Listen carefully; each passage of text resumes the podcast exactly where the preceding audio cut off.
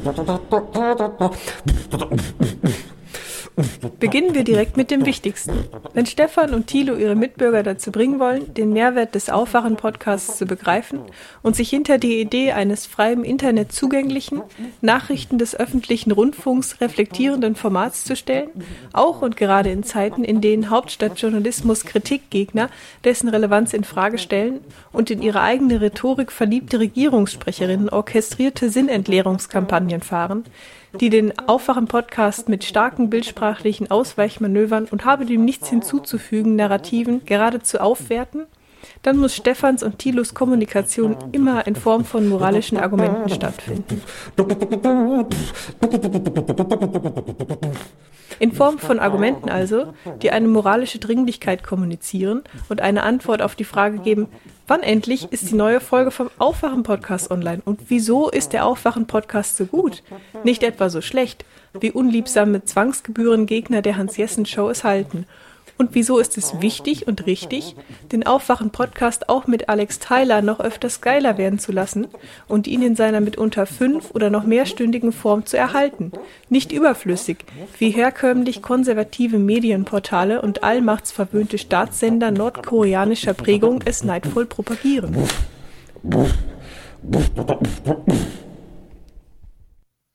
Dankeschön, Verena und Nils. Leider haben wir keine Präsentatoren heute.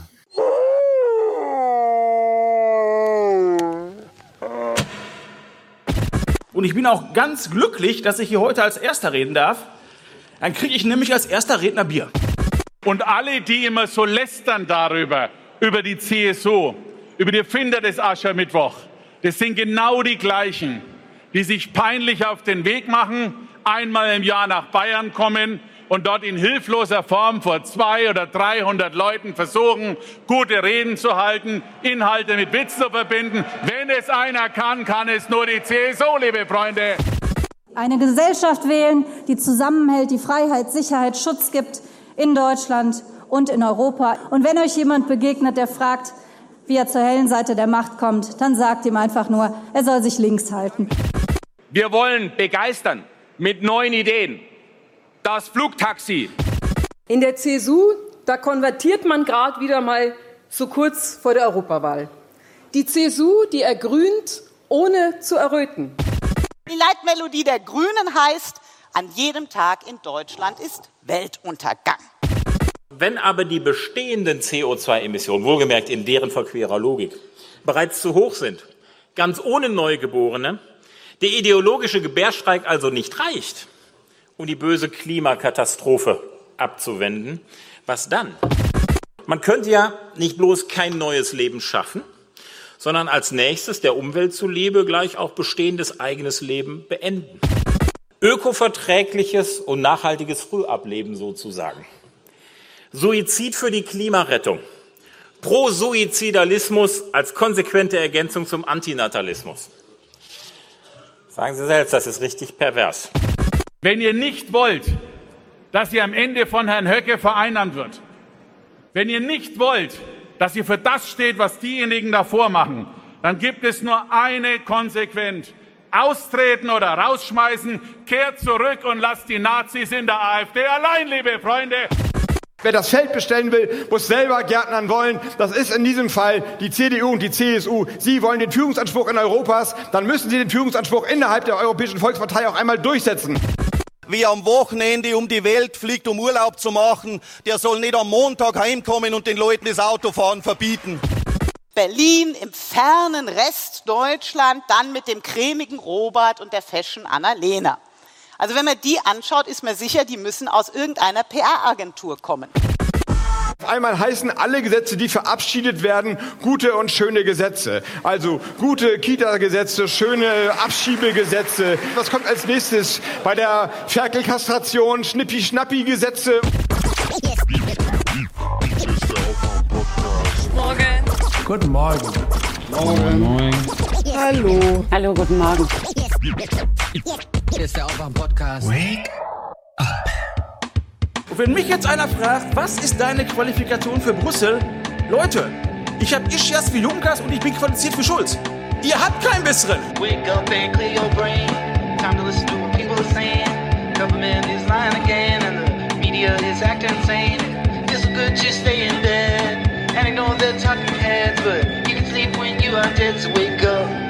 Die Wölfe, die man hier am Dare sieht, die müssten eigentlich alle liquidiert werden. So hart wie es klingt, so niedlich wie der Wolf aussieht, so schön wie der ist, aber müssen getötet werden. Weißt du, was ich lustig finde? Mhm. In liquidieren steckt ja irgendwie so Flüssigmachen drin, ne? So hart wie es klingt, es muss alles liquidiert werden. so hart wie es klingt. Okay, Leute, es tut mir leid, bevor Hans gleich ähm, eine Dankesrede, die natürlich nur markieren soll, wie er sich wieder kulturell auskennt, äh, zum Intro-Intro macht, möchte ich kurz anfügen. Es tut mir leid. Thilo hatte mir geschrieben, mich gefragt, ob ich Aschermittwochs Reden höre und gucke, mitbringe. Ich habe leider den Moment verpasst zu sagen ja und es dann nicht zu tun, sondern ich habe gar nicht reagiert, weshalb Thilo jetzt das ganze Intro damit zugekleistert hat. Ich, ich wollte da das auch Thema noch die abräumen. AfD dabei ist. Ja, genau, wir räumen das jetzt ab und reihen uns ein in die großen Feuilletonisten, die dieser Tage schreiben. Gehört, abgeschafft. Politische Arche Mittwoch hat sich überlebt. Ciao, Leute. Ja. Ja. Gut, Ich Hans. hatte, glaube ich, noch, ich, ich hatte, glaube ich, noch nie so viele Probleme, irgendwie halbwegs witzige Sachen zu finden. Ja. Also das war, das war ja gar nichts. Ja, eben, sage ich ja. Hans, jetzt kommst du mit deinen klugen Worten, bitte. Danke. Ich wollte nur einen Dank sagen an Nils und wer war es noch fürs Verena? Intro, Intro? Ja, Nils und Verena. Da hörte man ja im Hintergrund ihrer klugen Ausführungen äh, so eine Männerstimme, die eine, die eine Mili ein, ein Militärmarsch oder eine Marschmusik so äh, imitierte. Die, da, da. Und das, äh, glaube ich, war eine Reminiszenz an Gerd Fröbe, der das erstmals auf der großen Kinoleinwand gemacht hat in dem wunderbaren Film Die tollkühnen Männer in ihren fliegenden Kisten. Da hat er einen deutschen Offizier äh, gespielt und eigentlich verhohnepiepelt mit klassischen Zitaten. Ist das der, der ähm, rückwärts flog? Nee. Äh, Ja, in, de, in dem Film flog einer rückwärts, äh, aber Fröbe war nicht der, der rückwärts flog, sondern Mhm. er war einer, der nicht fliegen konnte. Ähm, aber weil sein Pilot irgendwie einem heimtückischen, einer Attacke zum Opfer fiel, musste er dann fliegen. Und dann ist er mit der Dienstanleitung, nicht fliegen können, als deutscher Offizier in das Ding gestiegen. Und äh, unter anderem kam der wunderbare Satz von ihm, es gibt nichts, was ein deutscher Offizier nicht könnte. Geflügeltes Wort geworden. Und Fröbe hat mehrfach in diesem Film äh, diese Tonspur so gemacht. Ganz Mhm. wunderbar und Nils und Verena, vielen Dank dafür. Weißt du, was ich glaube? Äh, Nils hat sich mit Verena mal darüber geeinigt, dass auch Verena mal was spricht und dann hat Nils gedacht, na gut, dann mache ich Ufter da im Hintergrund, weil Karneval ist. ja, maybe, maybe. Mir doch maybe. egal, was vor 40 Jahren im Kino lief, hat er ja, sich gedacht. Ja, ja, ja, genau. Äh, Im Übrigen, was diese Aschermittwochs-Geschichten äh, angeht, ich bin dafür ein für eine mehrjährige Sabbat, äh, einen Pflichtsabbat, mehrjährig, für alle Parteien gelten. Das darf überhaupt alles nicht mehr sein. Ich Das muss sagen, besonders traurig war Katharina Barley. Also die kann das überhaupt nicht. Ja.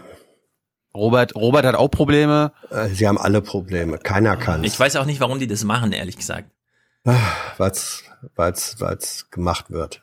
Ja, aber die CSU, ich meine, die CSU kam jetzt mit der tollen Idee, wir übersetzen das mal simultan auf Englisch, ja? Ist Ja, das die Fortentwicklung des politischen Aschermittwochs oder was?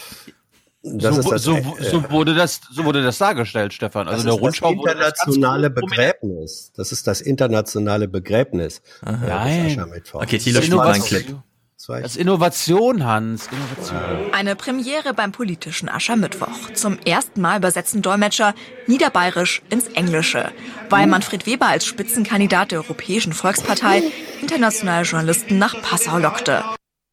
Mhm. Ja. Toll. Ja. Ja. Heißt das jetzt mehr Ungarn gucken zu, mehr Bulgaren, mehr Franzosen oder was? Fünf. Liebe CSU. Ja, vor allem hätte ich jetzt gerne den englischen nur Muttersprachler gehört, äh, was der davon mitbekommen hat und wie er es findet.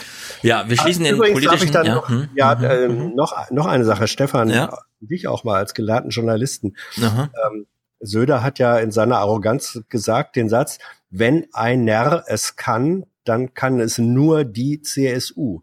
Geht das? Ein Nerr, bestimmtes Zahlwort, maskulin, dann kann es nur die CSU, eindeutiger Artikel feminin. Darf man das sprachlich so in einem Satz zusammen verwursten? Ja, man Ein muss es sogar, Jahre? sonst haben wir ja nichts darüber zu reden. Wir können jetzt spekulieren, was Ja. er eigentlich sagen wollte. Grammatikalisch Ja. natürlich falsch, aber in seinem Kopf Das wahrscheinlich. Wenn es einer kann, dann kann es nur der CSU-Chef. Äh, ich meine, Ja. die CSU, ihr seid auch gemeint. Volk. Ja, ja. ja. Keine Ahnung. Also in Deutsch, im Deutsch-Leistungskurs hätte der kleine Markus dafür nicht so viele Punkte. Naja, es ist gesprochene Sprache. Äh, Im Deutschleistungskurs wäre hier ausschlaggebend gewesen, mit welcher Energie er vorträgt und er hätte natürlich Ja. 15 von 11 Punkten gekriegt. Kö- Könnte natürlich auch sein, in Bayern Deutsch als Fremdsprache. Egal. So. Hatte, Hattest du, kanntest du diesen AfDler, den Spitzenkandidaten Hans? Ja. Der, der ist mal froh, ein Bier zu bekommen. Ja, ja, das ist, das war, das war sozusagen auf der nach unten äh, unendlich offenen Schlechtigkeitsskala äh, hat er das Feld weit, weit, weit angeführt. Unglaublich. Wir fassen jetzt nochmal zusammen, worüber wir hier gerade reden, um es dann auch abzuschließen. Der politische Aschermittwoch war, bis Horst Seehofer noch Ministerpräsident war, manchmal mit kaum einer Stimme noch vorhanden.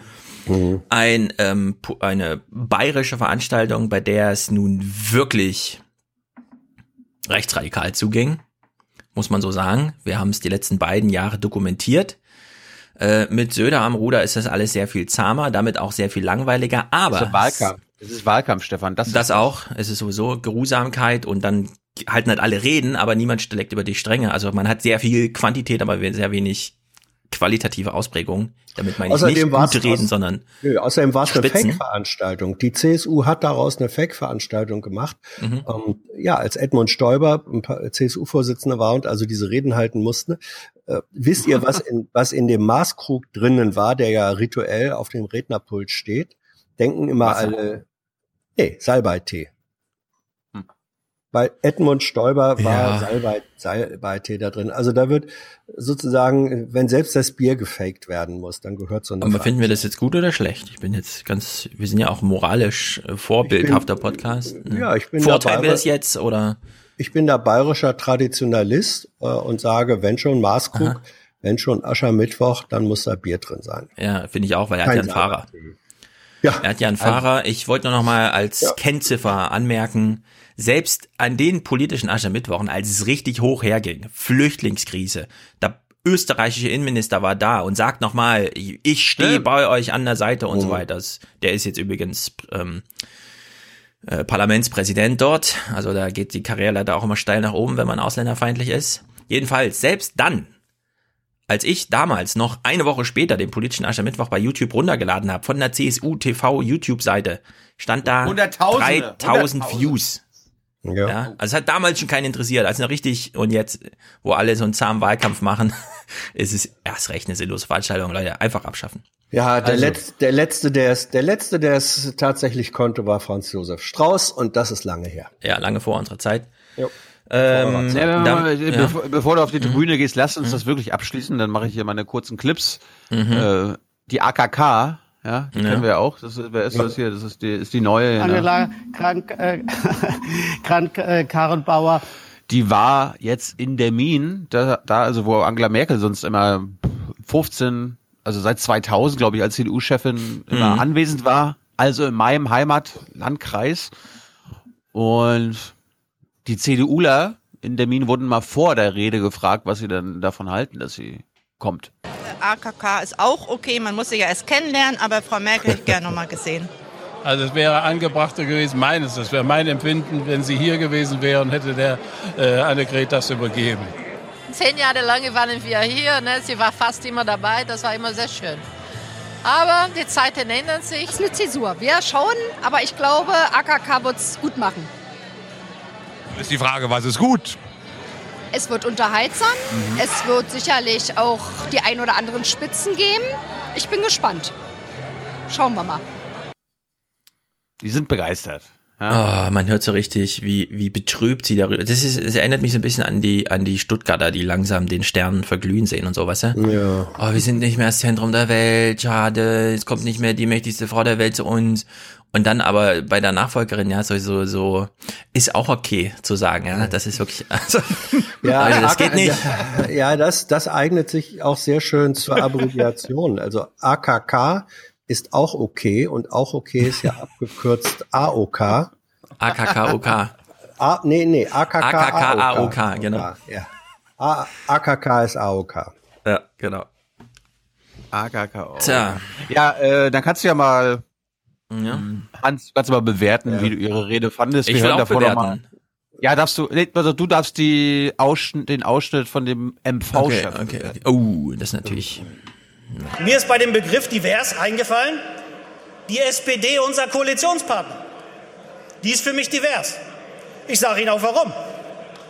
Divers ist für mich die SPD, weil sie jeden Tag quasi etwas Neues für sich und alle Menschen fordert.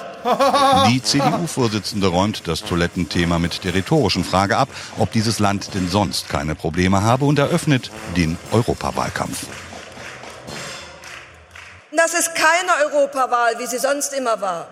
Wo man mal kurz sagt, na ja, ist egal, ob ich hingehe oder nicht. Genau. Passiert eh nicht viel. Oder wo ich mal sage, na ja, ich ärgere mich über Merkel, ich ärgere mich über wen auch immer. AKK. Also wähle ich einmal Protest. Dieses Mal geht es um eine ganz entscheidende Frage.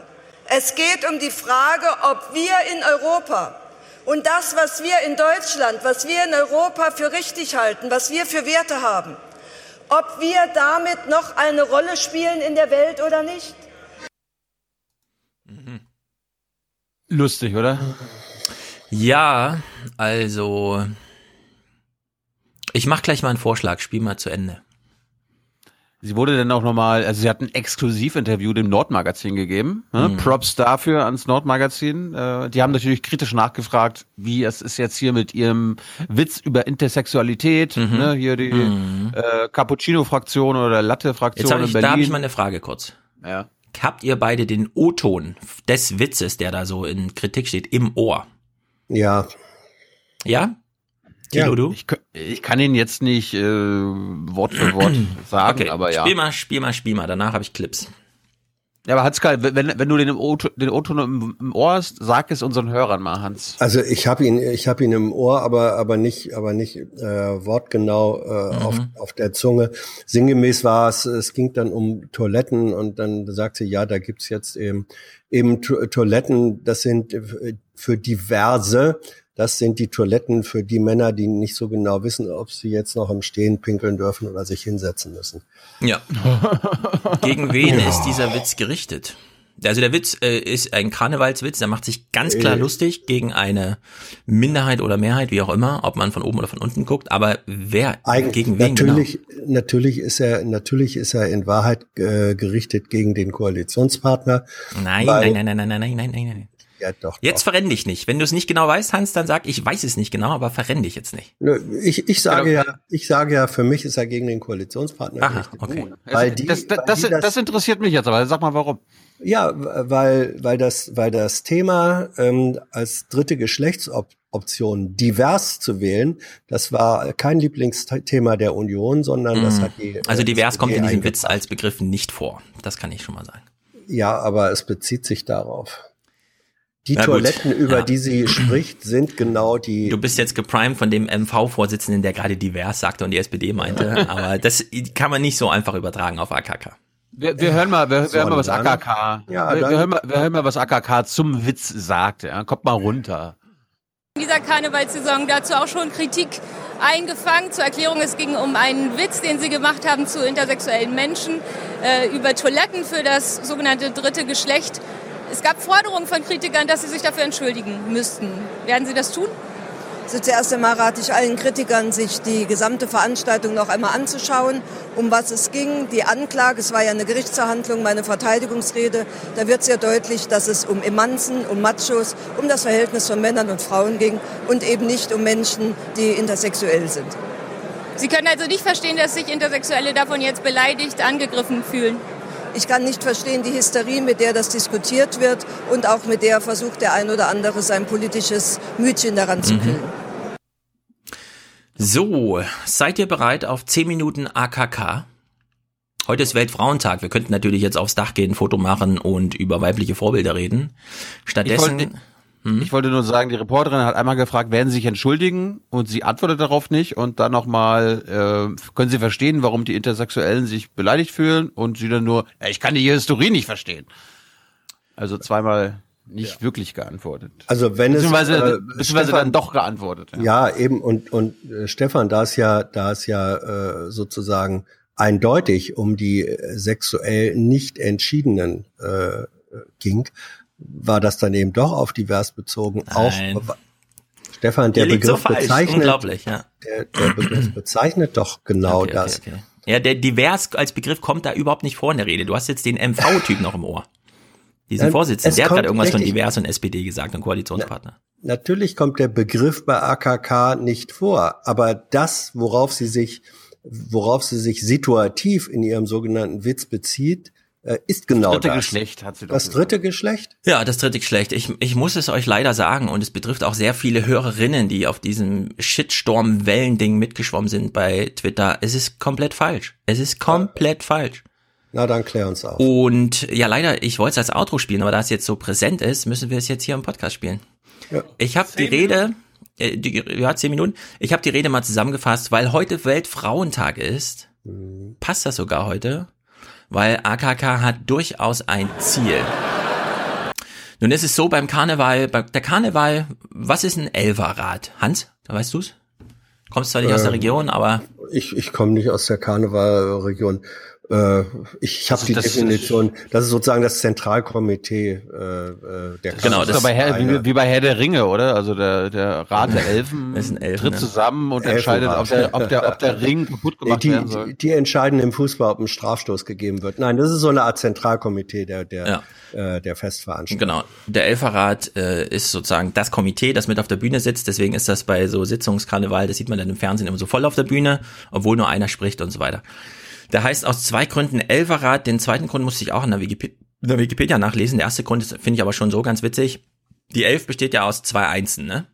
Da begegnen sich also zwei auf Augenhöhe. Sie sind gleich.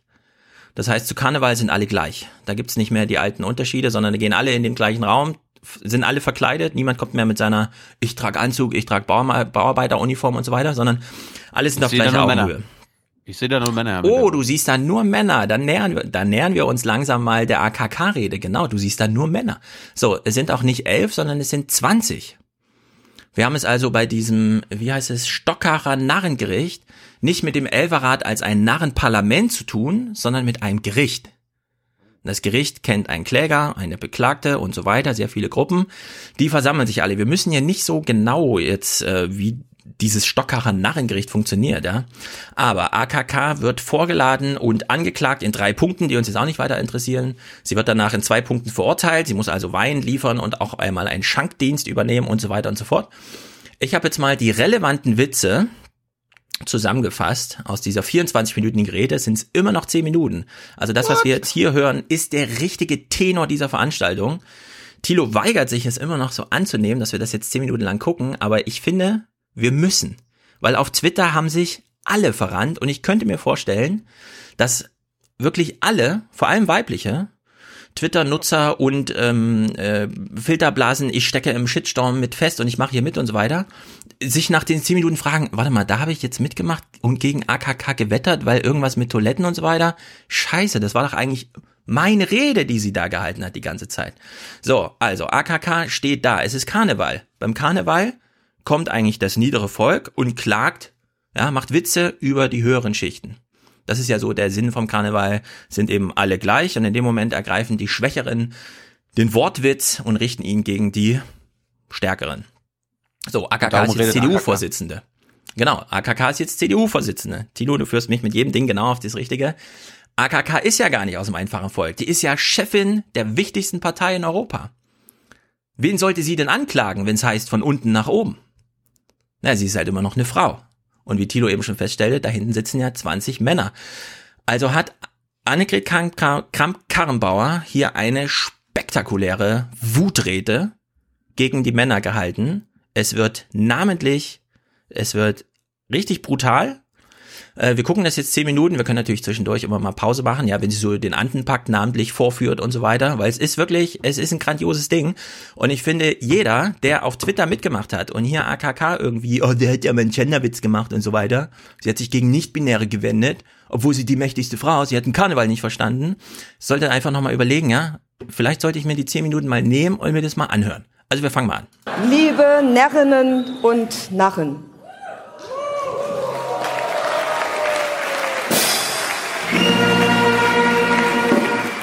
Verehrtes, hohes, grob günstiges Narrengericht, da seht ihr, was passieren würde, wenn ihr euch öffnen würdet für Frauen, wenn ihr eure Kunst beherrschen würdet. Ihr könntet etwas und ihr werdet beliebt, genauso wie HKK und wie AKK. Das wäre eure Zukunft, anstatt hier zu sitzen wie die Mumien in diesem Saal. Unglaublich. So, damit hat sie das Narrengericht begrüßt. Die, die letzten, die hier diese Anklage Verteidigungsrede halten mussten, ja, Thomas Strobel, Alexander Dobrin, Peter Altmaier, Winfried Kretschmann, Heiner Geißler, Philipp Rösler, Frank Walter Steinmeier, Nahles, ja, mal eine Frau zwischendurch, Dreyer, Steinmeier. dann Oettinger, Merz, Westerwelle, Merkel, mal wieder eine Frau, dann Beck, Schäuble, Roman Herzog, Blüm, Genscher, Franz Josef Strauß, ja. Also es ist eine reine Männerveranstaltung und sie hat eben schon alleine, indem sie diese Begrüßung machte, lieber, lieber Närrinnen und Narren, ja, hat sie unten schon, oh, jetzt ist aber hier, was ist denn jetzt los, Närrin, was soll denn der Quatsch? Und zum Zweiten entspricht dieses Gericht überhaupt der europäischen Antidiskriminierungsrichtlinie und den Gender-Gesetzgebungen eurer grün-schwarzen Regierung? Sind hier bemitleidenswerte Minderheiten vertreten oder nicht? Oder seht ihr irgendwelche Schwaben in diesem Gericht? Ich finde keine, liebe Freundinnen und Freunde. So, sie hat gerade irgendwas mit Gender gesagt, aber in dem Sinne, wie das alle auf Twitter auch immer, ja, eine Anklage gegen die reinen Männerbünden. Und ich frage euch, wann jemals in der Geschichte der Menschheit ist irgendetwas Vernünftiges dabei herausgekommen, wenn 20 Männer ohne Beteiligung einer Frau zusammen etwas beraten haben? Noch nie in der Geschichte. Noch nie in der Geschichte. Der Kläger, der Kläger, der, nachdem er 20 Jahre lang vergeblich versucht hat, eine gute Figur als Narrenrichter zu machen, endlich mit dieser fruchtlosen Karriere Schluss gemacht hat und sich heute als Kläger an unschuldigen Frauen vergreift. Dieser Kläger, der diese Sitzung nutzt, als persönliche Therapiesitzung, weil er so viele persönliche Traumata zu verarbeiten hat, dass er kandidiert hat für den Landtag und verloren hat gegen eine Frau. Und auch noch gegen eine grüne Frau. Die Schwägerin Ja, also im Saal war schon die Stimmung so, mh, das ist vielleicht ein bisschen zu unter der Gürtellinie. Aber AKK war hier knallhart. eures Landesoper. Ist sie eigentlich Rotkäppchen? Ich weiß nicht genau, ob es Kostümvorschriften gibt, aber sie hat halt so ein rotes Käppchen auch, Also, keine Ahnung. ja, aber was ist ihre Verkleidung? Das, Keine Ahnung, müsste man nochmal nachlesen, im, wie das da läuft, im Stuttgarter Nachrichtengericht. Oder wie Merkel damals aussah, vielleicht gibt's Ähnlichkeiten. So lasst mich selbst noch einmal zu diesen vollkommen an den Haaren herbeigezogenen Vorwürfen Stellung beziehen. Verführung Minderjähriger auf der Tanzfläche. Also zuerst einmal, an Paul Ziemiak ist nichts minder und nicht jährig. Er sieht zwar so aus, aber er ist es nicht. Und, und dass die Disco am Abend des Parteitages der CDU zu einer Kinderdisco wird. Ja, das liegt doch daran, dass alle gestandenen Männer fallen sind und das Weite suchen.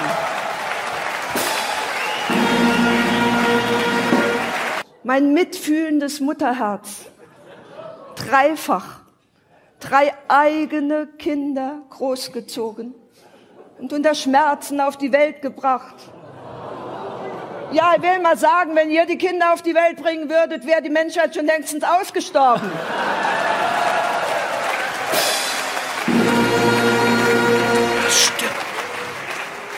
Als jahrelange Mutter, Landesmutter und jetzt neu erworbene Partei Mutti sah ich diesen jungen, unschuldigen Mann auf dem Weg in den Abgrund, in den Fängen des organisierten Verbrechens, kurz davor als Mitglied in den anderen Pakt aufgenommen zu werden. Dieser Pakt, der seit Jahren erfolglos versucht, mit Roland Koch und Günther Oettinger an der Spitze die Weltherrschaft an sich zu reißen.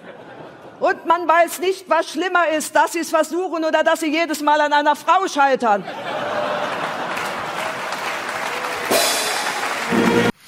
Also ist jetzt schon die beste RKK-Rede, die ich je gehört habe. Mhm. Ich habe schon einige gehört. Nehmt zum Beispiel Peter Altmaier. Die CDU suchte einen Wirtschaftspolitiker.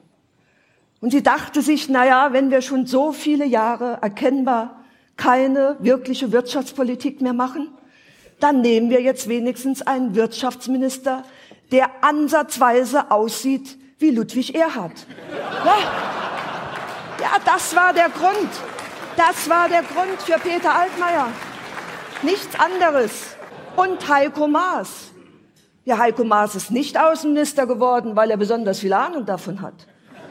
Nein, Heiko Maas ist Außenminister geworden, weil die Flugbereitschaft gesagt hat, das sei das Einzige, was sie noch von der Startbahn in die Luft bekommen mit den Regierungsfliegern. Er ist leicht genug, ja. Das ist nenne ich mal einen Angriff gegen den Koalitionspartner, ja. Der fette Sigmar Jawohl. Gabriel musste abgelöst werden, damit die Flugbereitschaft noch funktioniert. Ja, und ehrlich, ich bin doch auch nur im Konrad-Adenauer-Haus, weil die gesagt haben, zur Not brauchen wir einen, der die Scherben, die die anderen anrichten, auch mal unter den Teppich kehren kann. Deswegen bin ich da. Aber lasst mich zu dem härtesten Vorwurf kommen. Den, der sich nicht nur gegen mich richtet, nicht nur gegen mein Geschlecht, sondern gegen alle Frauen in diesem Raum. Und wenn ich diesen Kläger reden höre von viel Weiberei, ja, da habe ich das Gefühl, da ist der Wunschvater des Gedankens. Ja, alle froh, wenn sie mit einer Frau zurechtkommen. Da oben sitzen alle die, die ihre Tabletten schön ordentlich geordnet haben. Die ganze Woche, in jeden Wochentag. Weil sie schon da nicht wissen, welcher an welchem Tag dran ist. Wie soll denn das dann mit der Vielweiberei bei euch klappen? Überhaupt nicht.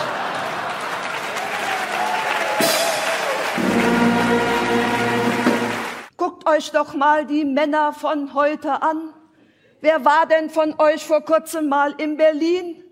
Da seht ihr doch die Latte Macchiato Fraktion, die die, die die Toiletten für das dritte Geschlecht einführen.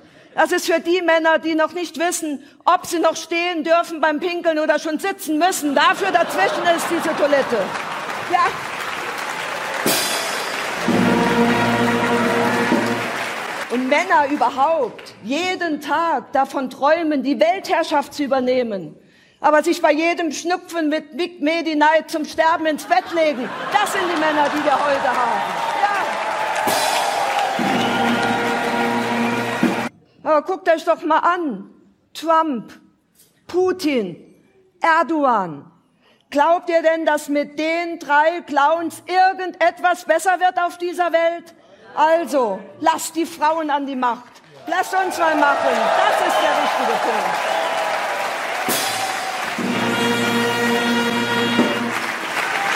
Ich hab's ja anders versucht. Ich hab zu den beiden gesagt, lasst uns das zusammen Merz und Spahn. machen. Wie die heiligen drei Könige kommen wir gemeinsam. Und was war? Jens Spahn hat gesagt, oh, das kann ich nicht. Wegen dem Weihrauch, das ist wie Freigabe von Drogen. Und Friedrich Merz hat gesagt, oh, das kann ich nicht. Einfach ohne Gegenwert etwas herschenken, das widerspricht allen ordnungspolitischen Ansätzen und Überzeugungen. Also kein gemeinsamer Auftritt als heilige drei Könige. Und überhaupt, wenn man sich das mal überlegt, die heiligen drei Könige. Ich meine, habt ihr euch schon mal überlegt, was passiert wäre, wenn die heiligen drei Könige drei Frauen gewesen wären? Die wären zuerst mal pünktlich gekommen.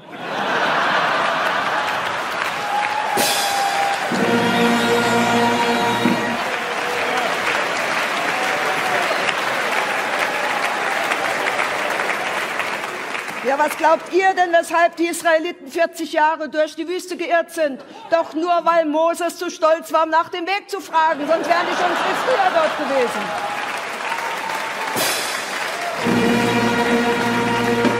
Und deswegen will ich euch nur sagen, weil es ja immer Gerüchte gibt, Männer seien intelligenter. Vergesst es. Fake News.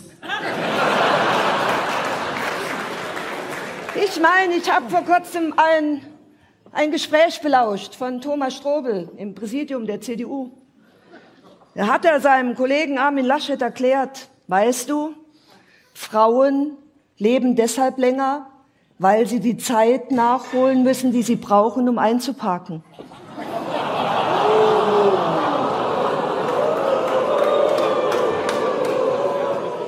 Da habe ich bei mir nur gedacht, naja, wenn das so ist, dann sterben Männer früher, weil sie schneller einparken. Wie blöd kann man eigentlich sein als Mann?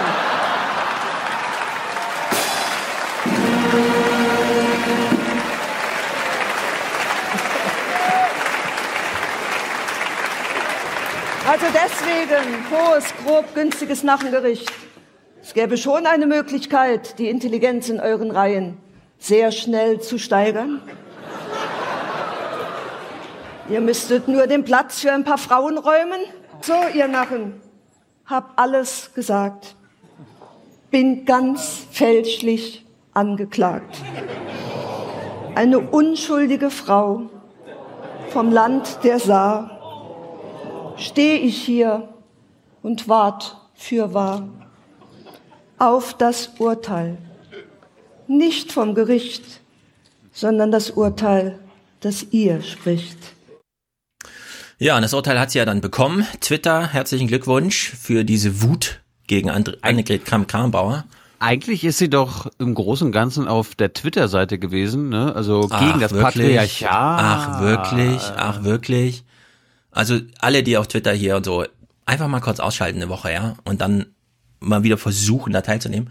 Ich finde Äh, ich find, ich, find- ich find's, ich find's gut, dass ich quasi das Nordmagazin-Ding ge gespielt habe, wo sie sagt, ja, wir, hätten, wir sollten uns das mal in ganz in ganz angucken. Ja, und dann wir hast du es sollten uns mitgebracht. das mal in ganz in Gänze angucken. Wir haben auch die Zeit Willkommen dafür. im Wir sind- Aufwachen-Podcast. Genau, wir sind nicht Twitter, wir sind Aufwachen-Podcast. Jetzt kann man natürlich sagen, ach, AKK mag ich nicht und Fasching finde ich auch blöd, aber ich will es nochmal wirklich explizieren. Sie kommt da als Angeklagte hin, muss sich also verteidigen. Und was macht sie? Eine Anklage gegen die Männer. Über 24 Minuten. Und zwar noch in einer Situation, wo auch die so ein bisschen, hm, ja, es geht uns jetzt schon ein bisschen weit. Zehn Minuten macht sie das noch. Uiuiui, was ist denn da noch zu erwarten und so, ja? Allerdings finde ich, war das auch erwartbar, denn Annegret Krank, Krank, Annegret Krank Karrenbauer macht im Fasching gerne mal solche Spirenzien gegen Männer. Ich erinnere mal aus den Vorjahren, das geht jetzt nur acht Sekunden. Es ist gar nicht schwer, die Intelligenz von Männern zu steigern. Du musst eine bloße Frau an die Seite stellen, dann wird das schon was, ne? Ja, also liebe Frauen vor allem, ich rufe echt auf zur Solidarität mit Annegret Kramp-Karrenbauer und nicht diese Hetze, die die letzten Tage da wegen, ach, sie hat Gender gesagt. Ich interessiere mich zwar nicht dafür, was sie wirklich gesagt hat, der Kontext ist mir auch egal, aber dieser Tweet, der bringt mich so in Wallung. Das ist ganz falsch. Stefan, das ist doch eine ganz typische äh, Kramp-Karrenbauer, die sich ja durch, äh, also ihr politisches Leben lang dadurch auszeichnet, dass sie eine eigentümliche Mischung aus progressiv und reaktionär ist. Äh, Ja, weiß ich ist- doch. Ja, eben. Und das kam Aber die Frage ist doch, sie, das kam hier Ja. völlig zum Ausdruck und sie hat in dieser, also sie, sie ist in, äh, im Grunde in ihren sozialpolitischen Vorstellungen gewesen äh, relativ progressiv und sie ist äh, in Bezug auf Familien- und Rollenverteilung äh, äh, ist sie ziemlich konservativ. Beispiel Frauenrechte. Frauen, da, äh, Ehe für alle. Ähm, da, Mhm. da ist sie eher auf dem rechten Flügel ihrer Partei. So. Und diese beiden Seiten von ihr, die kommen in dieser Rede völlig zum äh, Ausdruck. Das ist im Übrigen, wenn man es mal vergleicht mit den, mit den anderen Karnevalsreden, ist das äh, eine überdurchschnittliche. Die ist besser als viele andere. Da sind ein paar, äh, ich bin ja ein bekennender äh, Anhänger des Karlauers, da sind ein paar äh, Ja. gute Karlauer dabei, da sind ein paar mittlere und da äh, sind ein paar miserable und ein komplett misslungener. Und das ist eben so, dass auch in längeren Reden, äh, die können äh, anderthalb Stunden okay sein, wenn dann ein oder zwei Sätze da drin sind, die, die daneben sind, dann werden die und zwar zu Recht äh, besonders ähm, Ja, aber da muss ich dich jetzt nochmal explizit fragen. Also du bist immer noch der Meinung, AKK hat hier einen unangebrachten Witz Ja, zum. Leidtragen von nicht-binären Menschen gemacht. Ja, natürlich, weil sie und und wenn du sagst, sie hat doch das äh, Wort divers überhaupt nicht benutzt. Nein, sie hat vom dritten Geschlecht gesprochen. Ja, aber der Die Witz ging Toiletten- über Männer.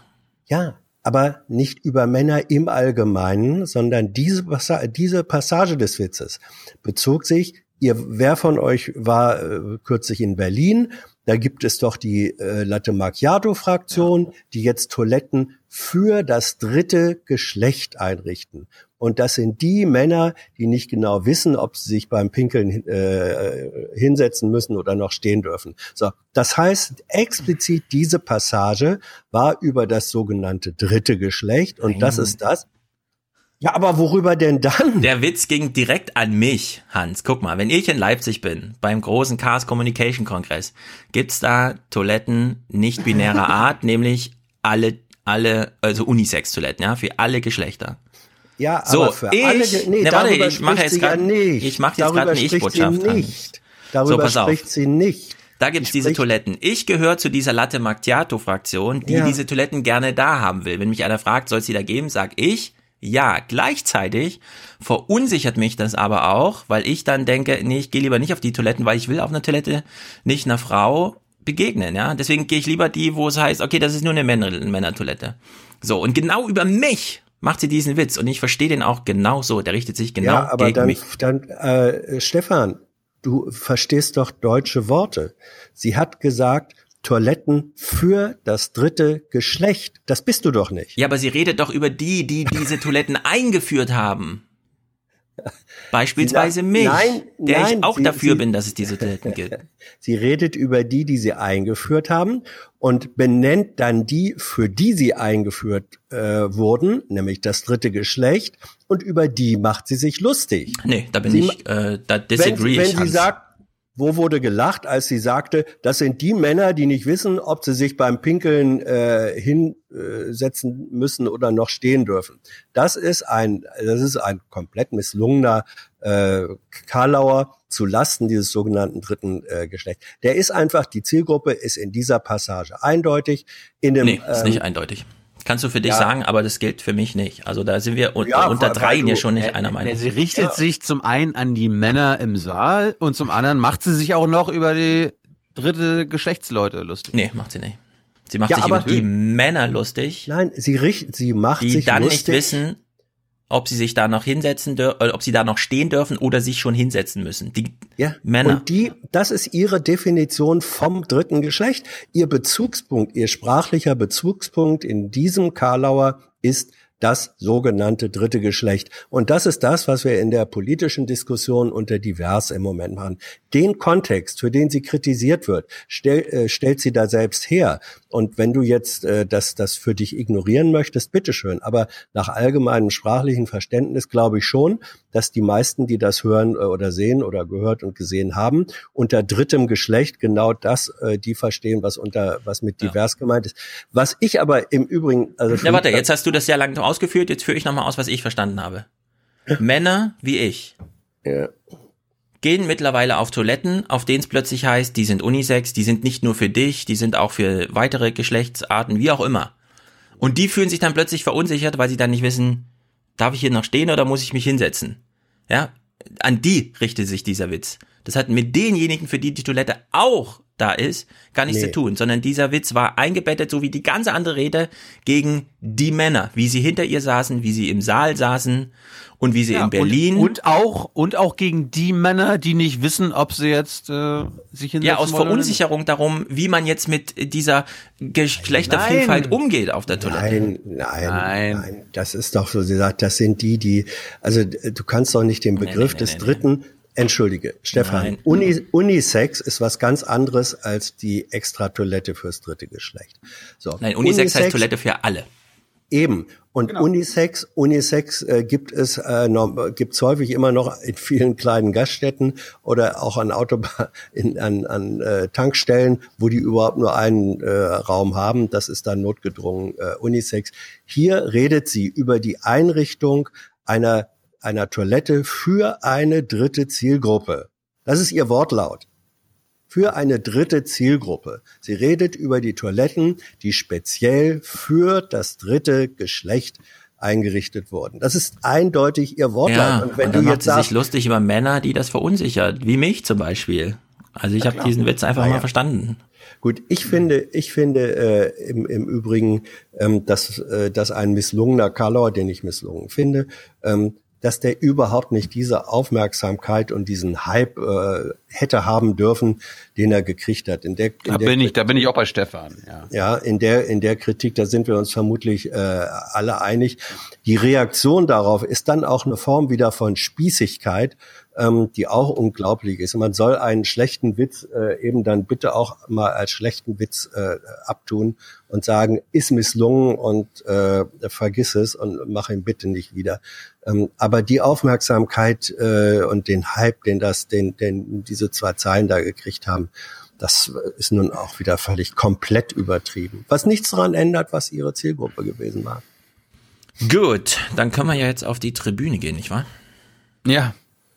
Ye are many, they are few.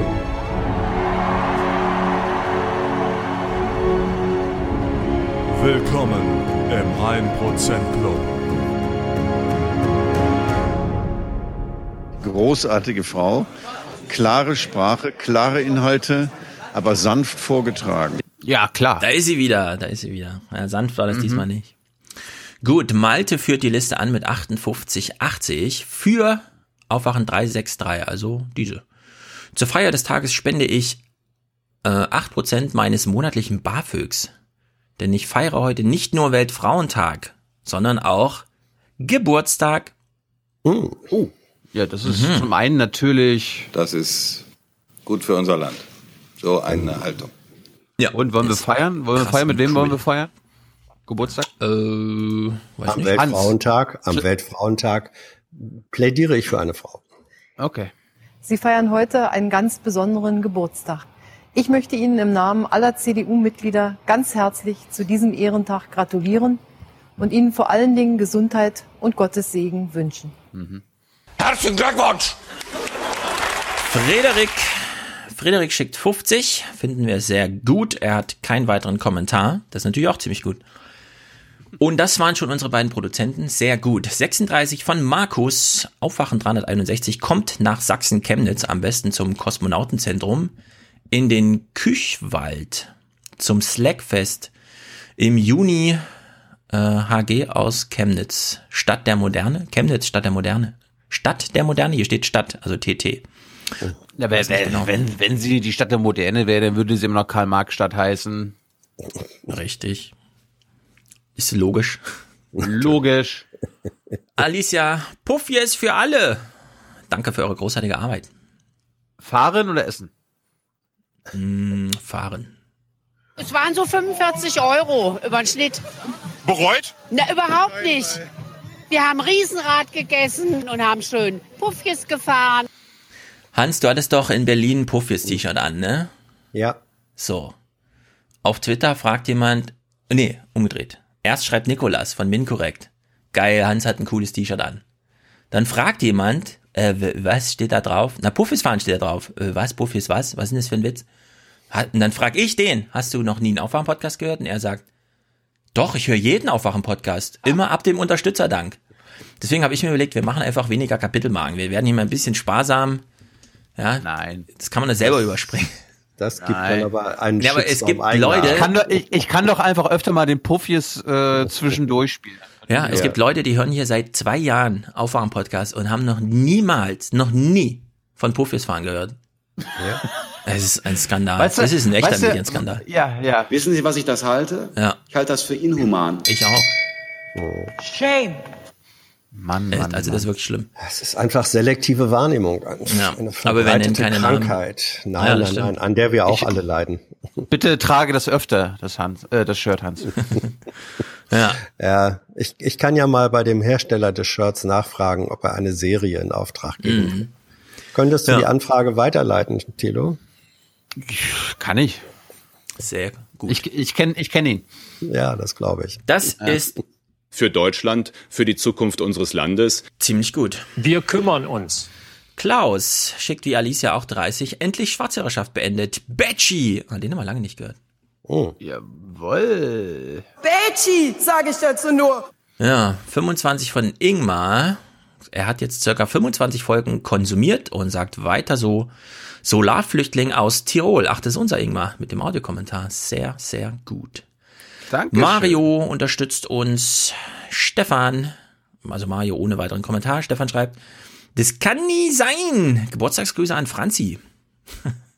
Mhm. Okay. Oh, warte mal, am mal. 11.3. Ja, herzlichen Glückwunsch. Was? Oh, stopp, müssen wir abbrechen. Müssen wir am 11. nochmal hier zur Vorlage legen, am Dienstag. Aber Stefan, dein Geld ist angekommen, sehr gut. Grüße werden dann termingerecht ausgeliefert. Ich mache mir sofort jetzt eine Notiz. Es ist unser Land, es ist unsere Demokratie. Ja. So, Anne, Heide, beide ohne Kommentar. Jennifer, die sagt, aufwachen, damit wir das Geld richtig zuordnen, ist geglückt. Übrigens, ich habe rausgefunden, wir hatten vor zwei Wochen ungefähr 82,83 Euro oder sowas überwiesen bekommen mit so einer sehr langen Zahlenkette, bei der ich gesagt habe, ich weiß nicht genau, was das ist. Danach kam, kam auch kein weiterer Hinweis. Dann habe ich festgestellt, es ist der erste Geldeingang von unseren Twitch-Unterstützern. Man kann ja bei Twitch auf, da gibt's ja anders als bei YouTube hier Direktunterstützung. Und da hatte sich so viel zusammengesammelt, dass Amazon eine Auszahlung gemacht hat. Sehr gut, Leute. Jennifer, wie gesagt, schreibt aufwachen. David, weil mein studentisches Monatsbudget sich verdoppelt hat, verdoppelt sich nun auch mein Monatsbeitrag. Danke, Merkel. Es ist einfach gut für unser Land. Danke, Angela Merkel. Ja, danke, Angela. Äh, ich habe gesehen, ähm, es gibt zwar noch keine weiteren O-Töne von unserem Innenminister Horst zum Thema Bauen, aber er hat sich jetzt auf Englisch irgendwo geäußert. Das muss spektakulär gewesen sein. Drei Sekunden Yes. oder so hat's gedauert. Jetzt, jetzt nur Englisch, nur Englisch. Yes. No other language, no other language, hat er gesagt, glaube ich. Oder sowas. Naja. Alexander. Ach nee, Matthias kommt noch vorher. Der hat nämlich wie schon seit langem sein Netflix und Amazon Prime zwar nicht gekündigt, aber er zahlt uns diesen gleichen Summenbetrag. Danke für den Einsatz und Grüße an alle Beteiligten, die natürlich immer tolle Nachmittage haben. Jawohl. Ist ja klar. Toller Nachmittag, der allen Beteiligten richtig Spaß gemacht hat. Für Deutschland! Ja, Alexander hat einen Dauerauftrag eingerichtet, 15 Euro, sehr gut. Apropos- Mario. Moment, Moment, jetzt, wenn du schon Alexander sagst, ich habe zwei Mhm. Sachen zu unserem Alexander. Ähm, zum einen, wir legen ja gerade eine kleine Pause ein. Äh, hatten hatten Ach, guten Grund. unserem Alexander Tyler, ja. Hm. Tyler hat einen guten Grund. Hans, magst du das unseren Aufwachenhörern, die das noch nicht mitbekommen haben, äh, verraten? Tyler ist Vater geworden. Ja. Es gibt jetzt einen neuen äh, kleinsten gemeinsamen. Wund- Wunderbarer. Nein, das, das war wirklich ein so, ein so wunderbares, schönes Wort von Benny, glaube ich, im, äh, Forum äh, erfunden. Von mehreren, ja. Von mehreren. Ja, aber ich glaube, Benny war der erste. Wie, wie auch immer. Also es gibt einen, es, äh, es gibt den kleinsten gemeinsamen Teiler. Ähm, Das ist eigentlich, glaube ich, eine Teilerin. Und ähm, und Alex tut eben das, was man als junger Vater in dieser Situation ganz selbstverständlich tut. Latte Macchiato, Papa.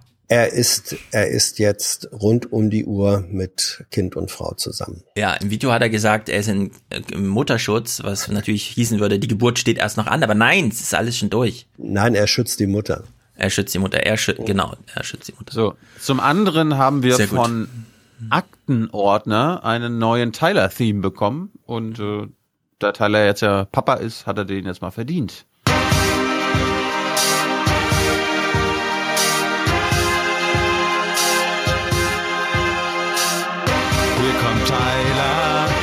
Kommt Tyler.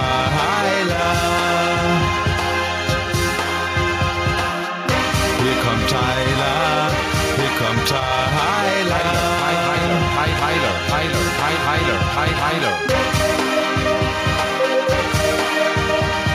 Tyler, Tyler, Also, lieber Aktenordner, das wird, glaube ich, auch das letzte Mal gewesen sein, dass ich den abgespielt habe. Ist ein bisschen lang.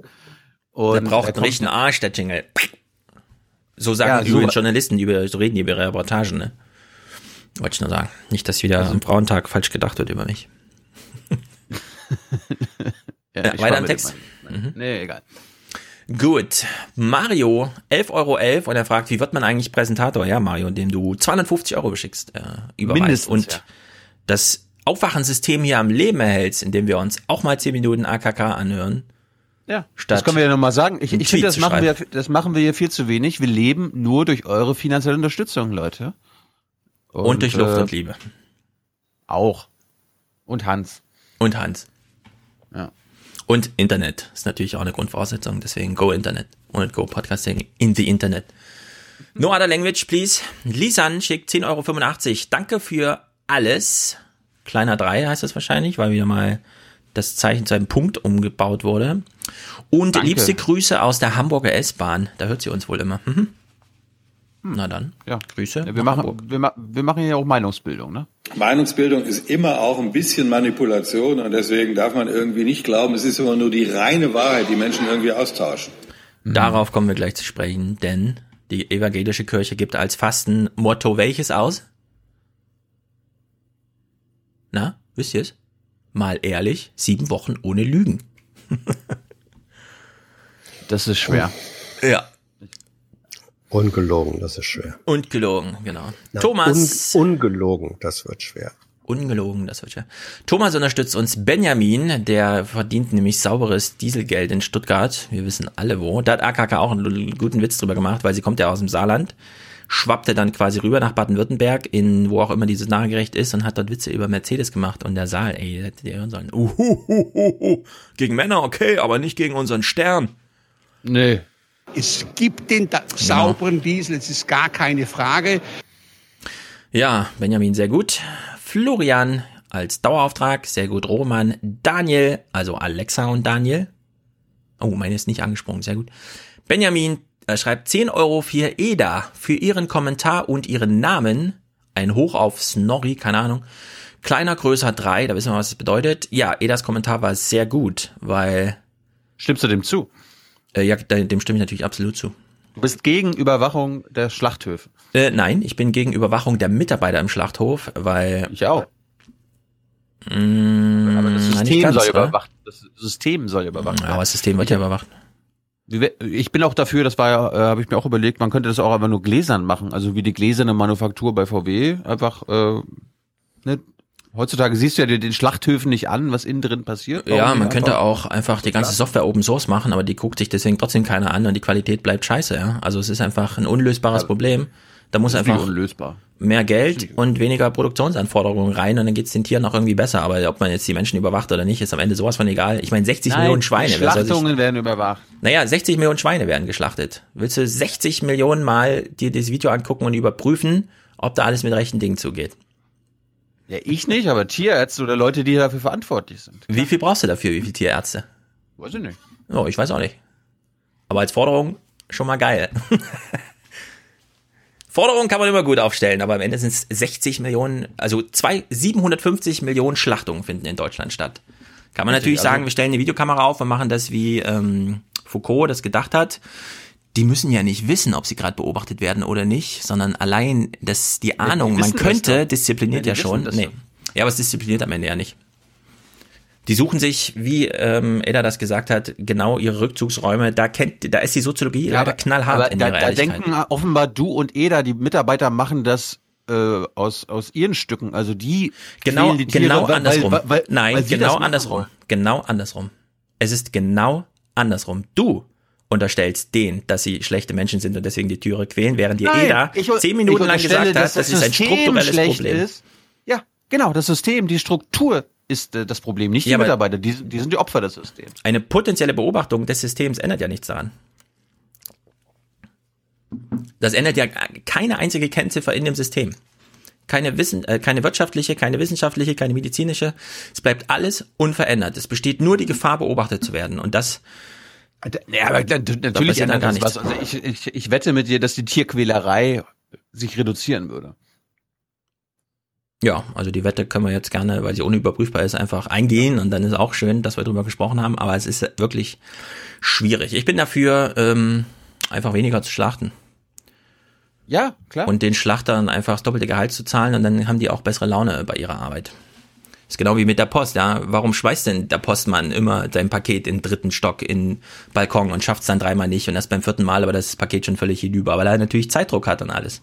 Der will das Paket ausliefern. Ja, und es ist natürlich verlockend, das Paket einfach in den Balkon zu schmeißen, aber das hat jetzt nichts mit dem Paketboden zu tun, sondern da kommt dann die SPD völlig zurecht und sagt, da müssen wir mal überlegen, ob wir denen nicht einfach ein bisschen mehr Geld zahlen und dann sind die auch ein bisschen entspannter und das stimmt. ob man die dabei beobachtet oder nicht, das ist am Ende auch egal. Und außerdem sind wir gegen Überwachung, wollte ich nochmal anmerken, so ganz generell. Wir sind einfach grundsätzlich gegen Überwachung. Ja, aber auch gegen Tierquälerei. Ja, aber wir sind auch gegen Überwachung. Da stehen zwei Werte sich gegenüber, die man nicht einfach so ausspielen kann. Ja. Hanna, endlich den Dauerauftrag für euch von der To-Do-List abgehakt. Sehr gut. Michael und Tatjana unterstützen uns, denn sie wollen die Ziege hören. Mhm.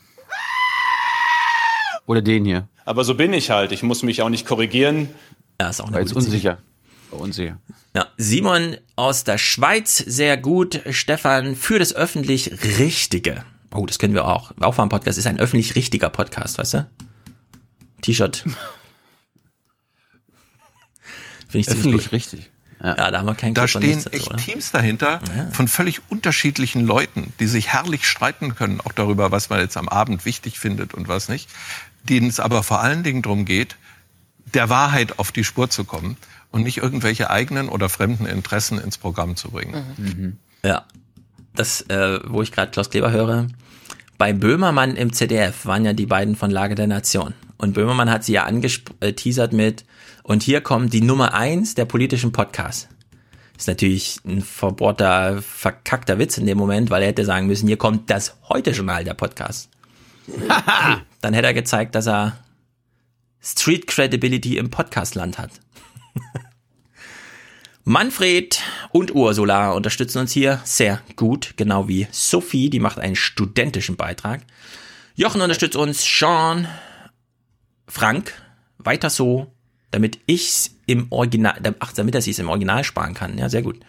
AKK hättet ihr, glaube ich, alle nicht geguckt, liebe Hörer, weil es war ganz schön aufwendig, das bei YouTube zu finden. Da war nichts mit Seite 1 und dann mal kurz das längste Video einfach runterladen.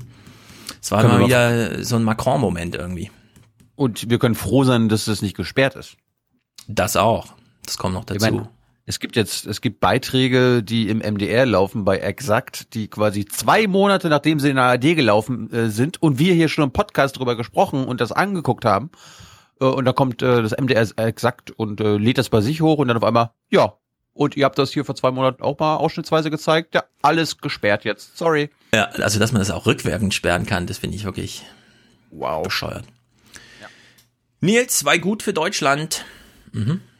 Das stimmt. Für Deutschland. Es ist eine insgesamt gute Botschaft für unser Land und für unsere Mitbürgerinnen und Mitbürger. Vielen Dank. Für Deutschland! Cora, 1% vom BAföG-Höchstsatz für eure aufweckende interdisziplinäre Bildungsmaßnahme beim Zugfahren und daheim. Liebste Grüße. Ich habe gelesen die Tage, BAföG, von allen BAföG-Berechtigten kriegen immerhin 22% eine Förderung.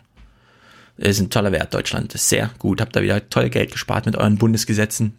Mhm. Aber wir wollen auf jeden Fall den Bund mehr in der Bildung, ne? Das ist ganz wichtig. Cool, ja. Krumme Summe, weil ich äh, drei geteilt, Max und Jenny auch Dauerauftrag. Äh, das ist auf jeden Fall auch ein sehr gutes Deutsch. Äh, 6,66 Euro. Und der eine Cent, wo ist der? Können wir den wenigstens nicht noch haben? 6,67 Euro? Na gut. Bitte auch an, an Jung Naiv denken, gerade jetzt, wo Alex Tyler ein Maul mehr zu Ein. Mäulchen mehr. ja. Hm. Timon für den Porsche Killer. Katja, Christina. Danke für die tolle Arbeit. Katja, monatliche Sinninvestition, finde ich einen sehr guten Verwendungszweck. Kerstin, wenn ich aufgewacht und groß bin, heirate ich den Stefan. Hm, Also ihr habt schon genug Frauen im Haushalt, muss ich zum Frauen Weltfrauentag mal sagen. Ich bin leider, aber wir können es gerne wie im Kindergarten machen. Morgens heiraten, mittags Mittagessen und dann ist schon wieder alles vergessen. Ja, oder wie Martin Schulz. Man muss dann auch die Kraft haben, es einfach zu ignorieren und die Furche weiterzuziehen. Ja. Kerstin, wir können uns auch ohne Heirat lieben. Ehe für alle, Viel Liebe Ehe. für alle. Viel Ehe ist nicht Viel Weiberei. Ja. Außerdem hat AKK dazu in den besseren ihrer Mhm. Karlauer ja eine Anmerkung gemacht. Ja, genau. Gehabt, dass die meisten Männer schon mit einer Frau überfordert, überfordert sind, äh, weil die Tabletten müssen organisiert werden und das da fängt die Komplexität schon an. Maria, ein Teil meines Kellnergehalts als Geisteswissenschaftlerin, als Dauerauftrag, Arbeit und keine Maßnahme. Sehr gut. Arbeit, Leute, Arbeit und nicht eine Maßnahme. Arbeit und nicht eine Maßnahme. Arbeit bekommen die Leute, Arbeit. Und Arbeit, das ist Würde. Das ist Würde für diese Leute. Genau. Hat sie das nicht letztes Jahr beim Aschermittwoch gebracht? Ja, hat sie, richtig. Da waren sie alle ein bisschen angeschlagen. Seehofer ja auch. Okay, wir danken noch Moritz, der schickt nämlich Liebesgrüße aus Erfurt für Deutschland. Wir danken Markus, denn God save the 1% Club. I mean, who are we? We're the 1%. We're the 1%. Ja, Christopher schreibt, danke für mehr Aufmerksamkeit für politische Häftlinge in Katalonien. Klammer auf, U-Haft seit November 2017. Spricht er jetzt von sich oder gibt es da so viele, die immer Ja, noch klar. seit Ja, die haben WLAN im, im, im Knast, ja. 16 Monaten. Gibt es ja immer noch so viele politisch äh, Inhaftierte oder was in Katalonien? Hm. U-Haft wegen diesen Aufruhr, den es da gab oder was? Separatismus. Mhm. Claudius schickt einen Euro 23 für das Aufwachenrudel. Sehr gut. For the many. For the many, not, not the few. The few.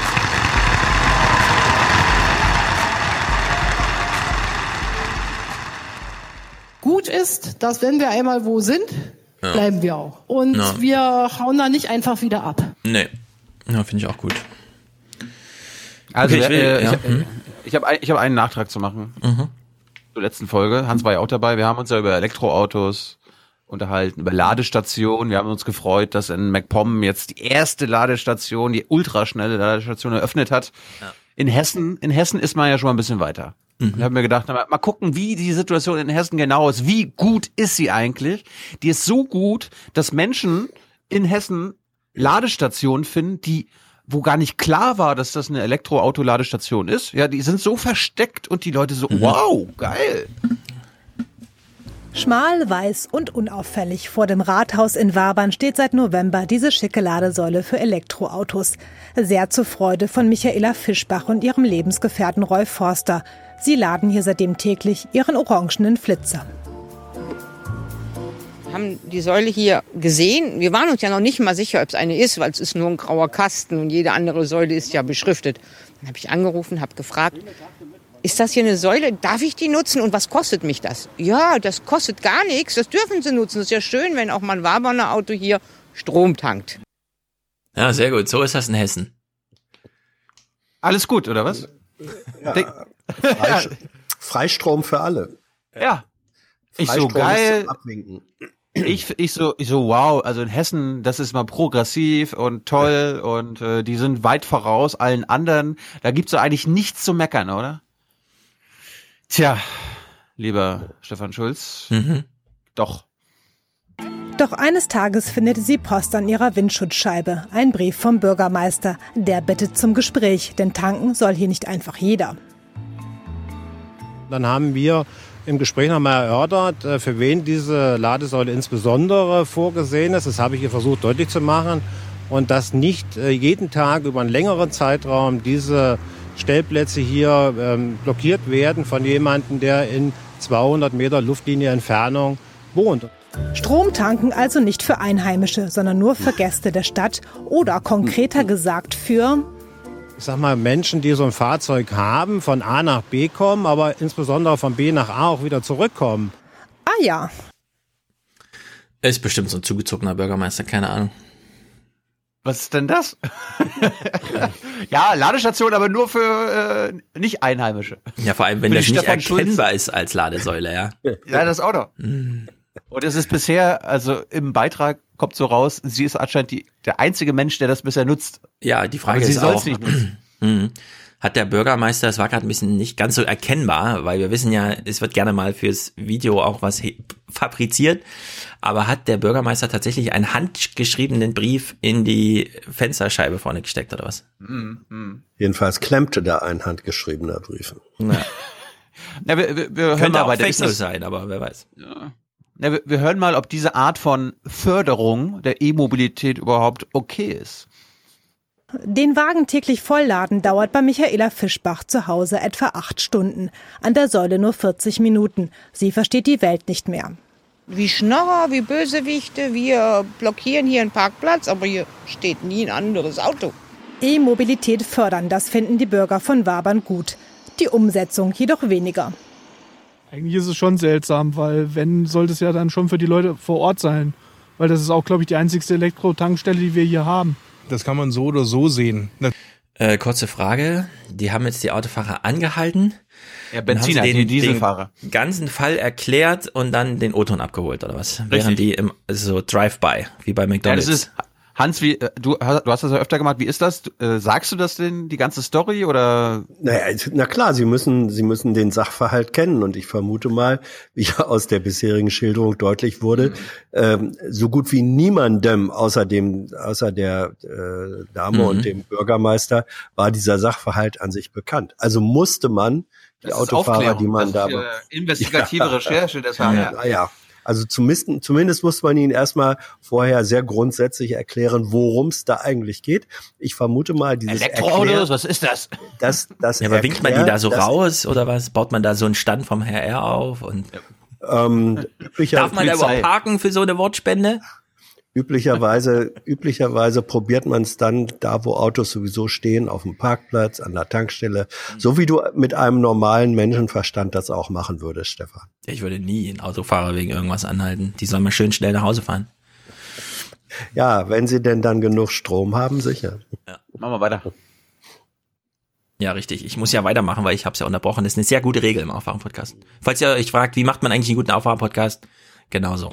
Natürlich sollte die Bevölkerung ähm, von außerhalb gestärkt werden, dass die hier tanken, vollkommen klar. Mhm. Ähm, ob das der richtige Weg ist, die Waberner Bevölkerung davon auszuschließen, Will er für den Landtag kandidieren oder warum redet er so? das erschließt sich mir nicht so ganz. Mit Das Recht, ist der Landtagskandidat. Also, meint Bernd Stein, Fachanwalt für Verkehrsrecht. Das ginge nämlich nur durch einen Beschluss der Gemeinde mit guter Begründung. Das ist hier nicht der Fall. mhm. Wenn man die E-Mobilität politisch fördern will, dann ist es der falsche Weg, bestimmte Personengruppen von der Nutzung der Säule auszunehmen. Und es ist auch ein Verstoß gegen den Gleichbehandlungsgrundsatz, wenn bestimmte Personengruppen ausgenommen werden. Wow, Hm. wow, wow. Da fällt mir was ein.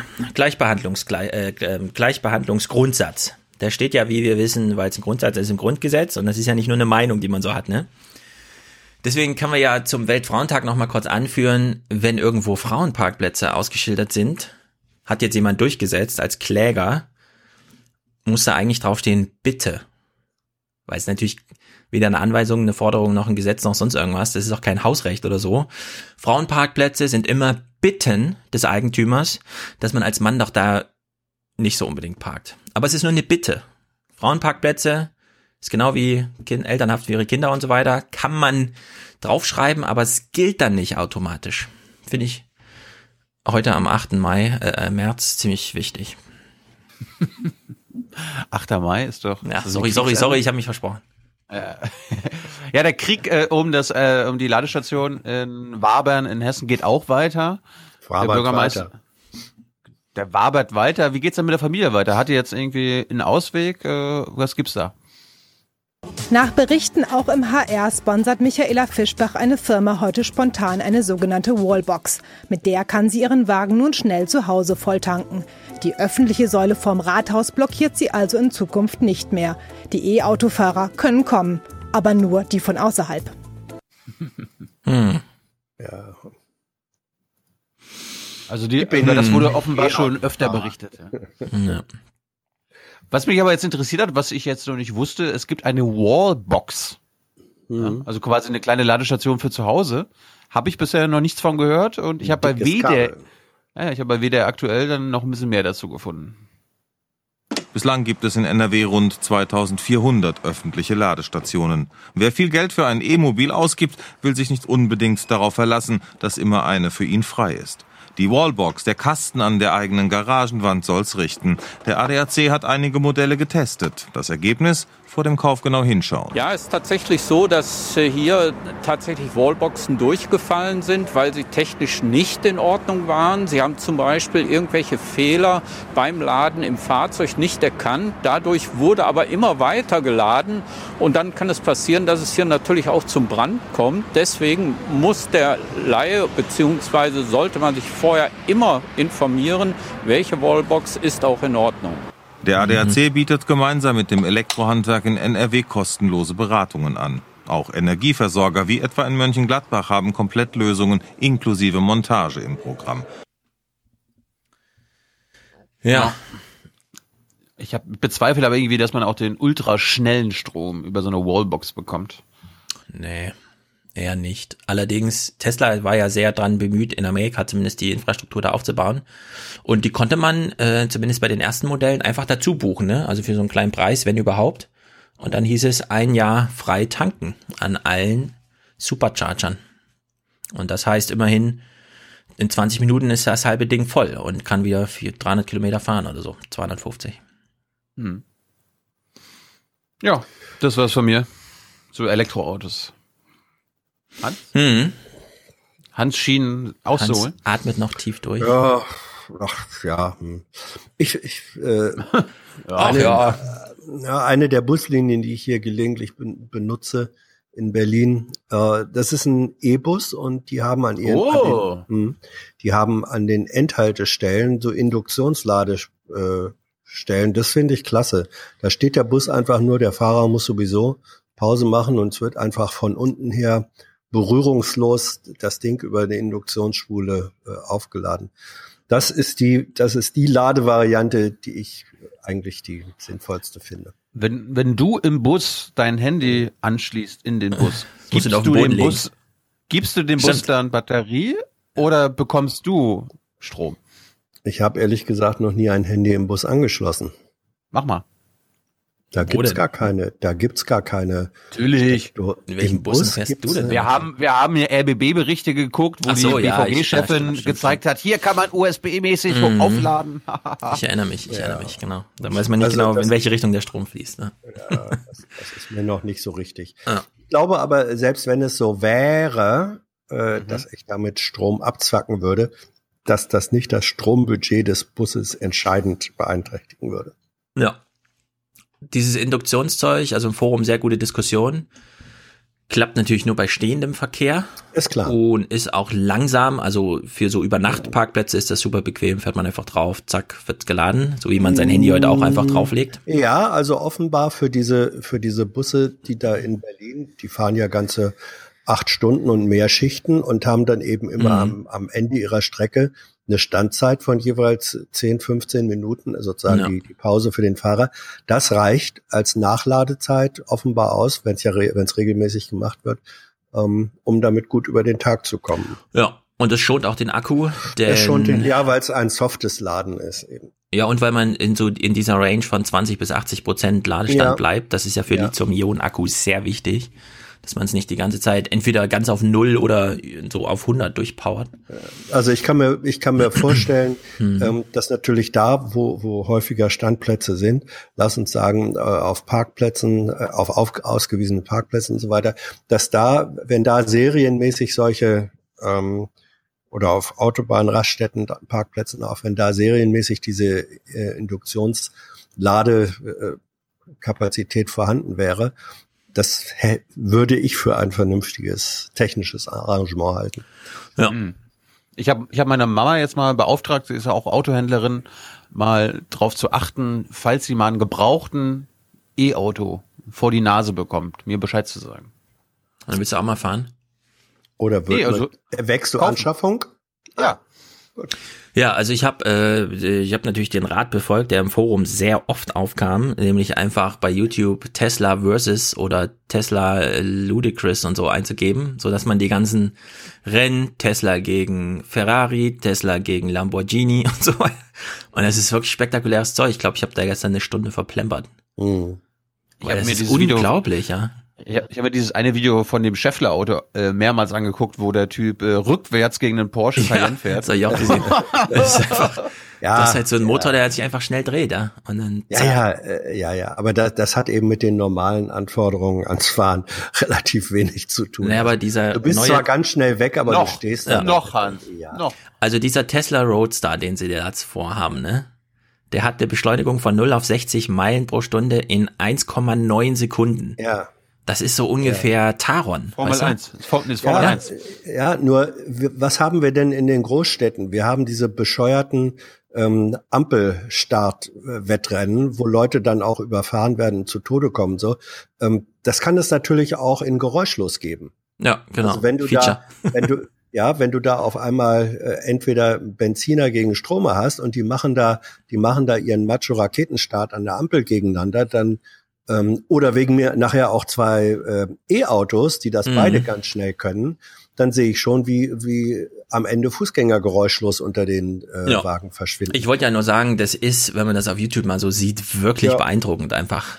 Weil das Auto wiegt viel. Ich habe ja gesagt, der allein der Akku in so einem großen Tesla, also Model S oder so, 750 Kilo und trotzdem alle vier Räder gleichzeitig, zack, ist einfach weg. Ja, und ich, also ich bin, bin ja selbst mal, ich bin selbst vor ein paar Jahren mal ähm, so ein Elektroauto äh, gefahren. Das war ein ganz normal, es war gar kein Tesla oder, sondern Mhm. einer der frühen Japaner und äh, also ohne besonders ausgeprägte Spurtstärke. Aber natürlich, der Elektromotor hat äh, das Drehmo, hat das Durchzugsmoment von Anfang an, das ist konstruktionsbedingt. Und das ist ein fantastisches Fahren. Man fühlt sich im Übrigen auch mit einem mit einem schwächeren E-Motor relativ sicher, weil die Beschleunigung von Anfang an da ist, auch wenn du nicht die Rennwagenbeschleunigung hast. Also Mhm. Es, ist ein, es ist ein tolles, es ist ein tolles Fahrgefühl. Hast du schon mal ausprobiert, Hans? Ja, ja, ja, ja, ja, ja. Was ich ja noch beeindruckend finde, aber das ist auf YouTube schlecht darstellbar, ist nämlich genau das Gegenteil von so einem Raketenlaunch, den man da macht. Und zwar, sehr viele Eltern bringen ja ihre Schüler einfach direkt bis an die Schultor, ne? So, und da stehen die dann so aufgereiht. Und dann hast du halt so dieses, SUV? Genau, dann hast du so dieses typische vorwärts, rückwärts ausrangieren, weil gerade kam hinter mir noch einer reingefahren und dann wissen sie nicht, in welche Richtung und so, ne? Und in diesen E-Autos, die fahren halt einfach los, ja? Also es ist irgendwie kein Unterschied, als, als ob das Ding noch steht, aber es bewegt sich halt schon, weil so null Geräusche, einfach weg, ja, einfach ist halt rausgefahren. Also völlig stressfrei, wenn man da daneben steht und noch ein Gespräch führt oder so, fährt halt einfach los und ist weg und fällt wirklich nicht auf. Also es klar, Geräuschlosigkeit ist gerade vor Schulen ein echtes Problem so, auch, also kann es sein, aber ist schon beeindruckend, sowohl der schnelle Start als auch dieses Davonschleichen. Finde ich jedenfalls beeindruckend. So, ähm, wenn Thilo keine Vorschläge hat, würde ich auch nochmal an letzte Sendung anschließen und über die politische Lüge sprechen. Denn wir Uh, machen natürlich ja, alle mit beim Fastenmonat, oder? Was heißt Monat? Das sind ja sieben Wochen. Sieben Wochen mal ehrlich. Ich, ich, Sieben ich habe mit meinem, Lügen. mit meinem Vegetarismus schon genug zu tun. Ah, stimmt, du fastest ja sowieso schon. Ist es Läuft nicht gut, so, dass, läuft gut übrigens. Ist, Ja, es aber, ist es aber nicht so, dass, dass der normale Mensch, äh, gar nicht der Politiker, aber der normale Mensch, lügen wir nicht alle, ich weiß nicht, äh, mehrfach am Tag oder sogar mehrfach pro Stunde im ganz normalen Nein, nur Leben? du, nur du, Hans. Nee, das, Ja. ja. natürlich, vielen Dank für diese, für diese Also genau mit dieser Äußerung. Frage ging das SWR 2 Forum zum Ja. Thema los. Ich habe den Clip leider nicht, weil Aber ich- es ist doch irgendwie so. Wir Ich genau wie die drei Professoren waren überdrüssig der Studie, dass man 200 Mal am Tag lügt, also alle fünf Minuten. Weil der, die Frage ist dann einfach, was ist eine Lüge? Das ist die eigentliche Frage. Ja. nicht wie oft und so, sondern nicht Quantität, sondern Qualität ist jetzt entscheidend. Was ist eigentlich eine Lüge? Und wir haben ja beim letzten Mal über, was weiß ich, Kim sagt, ich habe nur, ich wollte nur kleine Zugeständnisse und Trump sagt, er wollte alle Zugeständnisse und dann einigt man sich nicht und später ist völlig unklar, wer hat denn jetzt recht, ja? Also einer von beiden hat gelogen, was diese Korea, was das Korea-Scheitern angeht. So, dann sagt Juncker in Ägypten da, wir haben über Menschenrechte gesprochen und auf eine Nachfrage sagt dann die ähm, arabische Seite, nö, haben wir nicht. Plötzlich wieder. Wer hat denn jetzt eigentlich, also was ist jetzt davon zu halten? Ja? Da wird einfach gelogen. Ich bin empört. So. Und über diese moralische Aufladung, das war wirklich hochinteressant, spricht Simone Dietz, die ist hier irgendwo Professorin für Philosophie und so weiter und so fort. Und äh, da du ja, Hans, auch schon so Gleichnisse zur, zur Illustration reingebracht hast, wir machen jetzt auch mal ein Gleichnis, nämlich wir verwenden mal diese, da wird aus diplomatischen Gründen politisch gelogen, vergleichen wir mal mit ein Arzt trifft auf einen Patienten, muss ihm eigentlich sagen, ja, das war nicht nur ein Unfall heute, sondern dein Zusammensacken hat damit zu tun, dass irgendwo ein Tumor in der wächst und du bist nächste Woche tot. Sagt man ihm das an dem Tag schon oder wartet man noch einen Tag, ja, für diese Ehrlichkeit? Das kann ja eventuell in ein Dilemma führen, nämlich, ja, bin ich jetzt ehrlich im Sinne von, es ist ja meine Pflicht, ehrlich zu sein, oder genüge ich doch eher der anderen Pflicht, nicht meines ärztlichen, ich will, dass es dem Patienten gut tut und es würde ihm nicht gut tun, wenn ich ihm heute schon sage, dass er nächste Woche stirbt, ja? Muss das jetzt einen Tag warten kann natürlich ein Dilemma sein. Und ist aber keine Lüge. Das ist nämlich jetzt die Frage. Genau. Ist es eine Lüge? Ist es keine Lüge?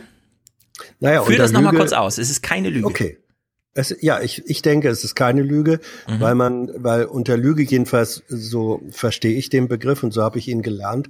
Unter Lüge äh, versteht man eine Aussage, eine explizite Aussage, die wieder ein besseres Wissen äh, gemacht wird. Mhm. Also Lüge wäre, wenn der Arzt zu dem Patienten sagt, ähm, alles in Ordnung, ich finde bei Ihnen nichts. Mhm. Das wäre eine Lüge, wenn er weiß, da wächst ein, ein Tumor. Wenn der Arzt dagegen an dem Tag, wo er den äh, Tumor feststellt, es dem Patienten nicht sagt, sondern vielleicht sich sogar erstmal überlegt, oh, wie, wie vermittle ich dem das?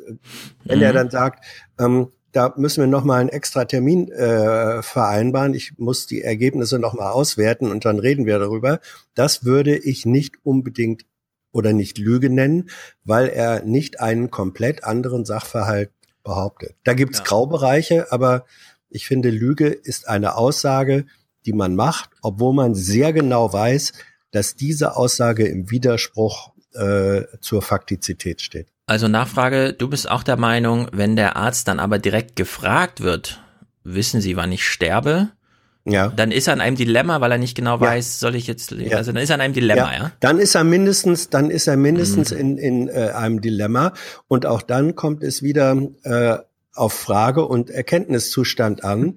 Ähm, wenn der Arzt, der wird ja vermutlich nicht sagen äh, können auf die Frage, wissen Sie, wann ich, wann ich sterbe? Da wird er vielleicht noch halb guten Gewissens sagen können, nein, weiß ich nicht, weil er natürlich nicht weiß, mhm. ist das morgen, übermorgen oder in drei Wochen.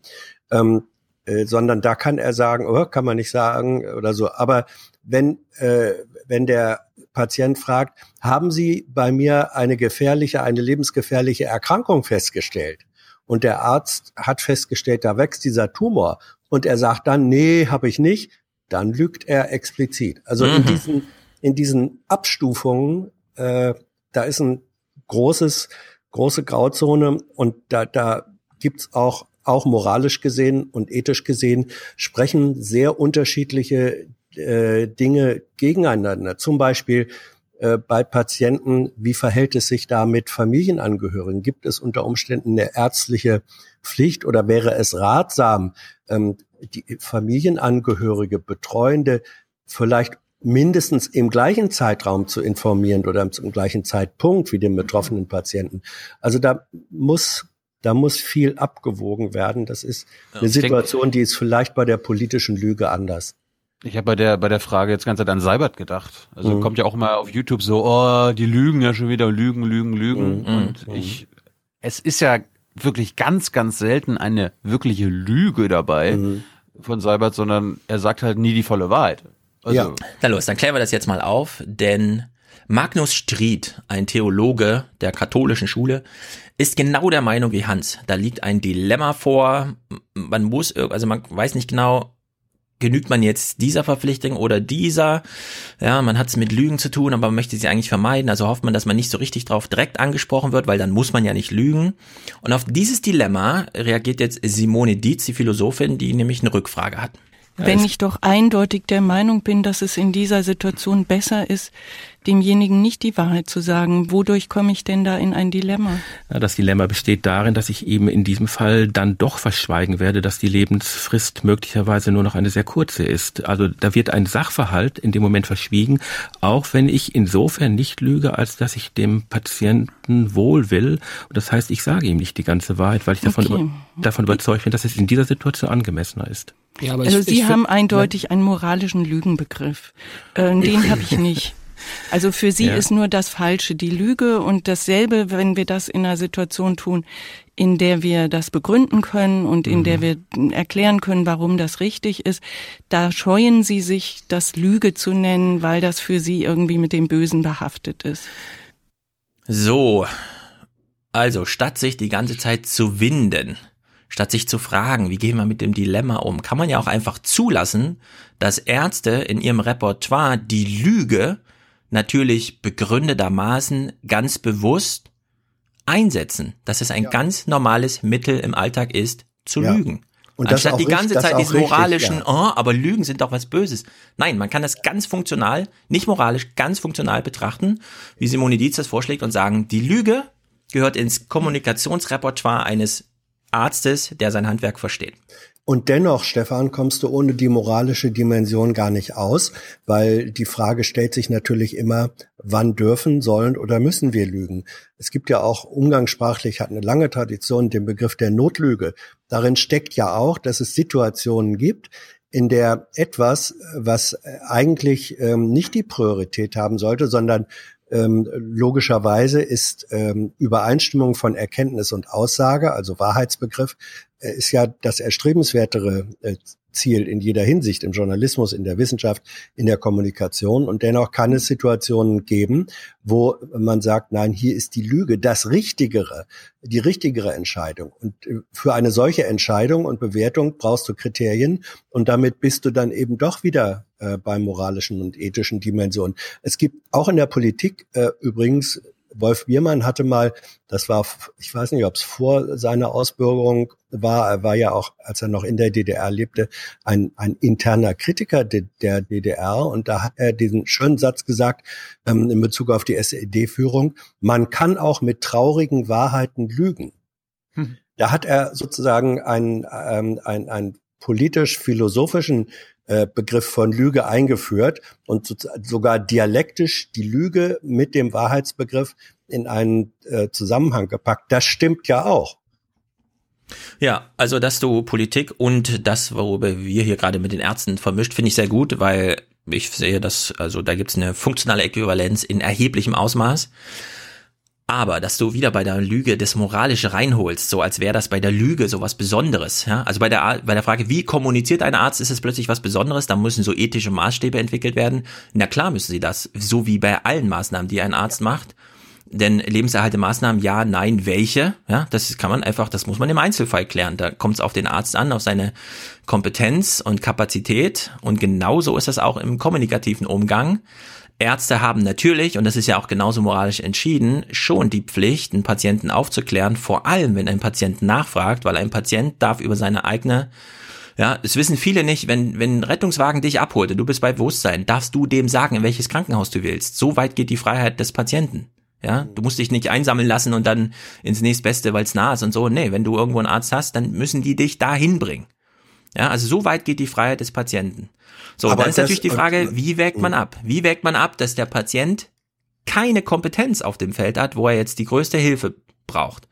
Ja, und dann kommt halt jetzt die psychische Dimension immer mehr dazu. Es ist nicht nur mehr rein diese Gerätemedizin, wo man natürlich ja die Geräte, die man hat, einfach einsetzt, weil sie halt da sind.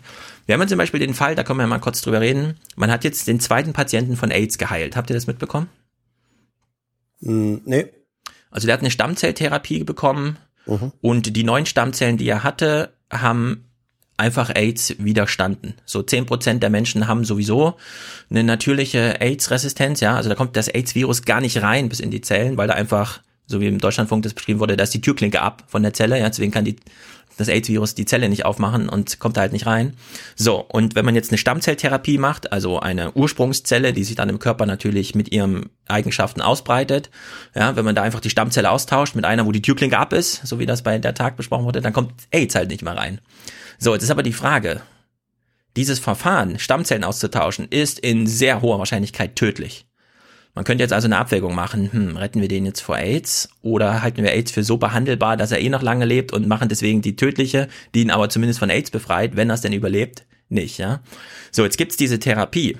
Und das ist ihm aufgefallen, dass es funktioniert, weil der Typ, den sie von AIDS geheilt, geheilt haben, auch noch Krebs hatte. Und für Krebs stand das Todesurteil fest, weshalb man gesagt hat, naja, du stirbst sowieso, dann machen wir lieber noch die mit einer hohen Wahrscheinlichkeit auch tödliche Stammzellentherapie, die dann sekundär auch noch AIDS heilt. Ja, und da kommt man auch als Arzt, da geht es gar nicht um Kommunikation, sondern in dieses gerätemedizinische Dilemma, ja, wir haben jetzt ein, also wir haben eine Methode, deine Stammzellen AIDS-resistent zu machen.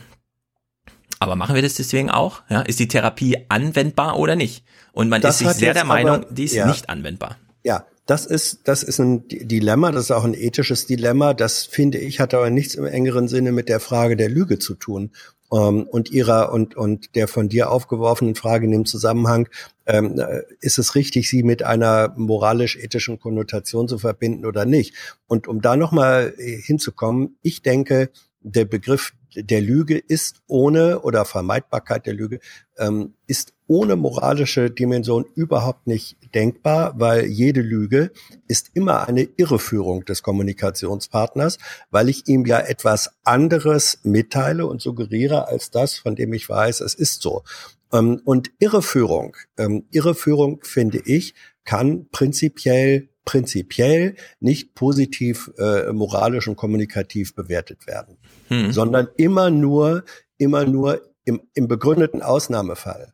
Das heißt, äh, die, die Wahrheitspflicht, äh, finde ich, hat, hat in jeder Hinsicht, ärztlich ist das ganz besonders schwierig, aber auch im normalen äh, Umgang, auch innerhalb von Familien. Natürlich erwarten deine Kinder von dir zu Recht, dass du, die, dass du sie nicht anlügst. Normal, und auch du erwartest von deinen Kindern doch zu Recht, dass sie dich eigentlich nicht, äh, bitte nicht anlügen sollen. Deine Frau genauso wenig. Ähm, und dennoch macht man es manchmal und dennoch, äh, oder täglich, und manchmal ist das sogar richtig. Es gibt Fälle, wo das notwendig ist. Aber, aber die prioritäre Leitlinie ist doch, lüg mich nicht an, führe mich nicht in die Irre. Ja, Abweichungen müssen dann ja, begründet werden. Den nächsten Clip anmoderieren, indem ich dir da widerspreche und eben nochmal rhetorisch zumindest die Frage stelle, was macht die Lüge im Vergleich zu anderen kommunikativen Akten da so Besonderes, was diese moralische Überwölbung angeht? Wenn wir jetzt Moral als so die allgemeinen oder sagen wir mal diese Ebene der Bedingung, wie wir uns gegenseitig achten, wie wir uns im Gespräch begegnen und so weiter. Ja. Da spielt natürlich überall diese moralische Dimension eine Rolle. Nicht nur bei einer, bei einer bewussten Lüge, sondern äh, wenn du einfach so sagst, ähm, ja, du willst ja auch nicht von deinen Kindern angelogen werden, dann verstehe ich, warum du das sagst, weil das ganz tief in unsere DNA einprogrammiert ist. Die Kindermärchen handeln davon, dass man natürlich nicht lügt. Aber ganz ehrlich, wenn ich äh, ja äh, frage, wie war es denn in der Schule und so weiter, will ich dann äh, in Real Life nacherzählt haben, wie es drei Stunden lang äh, zuging oder will ich nur die Highlights bekommen? Ja? Und da ist ja, Ja, schon die Frage, wer delegiert denn da eigentlich? Ja, nee, Entschuldigung. Da sind wir wieder beim Begriff, was ist eine Lüge?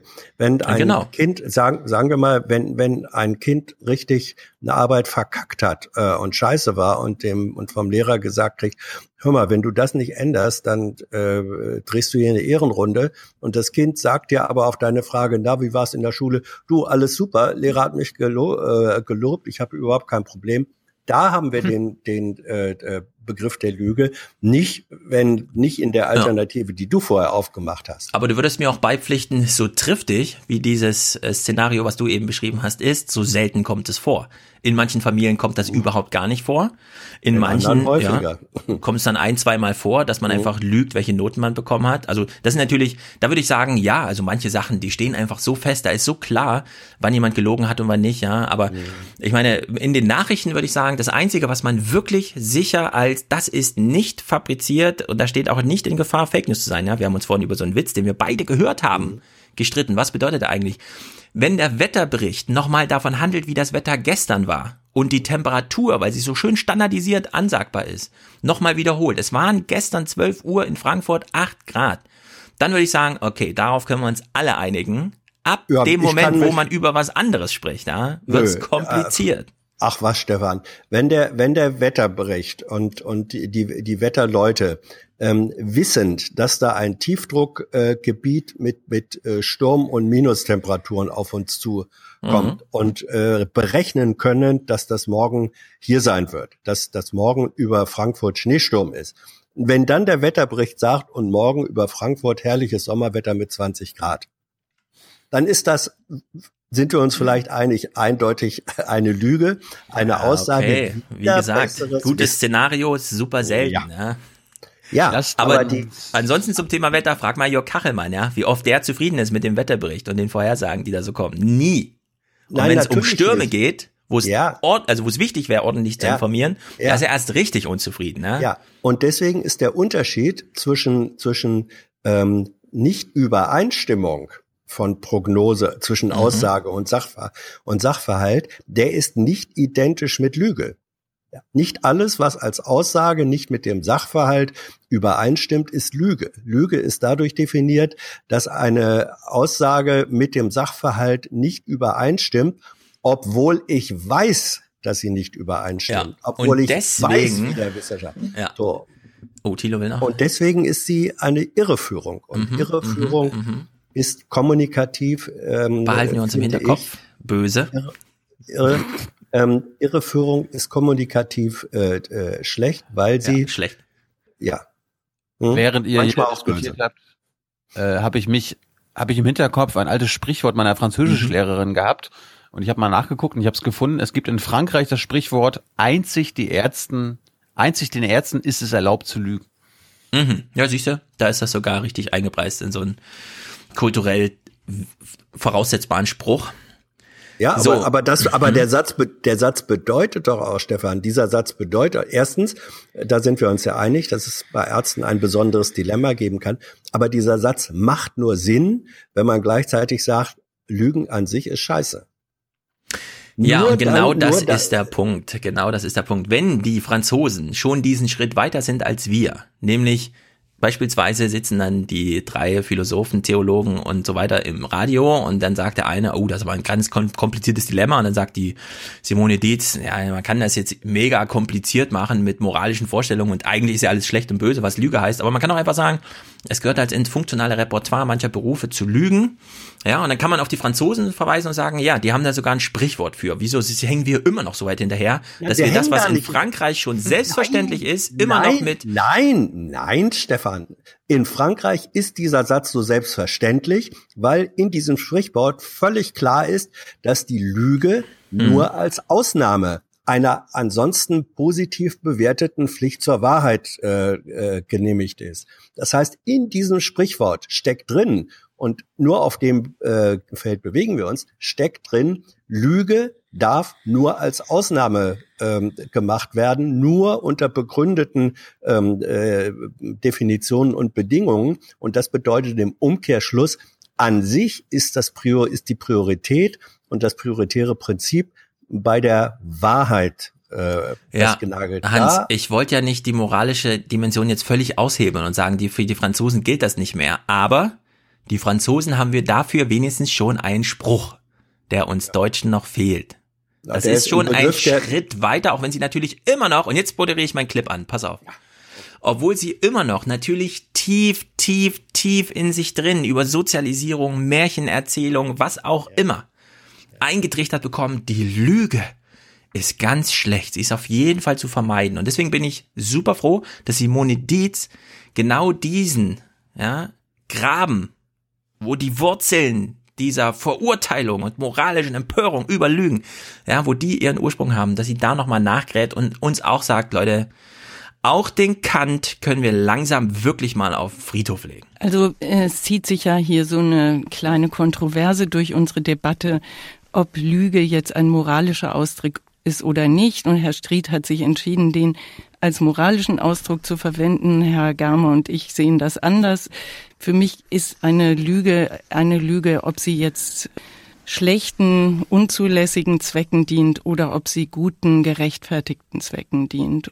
In der Philosophie gibt's ganz unterschiedliche Positionen dazu und Kant hat sich da nicht mit Ruhm bekleckert, indem er in einem Text eben so eine sehr restriktive Aussage gemacht hat, dass man das eigentlich nie zulässig machen dürfte, weil man die Sprache oder die Kommunikation beschädigt, durch die Verträge überhaupt erst möglich wären und dann würde man doch die ganze Menschheit beschädigen.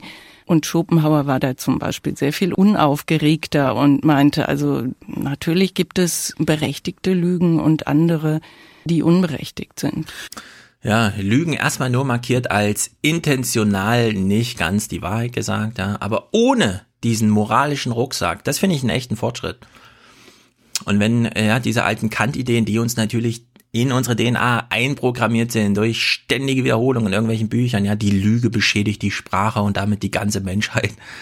Man kann das auch anders sehen. Man kann auch ganz entspannt politische Pressekonferenzen sehen und wissen, ja, die Politiker dort sind Protagonisten eines größeren Zusammenhangs. Für die ist eine Pressekonferenz einfach nur ein kurzer Abschnitt in ihren großen diplomatischen Beziehungen. Und dieser Stefan. wird genauso instrumentell eingesetzt wie die Vorbereitung für eine Sitzung ohne Öffentlichkeit und das Kaffeegespräch und das Telefonat durch Zufall und das geplante Telefonat und die Konferenz unter vielen und das Zwei-Augen-Gespräch. Das sind alles kommunikatives Repertoire, was da genutzt wird. Genauso eben auch die Pressekonferenz, wo man natürlich einfach, einfach mal die Lüge, also wo man einfach mal eine Lüge machen darf, weil es dafür funktionale Argumente gibt, auch wenn so viele moralische Dinge dagegen sprechen. Stefan, ist für dich eigentlich äh, dieser Podcast und andere Sachen, die du machst, auch da, wo du wissenschaftlich oder populärwissenschaftlich arbeitest, sind das für dich Versuche, äh, wo du dich bemühst, ähm, Tatsachen äh, und Wahrheiten in allen Anführungsstrichen gesagt auf die Spur zu kommen? Ist das für dich eine Intention so eines Podcasts oder deiner Arbeit? Wenn du ein Buch geschrieben hast darüber, über das äh, Redaktionsschluss, über mhm. das Sterben der Zeitungen, das sind doch Versuche, zutreffende Schilderungen zu machen, ja. äh, Analysen von Sachverhalten, wie sie sind oder sich anbieten. Ich würde das mit einem hohen Wort als einen Anspruch auf Wahrheits- oder einen Versuch von Wahrheitssuche definieren. Nein. Ja, und da soll ich jetzt widersprechen. Die Frage ist doch nicht, ob wir einen Wahrheitsanspruch haben, sondern erstens, warum? Das ist die eigentliche Frage. Warum oh. eigentlich? Und die nächste Frage ist, wie werden wir dem eigentlich gerecht? Wie? Nicht ob, ja. sondern warum und wie? Ja. Und diese gut, Fragen, die haben ja. keine einfachen Antworten, anders als haben die Sie, Frage. Na klar, nee, haben, haben natürlich, natürlich, natürlich haben Sie nicht. Die, die interessante Frage ist ja, wenn wir ihn haben, wenn wir einen Wahrheitsanspruch haben, auch du, warum denn eigentlich? Ähm, und dieses Warum begründet sich, finde ich, darin, dass äh, die Übereinstimmung von, ähm, äh, also menschliche Gesellschaft, menschlicher Fortschritt, Wissenschaft, Erkenntnis, ähm, ist dann äh, im Prozess, äh, wenn Erkenntnis und Erkenntnisgegenstand in der Aussage übereinstimmen. Das ist sozusagen Wahrheit in der Erkenntnis und in der Aussage ist sowohl menschheitsfördernd als auch in der Kommunikation förderlich. Von daher ein erstrebenswertes Ziel. Und damit haben wir eine Art Wahrheitsgebot. Ja. Das ist die Frage des Warum. Ja, und also, damit ist auch die Frage, sollten wir dem, sollten wir dem nach Möglichkeit folgen? Ist damit beantwortet. Ja, natürlich. Ja. Und damit ist die Lüge mh. als Widerspruch oder als Gegenteil zum Wahrheitsgebot ist der Ausnahmefall, der sein kann, der auch zum Repertoire gehört, der aber immer begründet sein muss. Genau. Und ich sehe das genau wie du. Nur die Begründung, na, weil Wahrheit wichtig und richtig ist, die ist zu kurz. Es gibt andere Begründungen. Und vor allem, und das ist jetzt der Punkt, der mich hier so interessiert, ich sag jetzt mal, was mich am meisten interessiert an dieser ganzen, warum spielt die Lüge in der politischen Kommunikation, vor allem im Journalismus, eine so große und so negativ besetzte Rolle? Ja, weil, wie, du schon sagtest, ich habe ja ein Buch über Medienmechanismen geschrieben. Warum finden wir eigentlich manche Sachen so interessant? Warum können wir uns von vielen so wenig lösen? Obwohl wir doch wissen, das führt uns nur in die Irre, ja? Twitter und der ganze Kram. Es ist zwar super, wir fühlen uns super toll dabei, wir sind süchtig, aber wenn wir jetzt darüber nachdenken, ist das wirklich gut für uns, hilft uns das weiter im Leben, ja? Also, es gibt so ein paar Mechanismen, da werden wir einfach ausgetrickst. So, und hier haben wir jetzt einen, denn es wurde leider nicht über die politische Lüge oder gar über Diplomatie in diesem SWR2-Forum gesprochen. Aber am Ende wurde zumindest nochmal das Desiderat genannt, nämlich genau darüber müsste man eigentlich auch nochmal nachdenken. Und wir hören jetzt mal den Theologen Magnus Stried zu, der die allerletzte Anmerkung in dieser Sendung macht, von der ich finde, da könnte man jetzt sozusagen Teil 2, 3 und 4 müsste man jetzt pflichtmäßig nachbauen, weil die Fragen so dringend sind. Mein etwas beunruhigendes Gefühl besteht darin, dass wir das Thema der Lüge sehr stark auf Individuen hin diskutiert haben. Wenn man dieses ganze Thema nochmals in den politischen Raum reinnimmt, angesichts der wahnsinnigen Komplexität von gesellschaftlichen Verhältnissen, von globalen Verhältnissen, bekommt das Thema nochmals eine ganz andere Dimension. Fakt ist natürlich, dass politische Mehrheiten heute ohne Preis einer immensen Komplexitätsreduktion organisiert werden. Und auch da können wir beobachten, dass auch Tatsachen ganz, ganz bewusst verdreht werden. Von daher habe ich die Vermutung, dass die evangelische Kirche mit ihrer Fastenaktion auch dieses Phänomen beschreibt, dass wir auch im öffentlichen Diskurs darüber, was soll passieren, politisch passieren, wieder mehr Wahrhaftigkeit brauchen. Das heißt mehr Fakten statt alternative Fakten. So, jetzt hat er dieses Zauberwort genannt. Das finden natürlich alle immer goldrichtig. Wer Komplexitätsreduktion sagt, hat recht. Aber die Lüge. Und ich will jetzt ganz konkret daran erinnern. Wir hatten diese Pressekonferenz in Sharm el-Sheikh oder wie das heißt. Die EU trifft sich mit der äh, Arabischen Liga und wirft sich auf offener Bühne gegenseitig Lügen vor. So, wir haben die Pressekonferenz in Korea, an der nur Trump beteiligt war, der Kim etwas unterstellt hat, worauf Kim Jong-un dann sagt, nee, der hat da gelogen, das war ganz anders, ja, da stehen einfach Lügen Offen. So, und wenn er das jetzt hier so sagt, der Theologe, der Vorwurf der Lüge im politischen Raum, was ist das eigentlich, ja? Dann muss man doch mal festhalten, und das können wir eigentlich jetzt mal beobachten, sobald jemand Lüge als Vorwurf in den Raum stellt, interessiert uns als Publikum nur noch eins. Wer hat über was gelogen, wer und was. Uns interessiert nur noch Protagonist und Story. Und wir dampfen das ein auf Pressekonferenzsituationen, die im Grunde kürzer sind als die Berichterstattung darüber, obwohl die Berichterstattung natürlich viel mehr Zeitraum hätte abdecken müssen, nämlich die begegnen sich, die treffen sich, die reden, die haben eine Tagesordnung und so weiter und so fort. Stattdessen dampfen wir alles, und zwar in beiden Situationen, Korea und in Ägypten, ein auf, und in diesem Moment hat er ihm eine Lüge unterstellt. Ab dann nur noch die beiden Protagonisten auf der Bühne sind entscheidend. Und nur noch die Frage, was ist die Story hinter dieser Lüge? Uns interessiert nicht, was da passiert ist. Uns interessiert die Story hinter der Lüge. Ja? Und diese Attraktivität kommt natürlich nur durch diesen moralischen Rucksack, der uns über Kant und die Märchen und so weiter eingeimpft wurde. Wenn ihr hört, jemand lügt, und sei es nur ein Vorwurf, fragt euch, wer, Protagonist und Story. Wir wollt wissen, was ist Hintergrund der Lüge. Und es blockiert den ganzen politischen Prozess. Ja, Nicht nur die politische Kommunikation darüber ja, ja. wird blockiert, sondern der Prozess selbst. Ja. Also äh, äh, ich gebe dir insofern völlig recht und würde das auch kritisieren, wenn Berichterstattung und egal ob das jetzt Nordkorea ist oder oder äh, Ägypten und EU, wenn die reduziert wird, reduziert wird auf diesen Lügen- und Protagonistenzusammenhalt, ähm, dann beschädigt das den Prozess und beschädigt auch die Berichterstattung. Da, mhm. d'accord. Überhaupt kein, überhaupt kein Problem. Also ich sag mal, über die Lügenfrage dürfte im Journalismus und in der politischen Kommunikation überhaupt nicht vergessen werden. Worüber haben die sich ähm, eigentlich äh, unterhalten? Ja, mit welchen Punkten? Ja, ja, genau mit, welch, Punkt. mit, mit welchen Punkten sind sie? Was macht die Schwierigkeit im Verhältnis aus? Also sozusagen die Substanz auch der Widersprüche und des Prozesses darf dabei nicht unter die Räder kommen.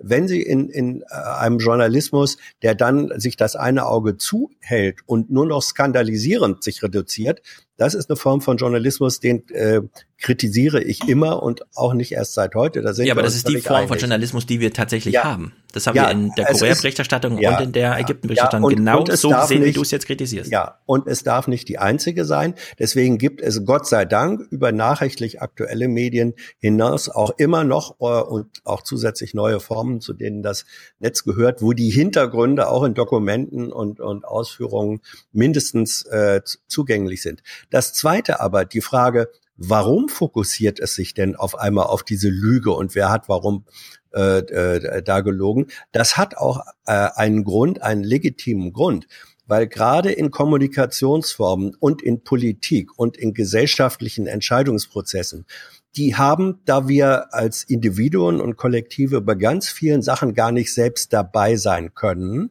sondern wo, wo andere agieren, das funktioniert nur auf der Basis einer Vertrauensvermutung.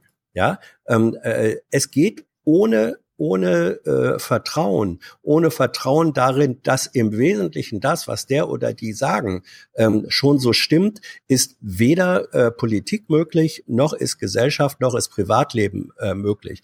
Und die Lüge, da wo sie auftaucht, ist sozusagen ähm, der, der, der Nachweis oder ein Indiz dafür, dass Vertrauen nicht möglich, äh, in dem Moment nicht möglich ist, dass Vertrauen gebrochen wird. Und damit wird die Grundlage für auch gesellschaftliche Prozesse und Entscheidungsprozesse, dieser Teppich wird mir unter den Füßen weggezogen. Und deswegen ist das Interesse daran, weil ich das Vertrauen wiederherstellen können möchte. Deswegen mhm. ist das Interesse daran, wer hat hier eigentlich die Vertrauensbasis beschädigt, das aufzuklären, um sie wiederherzustellen, berechtigt. Ja. Und jetzt der letzte Clip. Ich weiß, ich sehe, Thilo langweilt sich. Er darf gleich Wolfsclips spielen. Aber Hans, dieser Teppich, dieser Vertrauensteppich, auf dem das alles stehen soll und der dann wieder zusammengenäht werden muss, wenn er einmal zerrissen wurde durch eine Lüge, die im Raum steht. Weshalb du doch mal rechtfertigst, warum man auf diesen Riss im Teppich ganz genau guckt und zwar genauer auf alles, was sonst so passiert. Genau dieser Teppich könnte einfach eine große, große Lüge sein.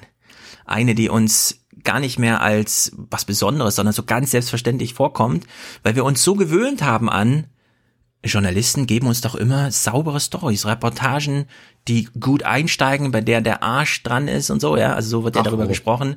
Der ja. Film, der uns in drei Minuten genau dies und uns nicht verunsichert mit zusätzlicher Information. Ich will nur eine Buchempfehlung machen. Ich will jetzt nicht, ja, ja. darüber diskutieren wir jetzt nicht, aber als Denkanrichtung und als Lesehinweis. Jeff Jarvis hat ein Buch gelesen. Den Titel trägt er gleich selbst vor. Wir hören in den Podcast This Week in Google rein, in dem Leo Laporte und Stacey Hilkenbocken oder so heißt sie. Die drei, also die beiden, reagieren dann spontan und zwar nur auf den Buchtitel, den Jeff Jarvis nennt. Jeff Jarvis ist per Skype irgendwie zugeschaltet, klingt ein bisschen schlechter als sonst immer, aber ist egal. Wir können es verfolgen, ja? Also das ist jetzt ein Lesehinweis für uns alle und glaubt mir, ich werde dieses Buch so schnell lesen, wie es geht, weil es deckt sich wahrscheinlich vollständig mit meiner Class Relotius Apathie oder wie man das auch immer nennt, Abneigung, die ich gegen alle Reportagen, mir, mir doch egal, ob da gelogen ist oder nicht, ja. Die Reportage selbst ist das Problem. Also ich bin sehr froh, dass dieses Buch jetzt da ist. Hans freut sich schon. Wir hören hier mal in diesen Podcast rein. I'm reading another book. Ooh, ooh, this is really. Uh, how history gets things wrong, Ooh. the neuroscience of our addiction to stories. Yes. I'll, oh, I I'll, saw I'll that talk book. about yes. that another day. I It's love really that idea. It is because it says that we have a theory of mind because because when we want to figure out when the other person on the on the savannah is going to get that half an antelope that was eaten by the lion before the lion gets back, we're figuring out what other people are going to do in this empathetic way, and that and that is hardwired into us in ways that he argues. He's a philosopher of science. The author is one Alex Rosenberg. You mean George Washington didn't chop down the cherry tree? The problem is we we so want narrative. Yeah. We so want stories. We He so says- want to understand the He says narrative history is always, always wrong. It's Wrong. not just incomplete or inaccurate, but deeply wrong.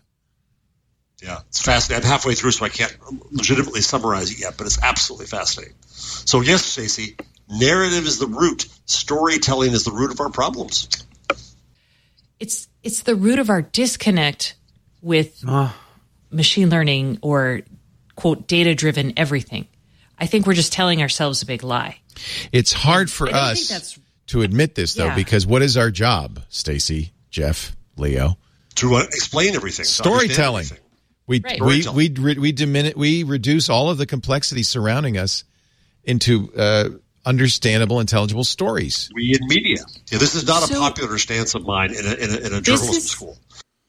Ja, während der Journalismus damit anfing, dass vor 100 Jahren her, wie auch immer, ich weiß jetzt nicht genau, wie der Zoo ist sein Namenspatron und so weiter, äh, in nach Afrika fuhr und dort Tierfilme mitbrachte, die uns so eindeutig und empathisch nachvollziehbar machen, warum die Antilope jetzt das Opfer des bösen Tigers wurde und so weiter, ja. Sind wir jetzt 100 Jahre später oder vielleicht sogar 200 Jahre später da angekommen, dass uns Computer irgendwie die Welt erklären, indem sie uns nur noch Ergebnisse präsentieren und gar keine Story mehr und wir uns fragen, ist das nicht vielleicht der eigentliche Kern von allem? Haben wir uns immer belogen mit diesem ganzen Geschichten erzählen? Mit diesem, ah, der Politiker handelt und zwar, weil er schon damals das gesagt hatte und für morgen das angekündigte, macht das natürlich voll Sinn, wenn er jetzt mit seiner Sekretärin so umgeht. Er ist schuldig, hängt ihn, klagt ihn an, zerfetzt seine Reden in Twitter-Schnipsel, baut sie in andere Narrative um, nämlich da hat jemand was gegen so und so gesagt. Ja? Und dieses ganze Geschichten erzählen, das Geschichten erzählen, nicht die intentionale Lüge darin, sondern die Sucht nach der Geschichte selbst ist vielleicht das Problem. Ja. Weißt du, woran mich das jetzt nochmal alles erinnert hat, an den Clip hier? Alright, I'm not stupid. You're saying that humans need fantasies to make life bearable? No. Humans need fantasy to be human. To be the place where the falling angel meets the rising ape. With tooth fairies, hogfathers. Yes. As practice, you have to start out learning to believe the little lies. So we can believe the big ones. Yes. Justice, mercy, duty, that sort of thing. Ja, vielleicht ist es einfach genau umgedreht alles, ja? Vielleicht ist alles einfach genau umgedreht. Und in diesem Gespräch aus dem Podcast geht's weiter. Wir hören es jetzt nicht, aber ich will nur kurz referieren, denn es wird ja immer so der Jugend unterstellt, ach, die guckt ja nur noch diese Instagram-Stories, da hängt ja nichts mehr mit nichts zusammen, man springt von einem Suchergebnis zum nächsten und immer geht's um den kleinen Dopaminschub und so weiter und dann wird einfach mal verglichen.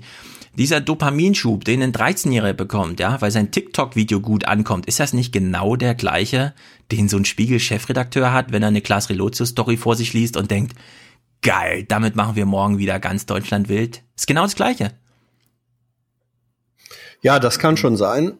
Das, das kann schon sein. Äh, ungeachtet dessen erlaube ich mir den Hinweis, ähm, dass unser Gehirn so funktioniert, dass wir Informationen versuchen, Mustern zuzuordnen ähm, und vor allem sie durch die Musterzuordnung und Einordnung sie überhaupt erst verständlich werden.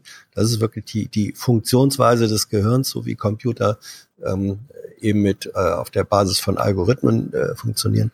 Und in dieser Funktionsweise des Gehirns ist das Muster, die Form der Geschichte, ist eine Form, äh, in der Informationen ähm, äh, äh, erinnerbar werden und memorierbar äh, werden. Das heißt also, äh, die, das Muster der Geschichte äh, ist eines, was sozusagen die DNA der menschlichen Informationswahrnehmung ähm, und Speicherung äh, beinhaltet. Hm.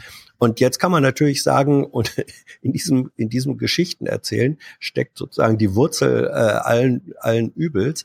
Dann äh, möge mir bitte jemand erklären, wie dann Wissen, Erfahrung, äh, Orientierung, Zuordnung in welchen anderen Mustern sie stattfinden soll, weil auch diese anderen Muster, das ist dann eine andere Form von Geschichte, von Story, die wir jetzt nicht so nennen, die aber genau den gleichen Strukturen folgen. Ja, du bist aber so fordernd, Hans. Ähm, man kann ja einfach mal festhalten, das Muster der Story entspricht nicht dem Muster der Welt, nur weil die Story in unserem Gehirn gut ankommt. Deswegen Natürlich sind wir nicht, nicht, näher an der Welt dran. So, und jetzt Nein, ist dieser große ja. Punkt, weil du die Maschinen ja. nochmal, ja. ja. Ähm, es gibt die Maschinen. Muster der Welt. Ja, den, na doch, die Maschinen, Nö. die finden ja Muster. Na, die Maschinen finden Muster, wenn du denen heute die so einen riesigen Datensatz gibst. Die, die Nur, ja, warte, warte, warte, Hans, warte, die Pointe ist eine andere. Nein, ganz anders. Hans, man kann es ganz anders reindampfen. Man kann es wirklich runterdampfen jetzt.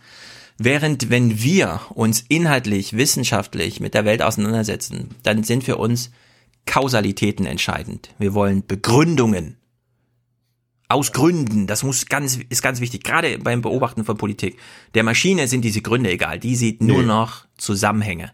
Ja, eben. Und, und Korrelation, aus, aber genau, ohne Gründe, ohne Intention. Ja, Moment, aus A folgt B. Wenn, ja, das ist aber ja, ein ganz aus, anderes Paradigma als unser Story ja, erzählen. Das ist aber Kausalitäten Moment, aber das ist nein, nein, aus A folgt B ist eine Kausalität. Auch, aber ja, das eben. reicht der Maschine und uns reicht es nicht. Wir wollen Nee, umgedreht. Der Maschine, der Maschine reicht die Korrelation, der Zusammenhang. Wir wollen dann noch eine Kausalität draus machen. Wir suchen noch Gründe. Wir suchen ja. Folgen von, wir suchen Wirkungen. Ja. Gerade in der Wissenschaft, ja? Genau das macht die Maschine Wirkungen. auch. Die Maschine, die Maschine äh, jedenfalls da. Äh, also nimm den Schachcomputer.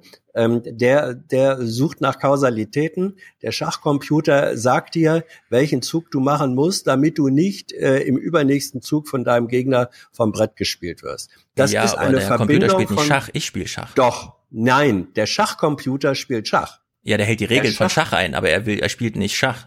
Er, hält- er hält die Regeln von Schach ein, genau. Deswegen, deswegen verlieren inzwischen selbst internationale Großmeister gegen Schachcomputer, wenn sie gegen die antreten. Weil der Schachcomputer nicht Schach spielt. Ähm, das heißt also, äh, das heißt also, der Computer stellt nicht einfach nur neutral Korrelationen her, sondern da, wo der, äh, wo, wo der Computer äh, Aussagen macht, Empfehlungen gibt, Entscheidungen trifft, haben wir es zu tun mit Korrelation und Kausalität. Genau das, was du dem Menschen vorwirfst, macht der Computer in seiner Art, die von moralischen Dimensionen äh, frei ist. Da gebe ich dir recht.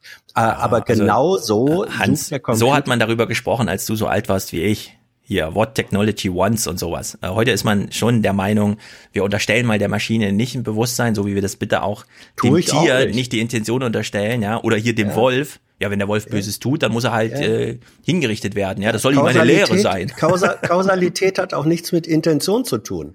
Und das halte ich jetzt äh, äh, für eine relativ moderne Aussage. Ich wollte kommst nur sagen, du dazu, dass Kausalität etwas mit Intention zu tun Die haben Maschine schi- spielt Schach, weil wir das Schach nennen und wir das ein Spiel finden, aber im Grunde befolgt die Maschine einfach die Regeln, die Ja, sie so sich entweder selbst stellt oder die wir ihr gegeben haben, weil wir sie zielprogrammiert haben oder halt konditional programmiert haben. Aber Ja, die Maschine sitzt uns nicht gegenüber und äh, grinst dann so zu uns, wenn sie besonders clever war, weißt du? Das macht sie einfach Das nicht. Sie spielt halt das einfach hat- nur diese Regeln Ja, ab. Aber das hat, also das Grinsen und die Freude darüber, Das ist hat was Menschliches. über, das hat aber nichts mit dem, mit der Frage von Kausalität oder Nicht-Kausalität zu tun. Das ist sozusagen ein kleines, eine, eine, eine, eine kleine äh, Cherry. Doch. Das, Das Lächeln zeigt die Intention. Das offenbart die Intention. Ah, du wolltest gewinnen. Alles klar. Der Maschine ist das egal, deswegen grinst sie uns nicht an. Ja, die Maschine ist äh, programmiert auf Effizienz und die Effizienz. Äh, Es war noch nie ein Schachcomputer betrübt, weil er verloren hat, aber sehr viele Dreijährige sind betrübt, Ja. wenn sie im Spiel verlieren. Selbst, selbstverständlich. Das ist die, das ist die emotionale Kondi äh, äh, Konnotation. Und dennoch ist die Pro zielt die Programmierung der Maschine darauf ab, in der Folge von kausalen, kausalen Zusammenhängen dazu zu führen, dass du ähm, dich gegen deinen Gegner, und zwar egal, ob das jetzt ein anderer Schachcomputer ist oder ein Mensch, entsprechend den Regeln durchsetzt. Und das ist Kausalität. Die Antworten darauf kriegst du im Forum. Gerne. Auf die Intention Hans. der Maschine.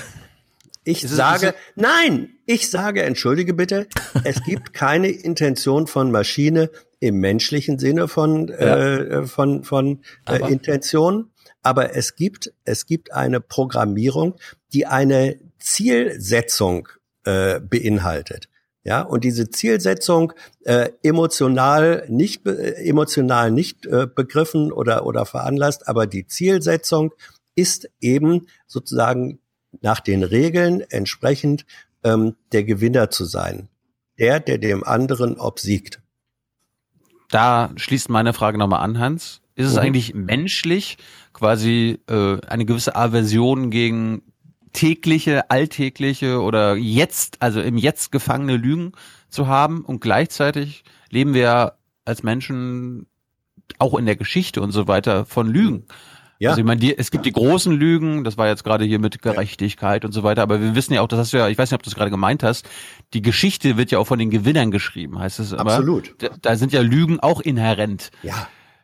Also ist das einfach menschlich, dass wir quasi so im Alltäglichen, wenn wenn Stefan jetzt sagt, ihm geht's gut und dabei geht's ihm schlecht und Ja. das da, das finden wir scheiße, dass er uns angelogen hat, aber wenn es um das große Ganze geht, da akzeptieren wir dann auch die Lüge. Ja, das ist äh, also was was darin deutlich wird. Da, da gehen wir jetzt eigentlich wieder an den Anfang dieser dieses Lügengesprächs äh, äh, zurück. Wir befinden uns permanent in diesem Spannungsverhältnis, in dem wirklich in dem Spannungsverhältnis, dass wir sagen, im Grunde ist ist ähm, ist Wahrheit der, der der erstrebenswertere und richtigere Weg in vielerlei Hinsicht und deswegen Da, da, da. ja, Wieder in die es, Kantfalle es ist so.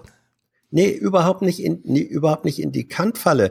Äh, Stefan, es gibt keine Wissenschaft, es gibt keinen wissenschaftlichen Fortschritt, egal ob im Maschinenbau oder Ja, aber die Begründung dafür ist nicht, die Lüge ist schlecht oder böse. Genau dieses moralische Urteil ist es nicht. sondern wenn wir in der Wissenschaft Wahrheit erfahren, ja. dann wird die Maschine auch tatsächlich funktionieren, die wir mit ihr bauen. Das ist der große Eben, Vorteil. Und deswegen, Uh! und deswegen ist es gut. Deswegen ist. Ja, das kann man dann im zweiten Wahrheit, Schritt so sagen, damit Oma Nein, Erna das, das auch versteht, dass das natürlich Nein, das gut ist- ist, weil eine kaputte Maschine ist natürlich Ja. schlecht. Für den, Aber- für den Fortschritt, für das Gelingen, wenn du so willst, Mhm. ist Wahrheit eine, ähm, eine unverzichtbare Richtschnur. Ja? Richtig, aber nicht aus moralischen Gründen, sondern aus funktionalen. Das ist doch der Aus- Punkt. Aus, aus funktionalen. Haben wir Menschen. Komm, wir lassen Thilo mal Clips spielen. haben wir, haben haben's wir Menschen zur, haben wir Menschen zur Gestaltung unseres Lebens ein nur technisch funktionales Verhältnis? Ich nicht. Du auch nicht. Hm. Komm, ich bringe euch mal auf eine. Haben wir das Thema abgeschlossen? Ja. Ja. Ich spiele ein bisschen mit meiner Kamera rum, während ihr äh, Clips und ich natürlich auch mit Clips gucke. Wundert euch nicht, bitte. Ich habe ein gutes Thema, wo auch eigentlich die Lüge inhärent ist, nämlich beim Kennenlernen von zwei Menschen. Ja. Hans, ja? Selbstverständlich. Nicht Jeder nur auf Flirt- Tinder, nicht nur auf Tinder, sondern äh, auf Überall der Flirt wir, auf der Straße. Wir, wir, wir schön färben un, unser Bild von uns selbst dem anderen gegenüber. Und uns auch- selbst gegenüber. Das ist ganz selbst. wichtig. Natürlich, natürlich die, die, die äh, Lebenslüge ist ein, ist ein literarischer äh, Begriff, ähm, den es seit 150 Jahren gibt. Ähm, und der nicht nur literarisch, sondern in der Ja. Realität ist. Wir belügen andere und uns ähm, selbst. Und es gibt auch den, das deutsche Sprichwort, man, die Menschheit will belogen werden. Auch daran äh, ist was dran. Also das zeigt die, das zeigt die schillernde Zwiespältigkeit dieses Begriffs im Spannungsverhältnis. Es ist ähm, eine glatte Lüge Mhm. und ähm, wirklich ein unfreundlicher Akt, den wir so auch nicht akzeptieren können. Ich bin empört. Man könnte ja auch fragen, ob man angelogen werden will, wenn man flirtet. Ja, ja, natürlich. Und äh, Hans, du kennst dich ja aus beim Flirten, wie wir alle. Wir sind ja, wir, ja, wir mussten ja alle schon mal mit Frauen flirten. Ich glaube, das ist auch Stefan Schulz musste, um seine Frau kennenzulernen, mal flirten. Richtig. Und wir, Gekämpft habe ich. Und wir sehen jetzt mal eine Szene. Es gibt im Ikea in MV äh, Speed Dating. Ja, sehr gut. Ich sag, das ist alles Tinder. Katholische Weiterbildung, Busfahren, neues Mo Mobilitätskonzept von Mercedes und jetzt hier Ikea. So, jetzt kommt der Basti. Jetzt Selbst so, den, selbst so ein Podcast-Forum kann Schrifttinder sein. ja. Richtig. Jetzt, jetzt lest ihr mal, äh, jetzt äh, lernt ihr mal den Basti kennen, der beim Speeddating beim Ikea mitgemacht hat und Hans kann aber bewerten, ob er nicht hätte besser lügen sollen. Gelb für Ich bin Single, die anderen Farben für Bin in Begleitung oder schon vergeben. Basti rechts im Bild trägt gelb. Der 33-jährige Single-Vermessungstechniker will heute, wie diese Damen, sogar erstmalig am Speeddating. Ist er jetzt Single und Vermessungstechniker oder vermisst er Singles? Ich bin so froh, dass Ikea endlich mal äh, eine Gelegenheit hat, die Räumlichkeiten, die sie da ja überall aufbauen, Ja. auch zu nutzen. Statt immer Ja, nur diese Kinderecken. Und da ist ja auf einmal die Die Produktname. ganzen Betten! Ja, stell dir mal vor, stell dir mal vor, die, die, auf einmal macht doch die Produktnamensgebung bei Ikea Sinn. Ja? Lerne Billy kennen. Mm. Richtig, richtig. Ja, nein, lerne Basti kennen. Ja, Gleiche lerne, Aufgabe, Hans. lerne Basti Mhm. kennen bei Billy. Basti Ja. steht bei Billy. Basti oder Billy? Mhm. Äh, Jetzt hör Basti mal zu, Hans. Teilnehmen. Weil der Ikea ist ja eigentlich ein Ort, an dem man sich wohlfühlen soll. Und äh, ich gehe hier eigentlich ehrlich gesagt auch gerne mal hin und gucke einfach mal so, was es so an Wohntrends gibt. Und ähm, deswegen äh, hatte ich gedacht, das ist eigentlich eine gute Umgebung für mich. Wenn ich mich hier sowieso schon wohlfühle, dann ist es vielleicht einfacher für mich, hier eine Frau kennenzulernen. Ja. 10 Euro Eintritt für Deutschlands erste Singleparty zwischen Billigregal und Pop-Drop-Kissen. Buffet inklusive. Basti sondiert das Gelände. Sein Wunsch, zum Deckel den passenden Topf. Ausverkauft. Über 320 Tickets abgesetzt. Beim Tanzen mischt sich alles. Beim Speeddating wird in Zehnerjahrgängen gearbeitet. Startschuss. Gut, dann starten die ersten fünf Minuten jetzt. Achso, falls euch kein Gesprächsthema Fünf Minuten können ich hab ganz schön lang so sein. Zettel mit Fragen. 21.30 Uhr. Bäumchen, wechsel dich alle fünf Minuten. Basti gibt alles. Seine Taktik? Reden. Und sofort offen. Zum Beispiel zum Pubquiz oder so eine Geschichte. Ne? Also wir sind bei der Tanzschule Schimmelfennig, die ist hier in Teutenwinkel. Und ähm, irgendwie hat sich das dann so ergeben, dass ich da mit einer Dame sozusagen Freundschaft geschlossen hat. Die ist aber verheiratet und hat zwei Kinder und all sowas. Ne? Wir treffen uns dann bloß regelmäßig sozusagen, um, um dann so ein bisschen voranzukommen. Ich bin letztes Jahr gerade erst darauf gekommen, dass ich eigentlich Fisch ganz gerne mal mag, ab und zu mal. Also, Achtung. Ähm, aber ansonsten esse ich eigentlich auch fast alles. Manch, manchmal auch gerne zu viel, aber. Ja, ich esse halt gerne Deutsch. Deutsch, achso. Na, besser Ja. als Deutsche.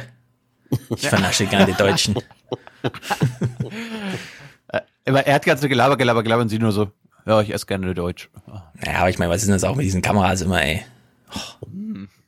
Aber die beiden sind am Ende auch zusammen nach Hause gegangen, laut Nordmagazin. Zumindest aus Ikea raus, auf dem großen Ja. Parkplatz. Da kann man sich schon mal verlaufen.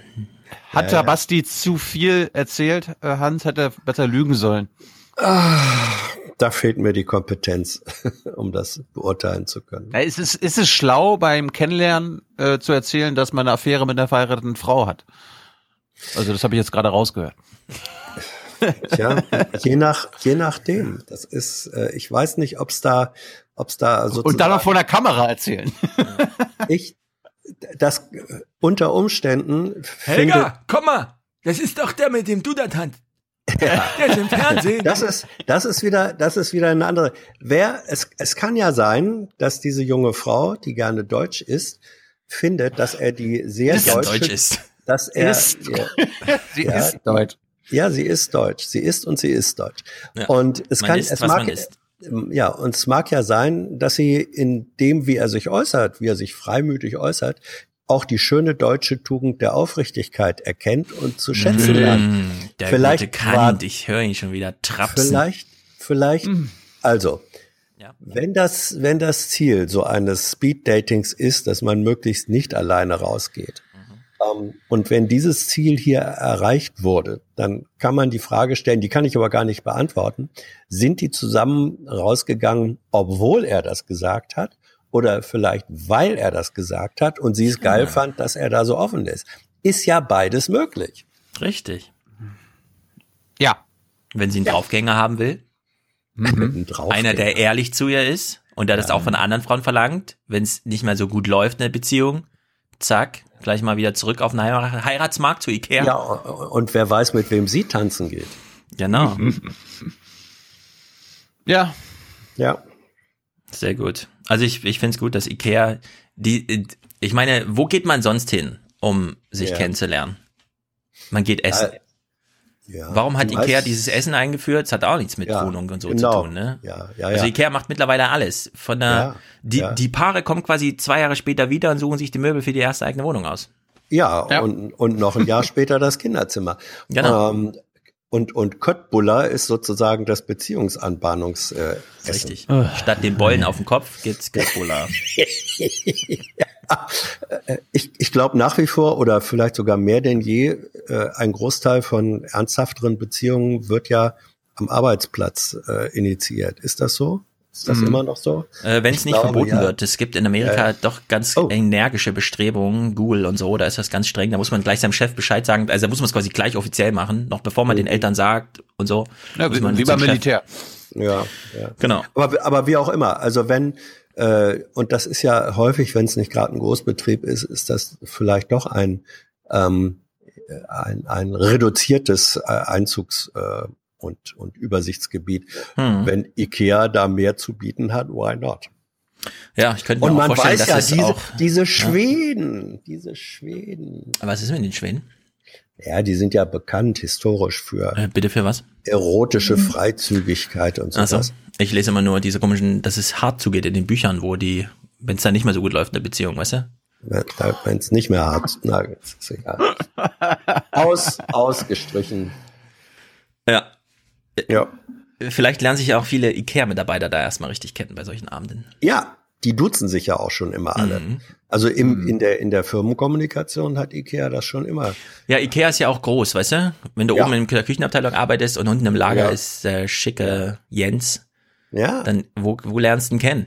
Außer jetzt Ja. bei der Single-Party. Und das ist vielleicht, Oder jetzt wird's vertragt, pass mal auf. Während die Gäste, die kommen, natürlich alle die Armbänder um und ja, ja, ich bin hier um und so weiter. Ist es Ja. für die Mitarbeiter natürlich, verstehst du? Ist es eigentlich eine akzeptable Lüge, Stefan, wenn man sich nicht so ein gelbes Armband holt, sondern so ein rotes, was signalisieren soll, dass man vergeben ist, obwohl man gar nicht vergeben ist? Warum Einfach geht man dann dahin? Das verstehe ich gar nicht, warum das überhaupt geht. Zum Spaß.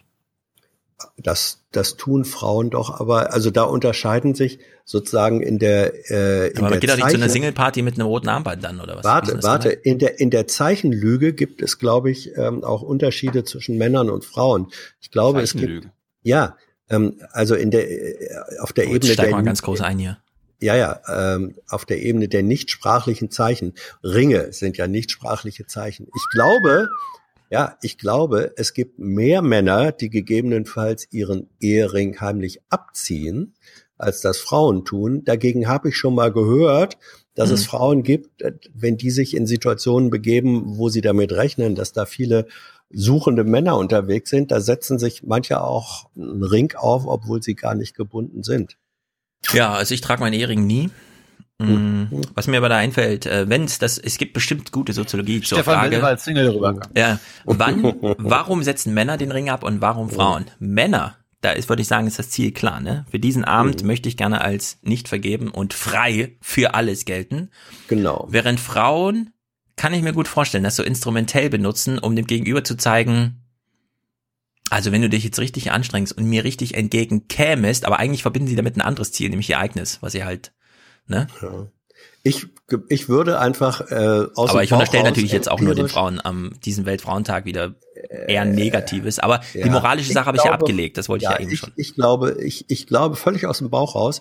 Ich glaube, es gibt prozentual mehr Ehemänner, die ihren Ring situativ äh, absetzen, als Das Frauen auch. das tun. Wenn Frauen ihren Ring abziehen, dann hat das, glaube ich, eher was damit zu tun, dass sie finden, dass der bei irgendwelchen äh, Verrichtungen oder Tätigkeiten stört und äh, nicht Ja. beschädigt wird. Und deswegen, also eher liebe Frauen, funktionale gebt Gründe. den Männern viel zu essen, damit der Ehering gar nicht Ja. abzumachen ist nach fünf Jahren Ehe. damit er einwächst.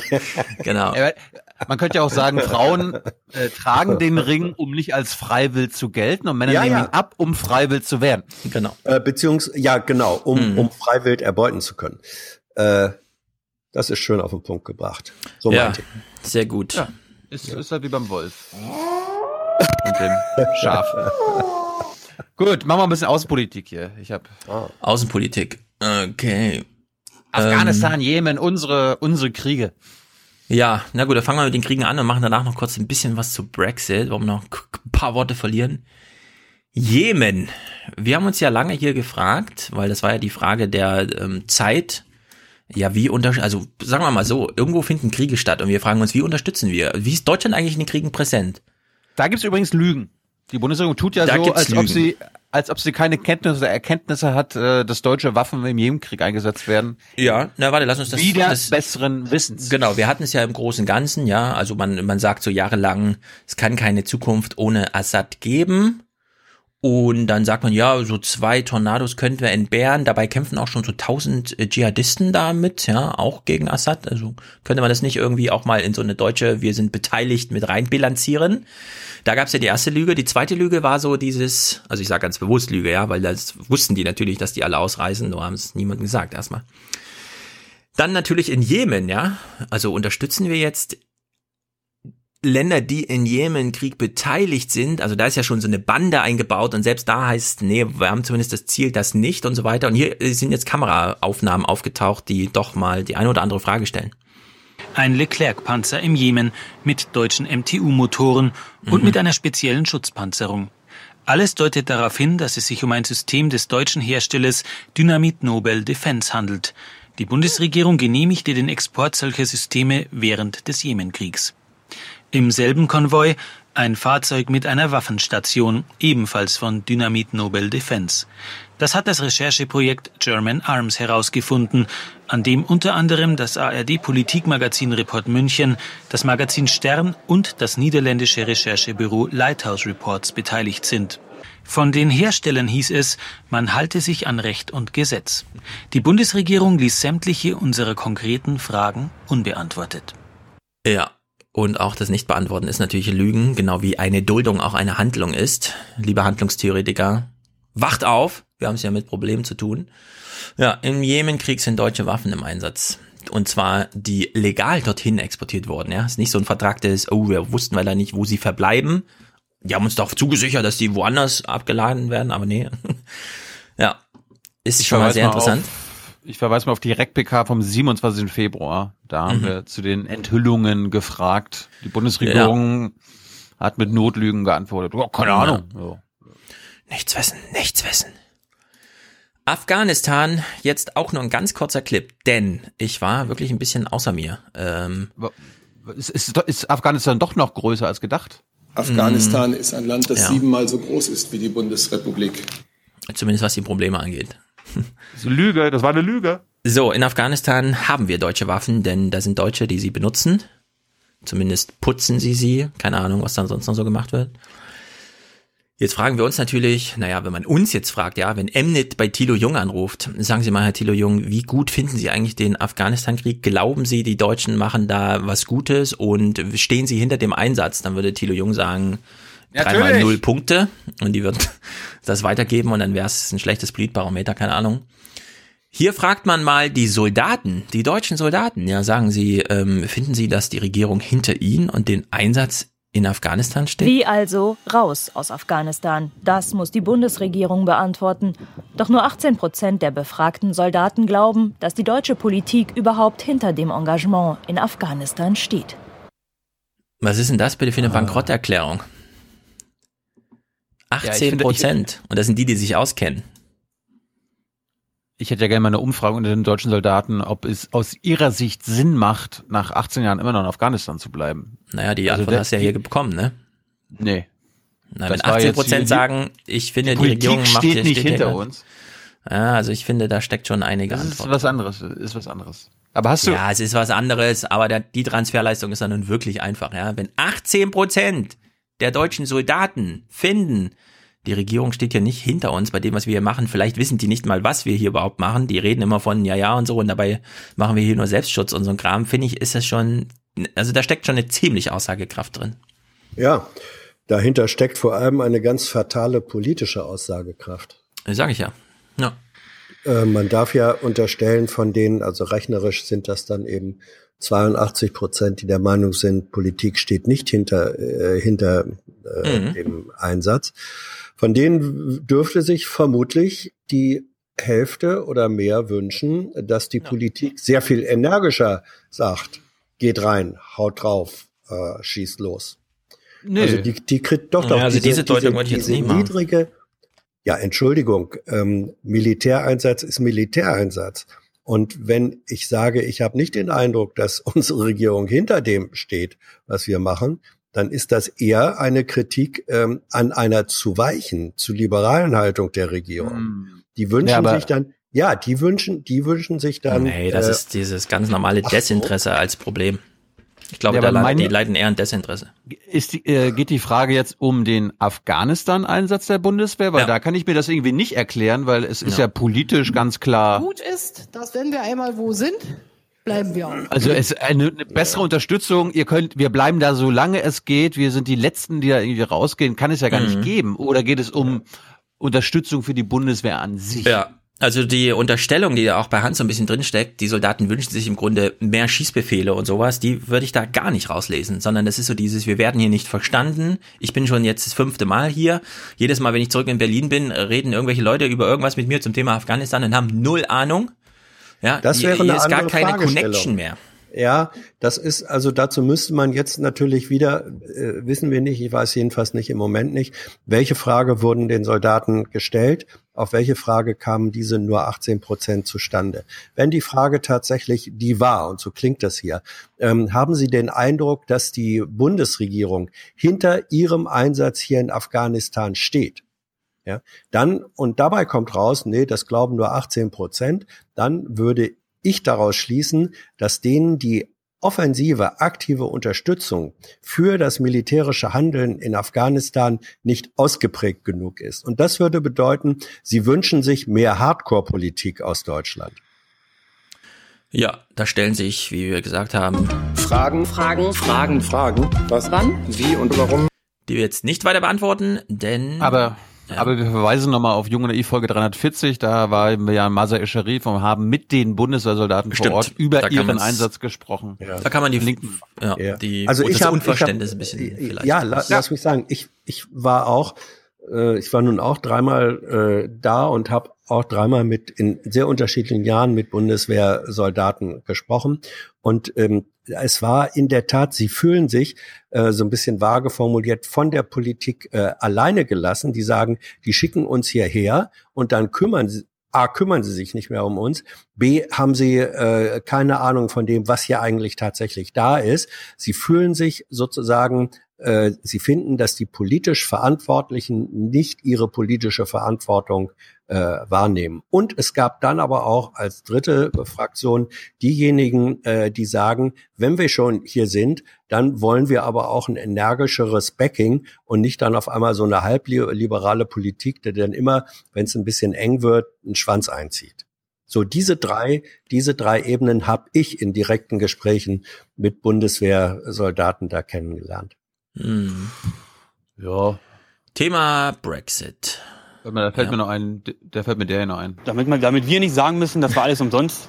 Ja. Wir greifen jetzt nochmal an. Wir greifen nochmal an. Thema Brexit. Ähm, wir müssen jetzt so langsam, da ja März schon ist und so weiter und immer noch so wenig Bewegung, auch wenn man sich jetzt geeinigt hat, ja, wir könnten ja mal und so eventuell. Keine Ahnung, time is running out, aber man kann ja auch einfach mal sagen, Brexit ist schon da, ne? Es ist ja auch so ein Subthema, das so mitschwappt. Viele Leute sind schon umgezogen, Tim Brittlaff ist jetzt schon Deutscher und so, ja. Also sehr viele haben aus sehr vielen Gründen schon Brexit vollzogen, bevor es dann hart wird. Ich habe mich auch währenddessen so gefragt, hätte man nicht sich vorher darauf einigen können, dass man den Brexit ab Jahresende 2018 simuliert, damit man dann richtig sieht, was es für Folgen hat und noch drei Monate lang so ein bisschen nochmal das Auge zudrücken kann, bevor es dann wirklich hart wird, ja. Aber so ein Szenario scheint es wahrscheinlich auch nur im Film zu geben. Jedenfalls ist der Brexit hier schon ein bisschen Realität. Wir hören mal ein paar Zahlen, die genannt werden. Wie viel Jobs von hier schon in EU-Länder verschoben wurden, will niemand im Detail offenlegen. Einige Finanzberater aber brauchen diese Daten und haben zumindest eine grobe Schätzung für uns. Mindestens 7000 Arbeitsplätze sind schon weg, sagt uns John Liver. Those numbers, though, were as of a couple of months ago. Das sind die uh, Zahlen aus dem Januar. um, Die werden be jetzt höher sein. And then in terms of the scale of the Und wenn es um Vermögen geht, schätzen wir, dass mittlerweile ca. 800 Milliarden Pfund about 800 billion von hier abgeflossen sind. assets again had been declared. 800 Milliarden? Was bedeutet denn das eigentlich? Viel Geld. Ich meine, 7000 Jobs verstehe ich. Das sind genau die, die demnächst in Frankfurt frei werden, wenn die Deutsche Commerzbank aus der Asche der Deutschen Bank entsteht. Aber 800 Milliarden Pfund? Ja, abgezogen. Ja, aber ich meine 800 Milliarden Pfund, ne? Das wäre doch wirklich mal eine substanzielle Veränderung, also Kontinentalplattenverschiebung in Europa, oder? Ja. Ja, Und das ist ja. bisher so unter der Hand, hat man so, ja, könnte man mal durchrechnen, wer ungefähr die Größenordnung. Finde ich irgendwie ganz schön, ganz schön krass. Gut, während ihr schweigt, ändere, wechsle ich mal meine Batterien hier. Ja. ja, was soll man sagen? Ich meine, das ist, äh, man, man guckt äh, faszinierend dahin, wie, wie äh, die letzten Sandkörner durch dieses Stundenglas äh, rinnen. Und ich glaube, am Ende wird das passieren, was man aus Tarifverhandlungen äh, kennt. Äh, da wird dann, wenn gesagt wird, wir haben uns als letzte Frist äh, für eine Einigung äh, gesetzt, sagen wir mal ähm, 7. März, äh, Mitternacht, und die sitzen dann am 7. März ähm, um 5 vor 12 Mitternacht immer noch da in der Verhandlungskommission, dann wird einfach die Uhr angehalten. Das haben die physisch gemacht in Verhandlungen. Die haben dann die Uhr äh, fünf Minuten vor zwölf gestoppt und so lange weitergeredet, bis sie ein Ergebnis hatten. Äh, und erst dann haben sie die Uhr wieder in Gang gesetzt. Ich glaube, ein ähnlicher Mechanismus wird zwischen äh, Großbritannien und der EU auch passieren. Die werden kurz ein, zwei, drei Tage vor Ablauf, äh, vor dem Eintritt des, des äh, tatsächlichen Brexits, werden sie sagen, wir halten die Uhr an äh, für äh, drei, Verlängerung. vier, fünf. Ja, das ist ja die Verlängerung. Das Ja, ist aber- Uhr anhalten. Das ist Uhr anhalten. Guck mal, wenn, wenn 800 Milliarden Pfund jetzt schon bewegt wurden, macht irgendwann keinen Unterschied mehr, ob der Brexit noch tatsächlich kommt oder nicht, weil der ist dann schon eingepreist. In sehr viele Lebensentwürfe ja, und so weiter. Also die, die können zurückkommen und, und die Realitäten, wir haben das ja an anderer Stelle schon mal diskutiert, was bedeutet das für Transporte, wenn auf einmal dann die, die Zollformalitäten und so weiter tatsächlich Realität werden würden. Ja, also Ja, dass aber- dann die Lebensmittel verderben und so, das kannst du, äh, das ist ein Unterschied, ob es tatsächlich passiert oder ob man Mhm. sagt, äh, es wird passieren. Aber zu diesem, die können ja zurückkommen. Wir haben ja äh, mitbekommen jetzt, wie die Briten, was ihnen so von Japan aus angeboten wurde. Japan hat seinen Kopf aus der Schlinge gezogen, hat mit der EU so ein mega Ding unterzeichnet. Und die Briten dachten, die kriegen irgendwie das Gleiche mit Copy-Paste. Da hieß natürlich, nee. Und die andere Frage war ja auch, bei dir war letztes Mal Thema Menschenrechte ganz wichtig. Nach dem Zweiten Weltkrieg, 60 Millionen Tote, na klar, da kann man natürlich über Menschenrechte ja befinden und sagen, das wollen wir jetzt mal. 2019, stellt mal vor, die Menschenrechtscharta der EU würde auslaufen. Könnte man sich jetzt nochmal in dem aktuellen Zustand darauf einigen, das zu machen? Wenn die Briten in zehn Jahren zurück in die EU wollen, meinst du, die EU macht denen ein Angebot, das, wo sie irgendwie sagen, ja, das ist ja geil, das ist ja dann wie vorher? Das ist Nein, ähm, die Realitäten, äh, also äh, haben da ein Eigenleben und die Politik muss ja wirklich langsam aufpassen, dass sie überhaupt noch am Ball bleibt, ja, dass sie überhaupt noch was entscheiden kann. Das ist Primat der Politik und sei Ja. es nur so äh, virtuell, ja. überhaupt noch was zählt. Ja. Und ich glaube, dass, ich glaube, dass das dämmert wenigstens den klügeren Politikern, und zwar sowohl auf dem Kontinent als auch in Großbritannien. Irgendwo dämmert es ihnen doch. Und um diesen, um, und um diesen aller Worst Case äh, zu vermeiden, das ist jetzt sozusagen meine, meine stille Hoffnung, ähm, und möge sie nicht vergeblich sein, glaube ich, dass sie, dass sie eher in, äh, bevor sie nun wirklich in dieses offene Messer bewusst reinspringen, dann eben doch sagen, nee, wir halten die Uhr an, wir machen eine, äh, wir gehen in die Verlängerung. So, und das kann auch noch ein oder zwei Tage vorher passieren. Ja. Mir, mir, mir, dämmert, mir dämmert's auch, Hans. Kann ich vielleicht noch mal in schöneren Worten sagen, dass die Bundesregierung natürlich ein Land der Mitmenschlichkeit ist, äh, dass die Menschenwürde jedes Einzelnen achtet. Und das ist nicht nur im ersten Artikel unseres Grundgesetzes nachzulesen, sondern täglich gelebte Praxis. Ja, eine Frage nochmal an euch beide äh, als politische Beobachter und so weiter. Die Briten, also wenn wir jetzt immer sagen, die Zeit läuft aus, man kann ja die Zeit anhalten und so weiter, ne? Großbritannien hat jetzt seit 2016, Juni 2016, diesen Zustand Brexit kommt. Ja, am ersten Tag war der Bank of England schon klar, was das bedeutet. Wir haben ja gesehen, wie er vor die Presse ging und meinte, krass Leute, Brexit ist jetzt da. Er wusste selbst nicht, was er damit halten soll. So, seit zweieinhalb Jahren beschäftigt sich das Parlament inhaltlich ausschließlich mit Brexit. Da findet gar keine Politik mehr statt in England. Ja, also es, es sind jetzt schon zweieinhalb verlorene politische Jahre. Großbritannien hat über nichts Alltagspraxis politisch Notwendiges irgendeine relevante Entscheidung getroffen. Das ist so, als würde man den Bundestag einfach ausschalten für zweieinhalb Jahre. Ja. Und das muss man sich auch mal vergegenwärtigen, ja. Das kann man auch historisch mal langsam aufarbeiten, finde ich. Wie viel politische Zeit dort verschwendet wurde, Ja. während die ganze Zeit so ein Damoklesschwert über denen, ja, und sozusagen Unsicherheit durch, was passiert eigentlich in der Zukunft und Unsicherheit durch, äh, kümmert sich eigentlich noch jemand um mich, ja? Macht da eigentlich noch jemand Schulpolitik gerade? Gibt's da noch Verkehrspolitik? Gibt's da noch Klimapolitik? Findet alles gar nicht statt. Also in der Maßgabe ist der Brexit schon ziemlich da. Ja, das Messer, das rammt man sich nicht erst Ende des Monats rein, sondern das ist schon ziemlich tief drin. Da ist schon ziemlich viel verschenkt und verloren. Und naja, Macron und Madame Merkel stehen natürlich dann hier so ein bisschen als entspannte Geister, die nochmal, ja, ja, so ist das Szenario, es wäre doch ganz einfach daneben. Bundeskanzlerin Merkel und Frankreichs Präsident Macron zeigten sich grundsätzlich offen für Überlegungen, den Brexit zu verschieben. Bei einem Treffen in Paris sagte Merkel, wenn Großbritannien mehr Zeit brauche, werde man sich nicht verweigern. Macron betonte jedoch, die Probleme des Brexit würden nicht alleine durch eine Fristverlängerung gelöst. Eine Bitte um Aufschub müsse gerechtfertigt sein. Ja.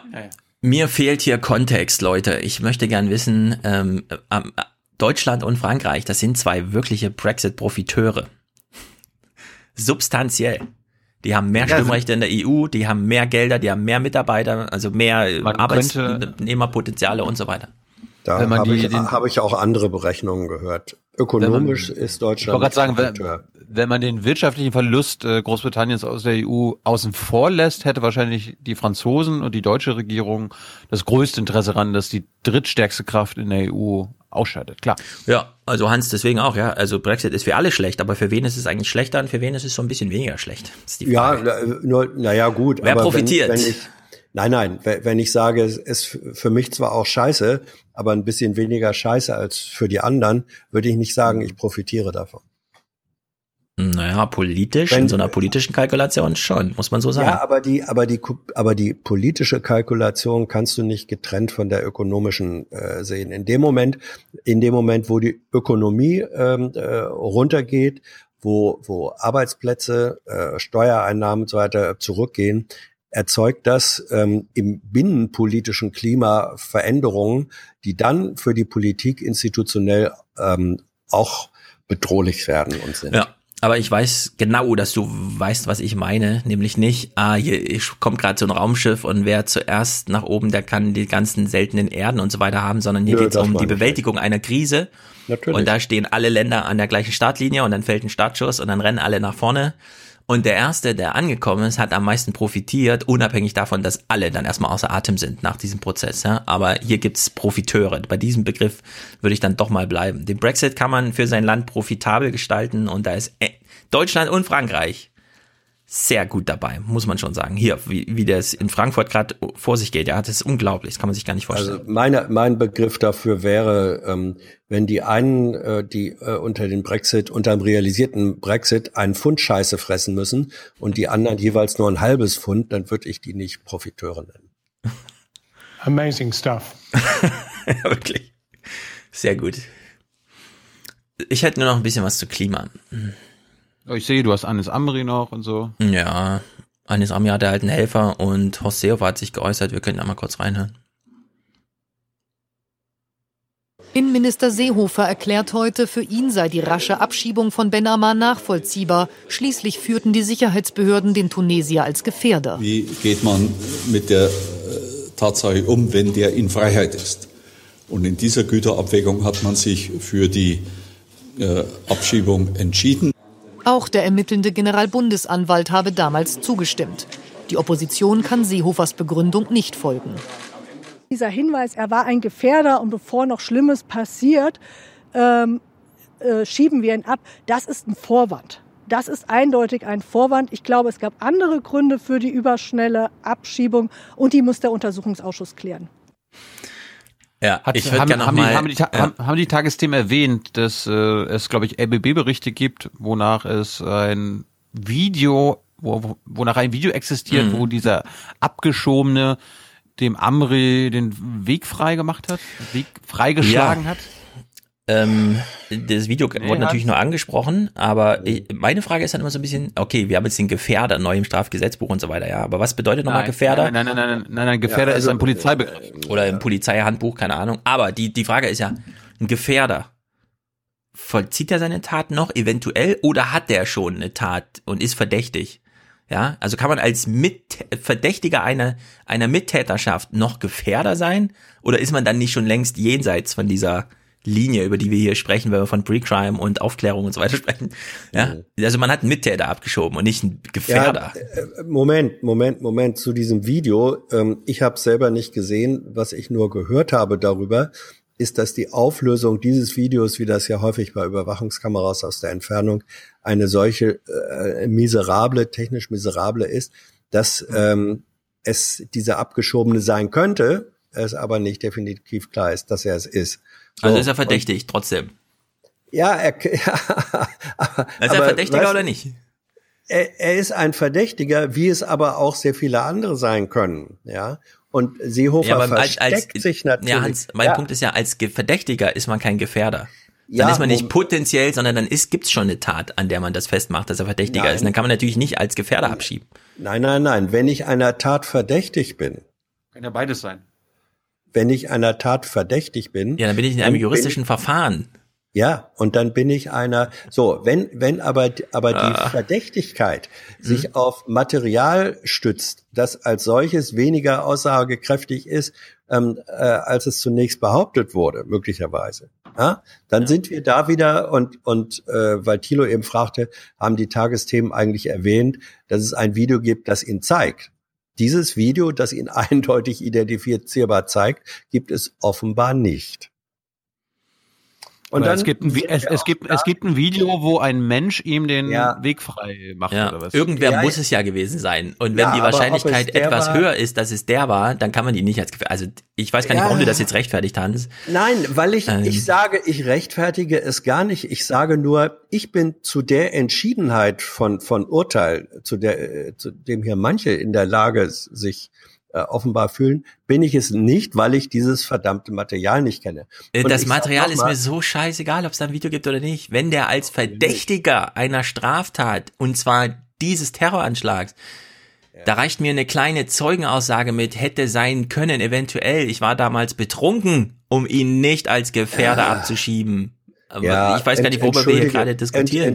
Ja, gut, dann, also, pass mal auf, Seehofer versteckt sich natürlich dahinter. Na klar. Ähm, versteckt sich dahinter, dass er sagt, die Abschiebung erfolgte ja äh, mit Zustimmung der Strafverfolgungsbehörden. Und Da ich war noch gar nicht Innenminister, sowas. Ja, da- das ist Ja. noch was ganz anderes. Aber wenn, wenn er, wenn er sagt, die haben ja zugestimmt, dass er abgeschoben wird, so, dann würde ich gerne hören, auch das weiß ich nicht, warum, auf welcher Faktengrundlage oder Faktenkenntnis haben die eigentlich zugestimmt? Wenn das alles so klar ist, wie es jetzt hier in unserem äh, Diskurs ähm, und auch von Seiten äh, äh, des Untersuchungsausschusses zu sein scheint, waren, war das Faktenlage damals? Ja, ich wollte gar nicht so lange drüber sprechen, weil dieses Thema Ja, ist so.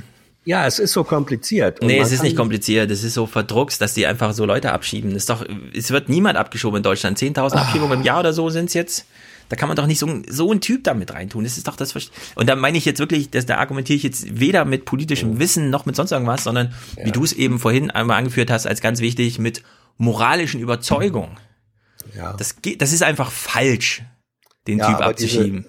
Diese, ja, ja, aber diese, äh, aber, aber solche Entscheidungen, die dürfen, gerade die dürfen sich eben nicht allein auf moralische Überzeugung begründen, sondern die müssen, ja, immer. Jetzt auf einmal immer- ist Moral nur so Nein. nebensächlich. Nein, nein, überhaupt nicht. Moral ist ein Fundament. So, wir haben vorhin äh, in Bezug auf die Bedeutung und Bewertung von Lüge äh, Mhm. oder Wahrheit gesprochen. Das ist hier etwas völlig anderes, weil hier handelt es sich um, um rechtsstaatliche Normen. Und bei rechtsstaatlichen Normen ist eine Faktizität und ein Nachweis von Faktizität ist natürlich ein Kriterium, ohne das rechtsstaatliches Handeln überhaupt nicht geht. Stefan, da musst du doch nicht sagen, jetzt auf einmal. Da, da argumentierst du doch hinter deinem Niveau. So, und deswegen. Das ist mir zu deswegen viel ist- Jurastudium, um einfach mal empört darüber zu sein, dass so ein Typ abgeschoben wird. Ja, äh, äh, Entschuldigung, dass man bei rechtlichen Fragen mit juristischen Argumenten kommt. Das soll nicht wieder Ja, passieren. ich finde das nicht gut. Ja, ja finde ich, finde um- ich, finde ich, finde ich auch nicht gut. Nein. Okay, kommen wir mal Man zum muss, Klima. Man muss doch Nee, mal, nee, man aber- muss doch mal die verdammte Mhm. Rechtsstaatlichkeit ohne juristische. Du hast doch noch was zu rechten Netzwerken. Rechte Netzwerke. Mensch, du ich ja nur die betrübten Themen hier. Ja, dann, ich habe nämlich was von der AfD dazu. Okay, rechte Netzwerke. Also, pass auf. Ähm, Rechte sind vor Gericht. Und jetzt, jetzt, jetzt, eigentlich passt es ganz gut. Hans hat gerade gesagt, der Rechtsweg muss eingehalten werden. Argumente, des, die vor Gericht vorgetragen werden, sind immer gute Argumente, denn sie kommen von Anwälten, die sich juristisch auskennen. Und Sind damit läuft ein Verfahren richtig gut. Sag ich Wir, überhaupt nicht, habe ich überhaupt Okay. nicht gesagt. Wir kriegen jetzt mal ein Beispiel von Menschen, die den Rechtsweg in jedem Buchstaben und jedem Komma genau kennen, auswendig gelernt haben und auch einsetzen. Das führt allerdings zu dem ein oder anderen Problem. Es geht hier um ein rechtes Netzwerk. Es geht um die Frage, ist das eine äh, Vereinigung staatsgefährdend oder kriminell, keine Ahnung, terroristische Vereinigung, also irgendwas so mit diesem Vereinigung. Ja, also es geht noch nicht gezielt um, da gab es eine Tat, die wird aufgeklärt, sondern was wollten die eigentlich? Ja, warum haben die sich eigentlich vereinigt? Um diesen Komplex. Ich glaube, es ist eine terroristische Vereinigung als Anklageschrift. Na, keine Ahnung. Wir hören mal rein, wie die mit diesem Verfahren so umgegangen sind als Angeklagte. Es sieht aus wie ein Familientreffen der rechten Szene. Die Beschuldigten sichtlich entspannt. Fast sieben Jahre Prozess gegen das Aktionsbüro Mittelrhein. Angeklagte und Verteidiger haben es geschafft, das Verfahren in die Länge zu ziehen. Da sind allein im ersten Durchlauf beispielhaft ähm, über 500 Befangenheitsanträge gestellt worden, ähm, fast 400 Anträge zum Verfahrensablauf, 240 Beweisanträge nach den von uns geführten Unterlagen zumindest. Und ähm, das macht den Prozess natürlich ähm, in dem Sinne für uns einzigartig. Ja, das ist so, als würde ich jedes Mal, wenn Hans sich zu Wort meldet, sagen, Änderung der Tagesordnung beantragt. Und dann müssen wir erst darüber abstimmen, ob Hans sich jetzt zu Wort melden darf. Und wenn Tilo es macht, mache ich genau das Gleiche. Und wir kommen zu nichts, ja. Also wie so ein Piratenparteitag, vor Gericht aber. Oder besser gesagt, wie so eine Datenschutzgrundverordnungsverhandlung äh, in Europa, wenn der Deutsche mit am Tisch sitzt. Was, Sie wollen heute abstimmen? Haben Sie eine Meise? Ich habe noch 600 Fragen hier ans Plenum. Ja, also kann, man kann es vor Gericht machen. Änderungsanträge müssen ernst genommen werden, gerade wenn sie Verfangenheit des Richters vielleicht betreffen und so, ja. Da kann man nicht einfach, ja, ihr wollt ja nur wieder und so. Oder im Sinne von, wir bündeln mal 300 und äh, sagen abgelehnt. Nein, die müssen alle schön einzeln. Was bedeutet das? Es dauert extrem lange. Was ja. wenige wissen, ich zum Beispiel, ja, ist, dass dann solche Stopper plötzlich in so einem Verfahren drinne hängen. Nach 337 Verhandlungstagen platzt der Prozess im Mai 2017, weil der Vorsitzende Richter in Pension geht. Tja, ciao. Der Richter hat die Altersgrenze überschritten, das Verfahren ist abgebrochen. Die, ja. Beant also die Angeklagten gehen nach Hause und haben einen schönen Tag. Ja. ja. Also äh, sich ans juristische Texte zu halten, ist nicht immer so zielführend, wenn man gleichzeitig noch so einen moralischen Rucksack dabei hat. Das ist so mein Eindruck, mhm. während ich das so verfolge, ja. ja. da gibt es ja, auch so einige deswegen, Disbalancen. Absolut gibt es Disbalancen und es ist skandalös und die, die, und es handelt sich auch um Missbrauch äh, von Rechtsnormen, das ist völlig mhm. klar. Und trotzdem, Sehr guter ja, Punkt. Ja, natürlich. Und trotzdem ist dieser, ist die Missbrauchsmöglichkeit wiederum Bestandteil eines rechtsstaatlichen Systems ähm, äh, mhm. auf, auf einer anderen Ebene äh, auch der Mörder, äh, auch der geständige Mörder hat selbstverständlich äh, Anspruch auf Verteidigung. Richtig. Was, ja, ähm, was ist damals äh, den Chilis und, und äh, anderen, als sie die RAF verteidigt haben, entgegengeschleudert worden. Wie kommt ihr dazu, diese linksradikalen Mörder zu verteidigen? So, und denen ist es als Anwälten kaum gelungen, klarzumachen, äh, äh, zu sagen, wenn wir sie verteidigen, ähm, verteidigen wir hier rechtsstaatliche Prinzipien. Wir verteidigen und schon gar nicht rechtfertigen wir ihre Aktionen. Und das gilt ja, auch, aber, hm. das gilt jetzt auch in der, in der äh, anderen Richtung. Das soll man bitte nicht einfach so äh, mit, mit staunenden Augen hinnehmen. Also, dass da ein Richter pensioniert wird, ähm, das war äh, eigentlich schon ein bisschen vorher abzusehen. Und wenn das nicht vorher in Verfahren und Verfahrensschritte ähm, äh, mit eingegangen ist, dann haben diejenigen ähm, vermutlich auch versagt, die das sehenden Auges in Kauf genommen haben. Ja, aber ich könnte mir vorstellen, dass die Chilis und die so weiter, die Anwälte von damals ähm, und die Ströbeles. Ja, es gibt ja bei solchen Strafverfahren zwei Ebenen. Das eine ist der inhaltliche Prozess selbst, also die Anklageschrift, der Angeklagte, seine Tat und so weiter und so fort. Und dann gibt's, und das ist immer so ein bisschen merkwürdig, aber es ist tatsächlich noch wichtiger als diese Ebene, dass das Verfahren eingehalten wird. So, und darauf kann man sich natürlich ja, mit Änderungsanträgen, die gar nicht die Tat oder den Angeklagten oder sonst was betreffen, sondern immer nur eine Ebene höher, das Verfahren selbst. Damit kann man das torpedieren. Ich könnte mir vorstellen, dass damals die RF-Prozesse mit Absicht auch von diesen Anwälten nicht so geführt wurden, dass die ganze Zeit über die Verfahrensschiene der Prozess selbst torpediert wurde, wie das hier passiert ist. Ich glaube, hier liegt eine andere Qualität vor. Ja. ja. Ja, wurde, wurde, wurde schon auch gemacht. Ich meine, wir kennen es in der harmlosen Form, dass Filibustern äh, in der US-Politik. Zum Beispiel, ist, genau. Ist, in einer milden Form genau. Äh, da liest man dann Kochrezepte vor und so. Die Hauptsache, ja, man hat eine lange das, Redezeit. Also äh, man, man, man, man benutzt äh, Regeln und Regelwerke äh, müssen überparteilich sein und sie können dann ein Stück weit natürlich auch missbraucht werden ähm, entgegen ihrer ursprünglichen Intention. Das ist schmerzhaft.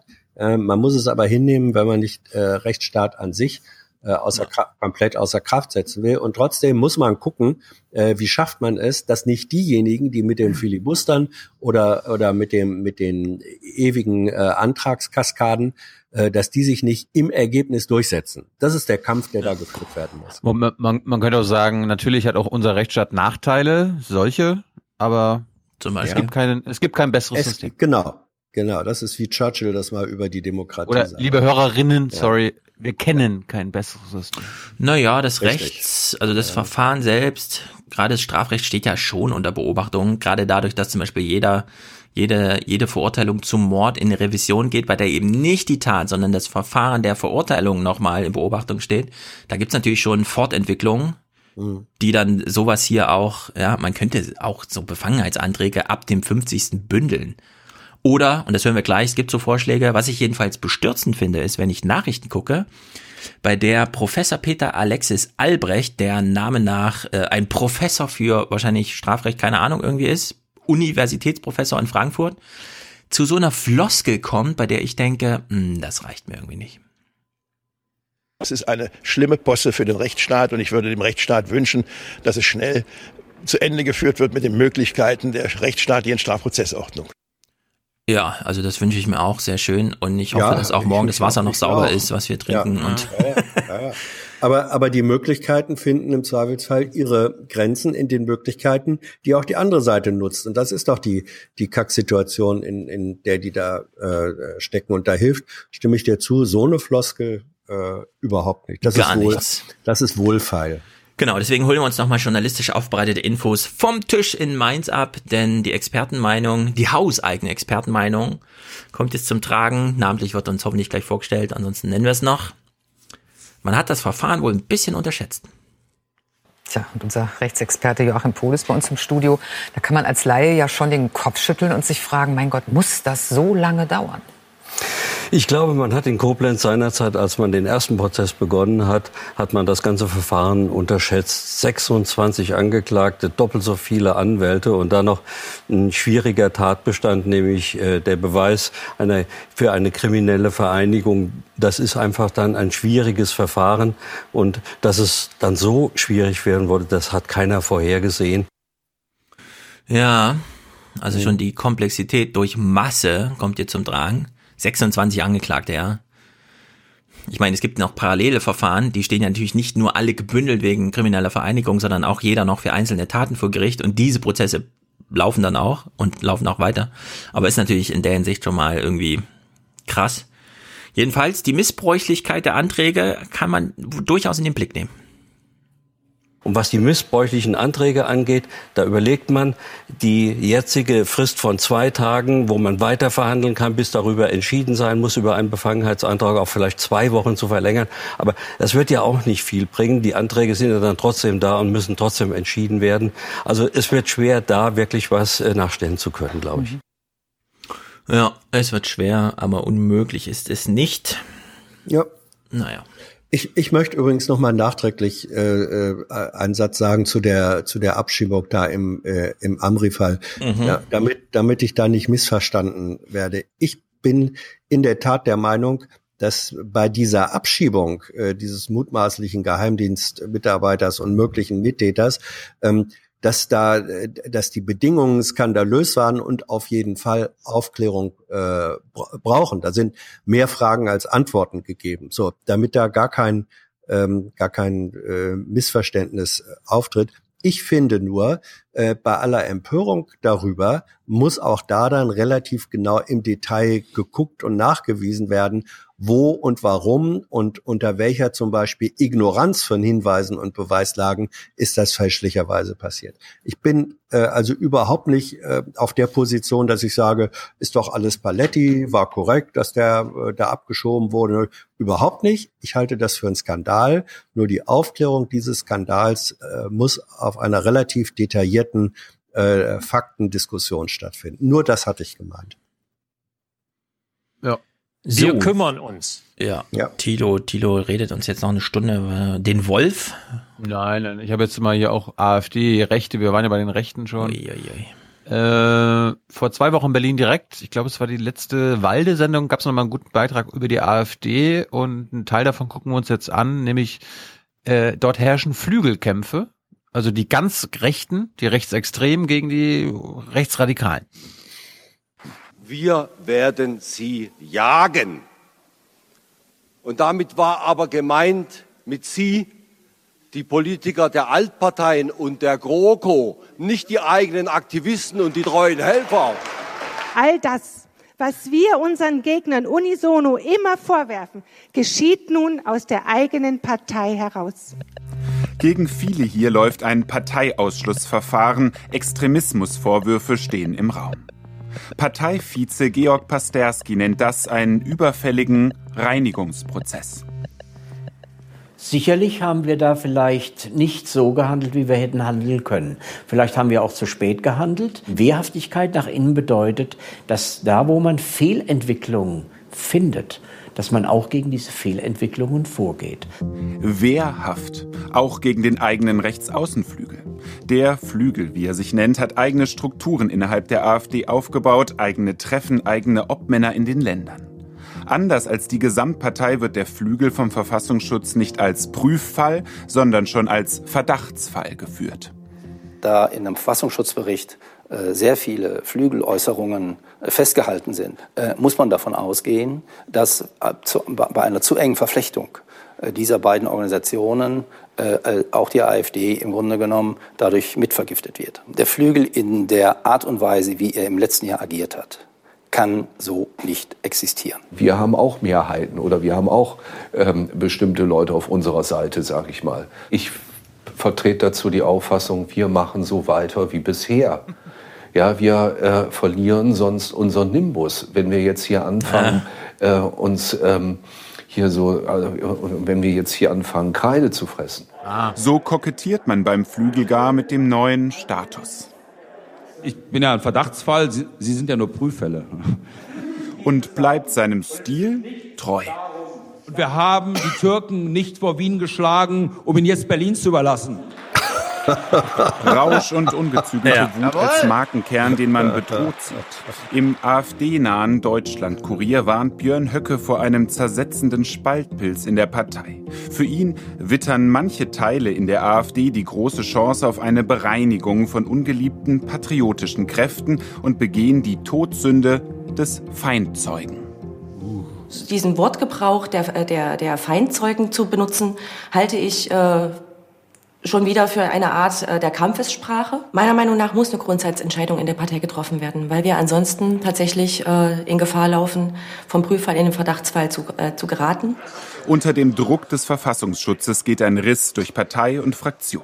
Das Wort Spaltung macht die Runde. In Hinterzimmern werden Truppen gesammelt, Schlachtpläne erstellt. Das ist eine Clique gegen die andere Clique.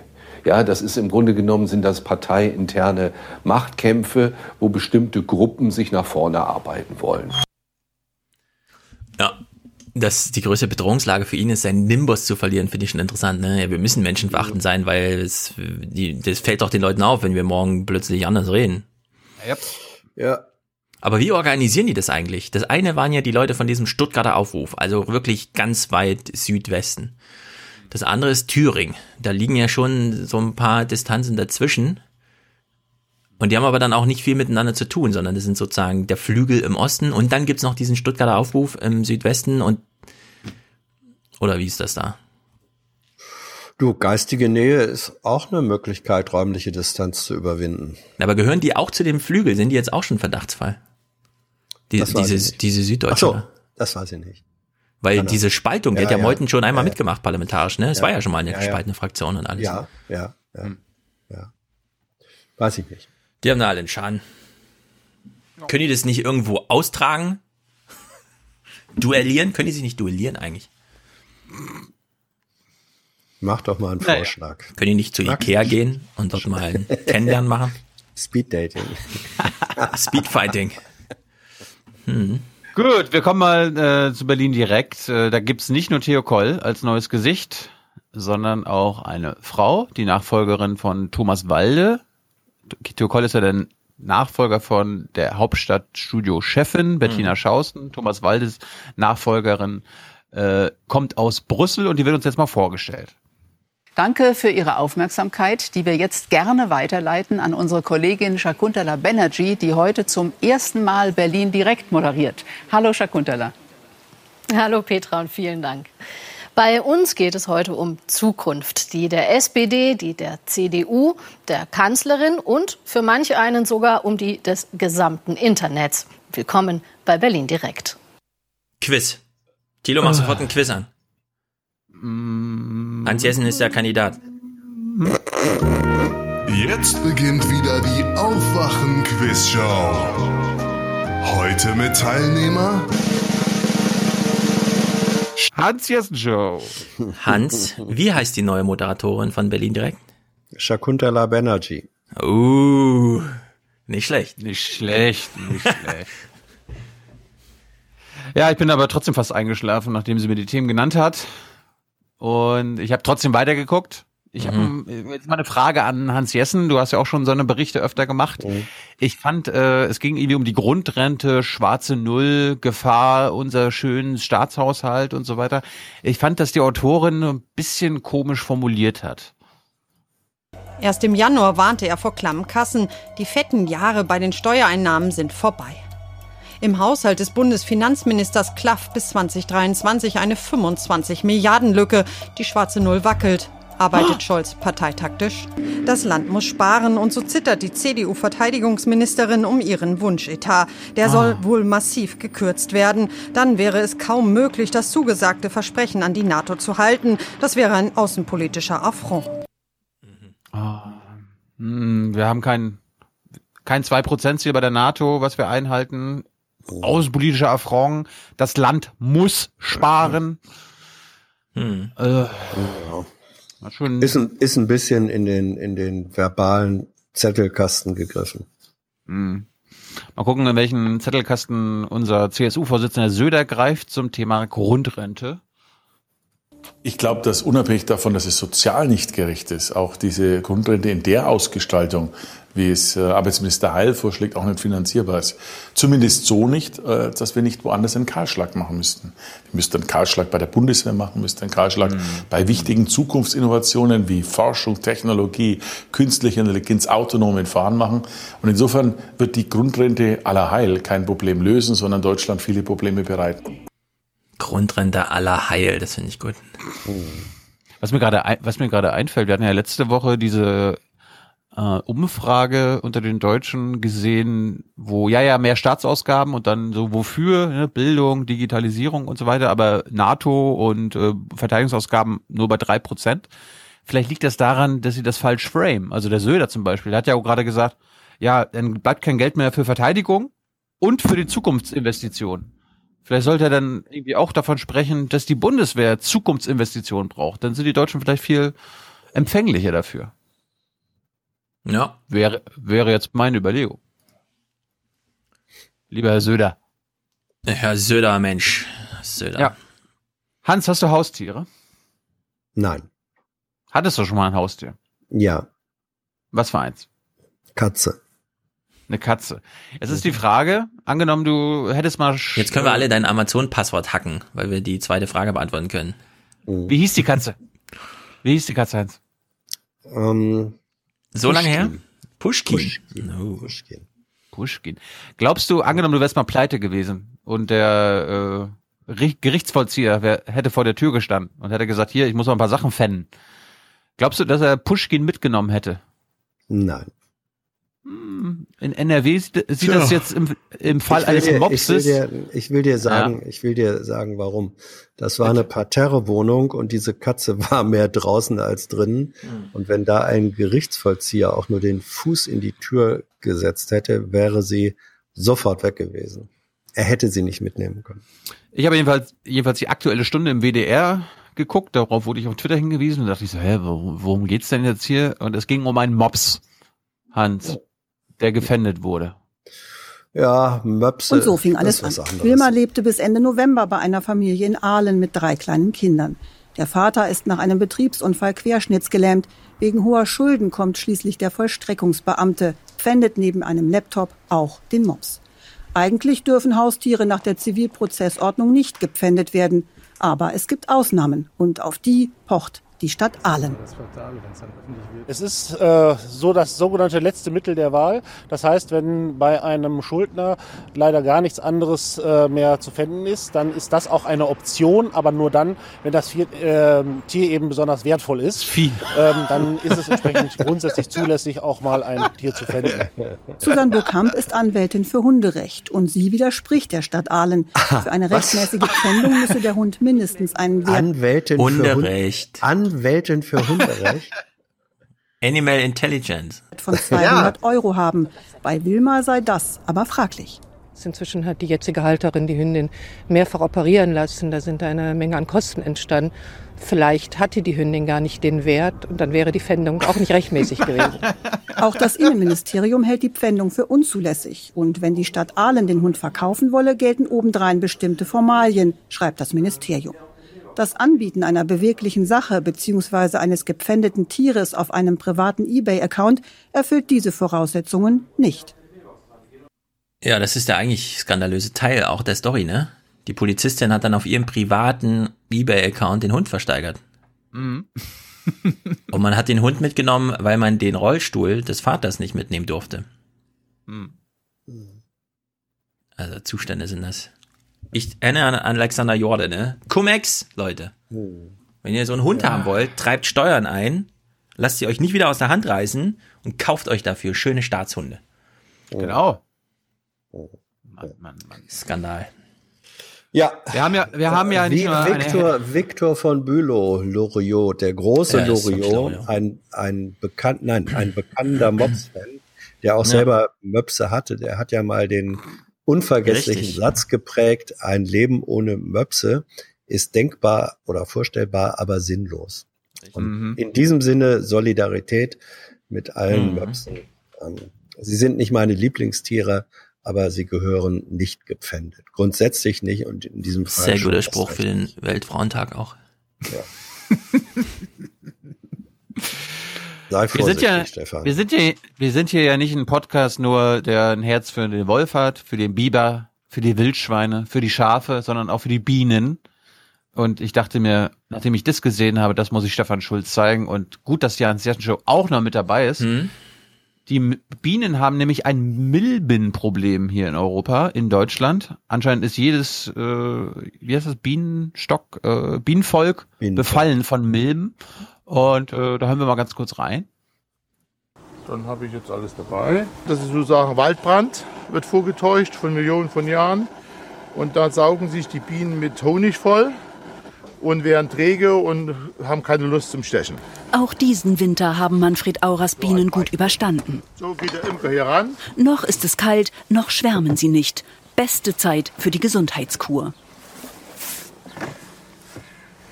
So, Und wie sieht's aus? Alles gut? alles gut. Milben sind immer vorhanden.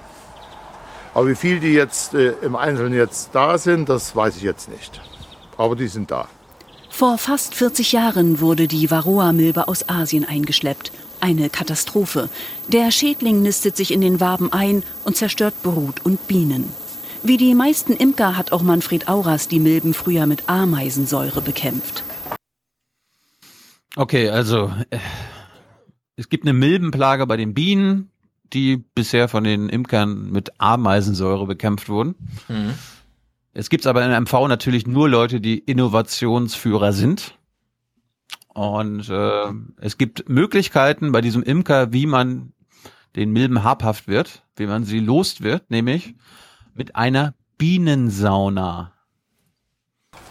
So, das ist die Bienensauna. Jetzt hat er eine alternative Methode entdeckt. Heizplatten, Lüfter und Steuerung. Mit Netzteil, WLAN. bisschen Qualm rauf. Wir denken, es brennt.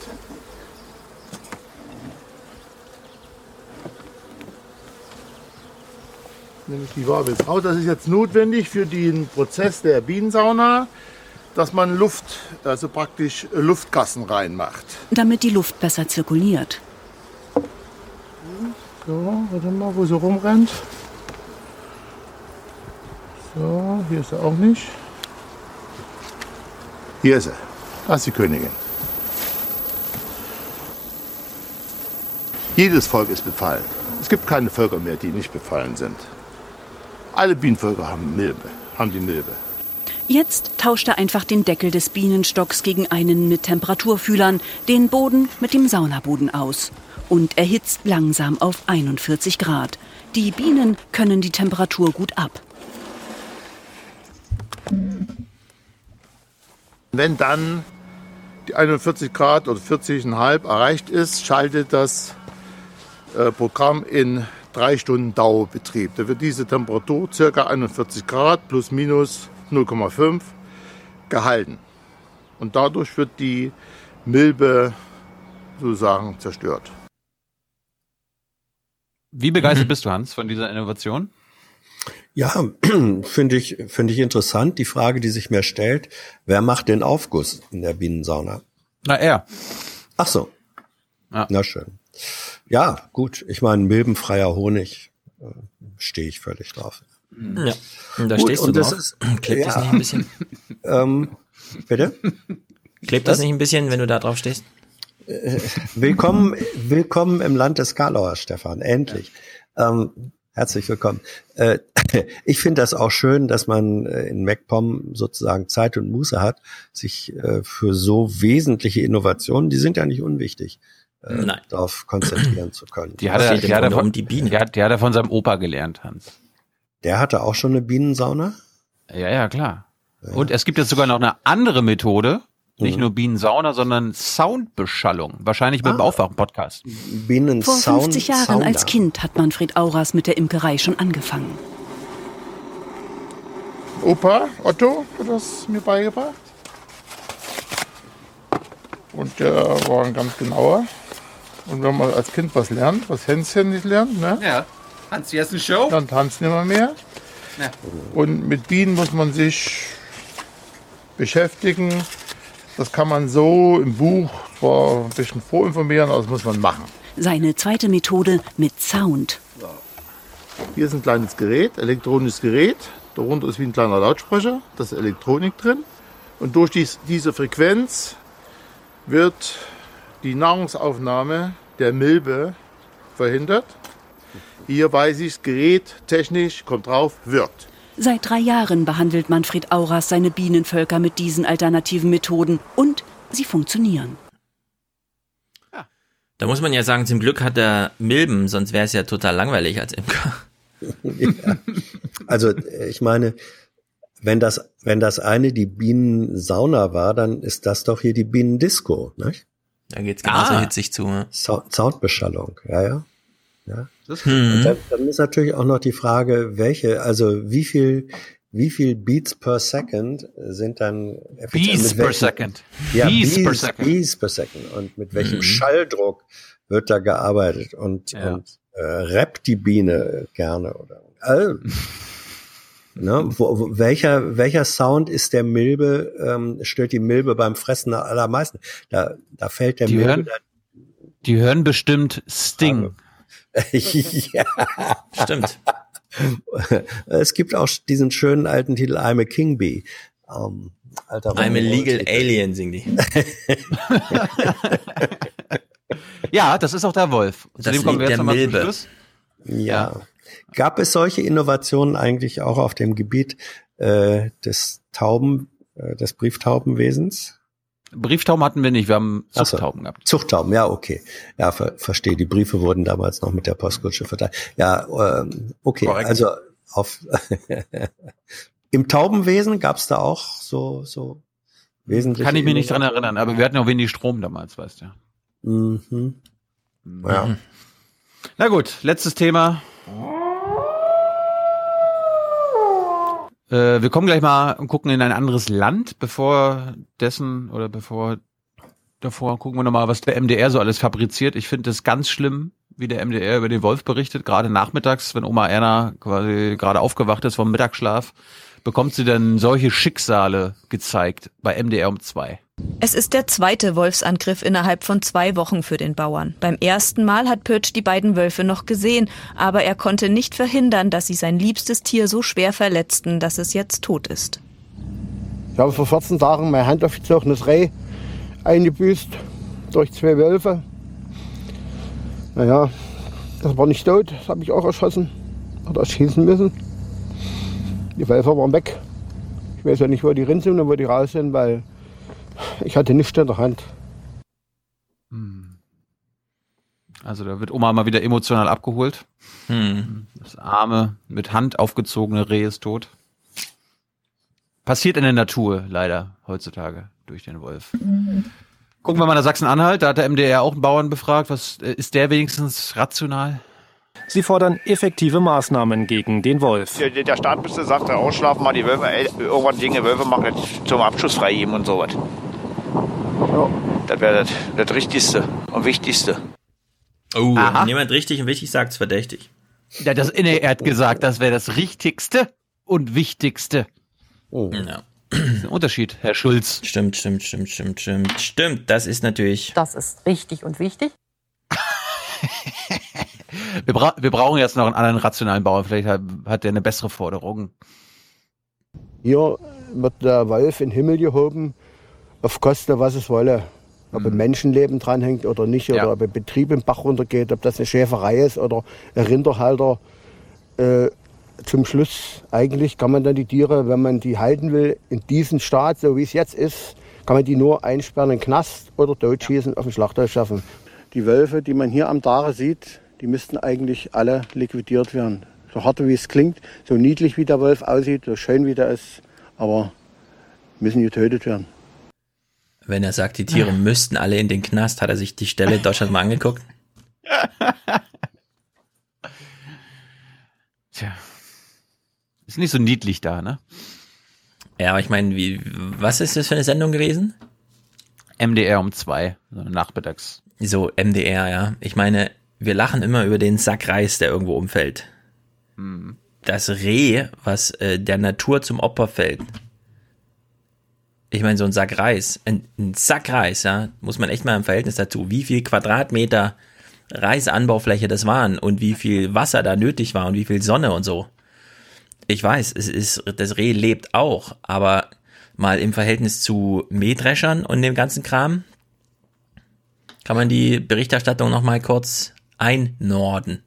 Wir werden heute keine Zeit haben für, ein ORF, für eine ORF-Doku, wo wir noch mal ein bisschen mehr über wie so Schafe ums Leben kommen hören. Das hören wir dann vielleicht mal nächste Woche, wenn, wenn wir ein bisschen mehr Zeit haben. Jetzt hören wir mal noch ganz kurz Svenja Schulze zu. Die hat ja bei mir, bei Jung und Naiv, so getan, als ob sie die oberste Freundin des Wolfs ist. Sie ist als Ja. Wolf zum Karneval gegangen. Ja. Ja, sie ist, sie ist absolut, sie hat sich so total präsentiert die letzten Wochen als Wolfsfreundin und jetzt auf einmal Hans Jessen Show. Das. Der Staat schläft langsam aus, Justament am Tag. Aufwachen! Uh. Als die sieben Schafe und Lämmer in der Altmark starben, stellte das Bundesumweltministerium Pläne vor, die den Abschuss von Wölfen erleichtern sollen. Bislang dürfen nur die Exemplare gejagt werden, die sogenannten erheblichen Schaden anrichten. Künftig soll das bereits bei sogenannten ernsten Schäden möglich sein. Eine Definitionsfrage für Juristen, Wolfsschützer und den besagten Staat. Äh, Der erhebliche Schaden ist exis- existenzbedrohend für den Nutztierhalter. Ein ernster Schaden ist in der Schwelle darunter. Es sind Wölfe, die mehrfach die ähm, vorgeschriebenen äh, Schutzzäune überwinden. Diese dürfen zukünftig entnommen werden. Also ich meine, wir haben uns jetzt ein paar Wochen schon damit befasst. Das war doch vorher auch schon möglich.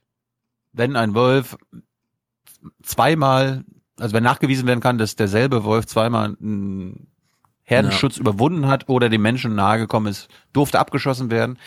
Und das soll jetzt quasi möglich gemacht werden. Es war schon längst möglich. Darum gibt es ja diese ähm, Wolfsabschussgenehmigung in Niedersachsen und Schleswig-Holstein. Und ich meine, wir werden ja auch hier gefüttert mit Leuten, die sich besser auskennen, auch in, im, im Wolfsjura.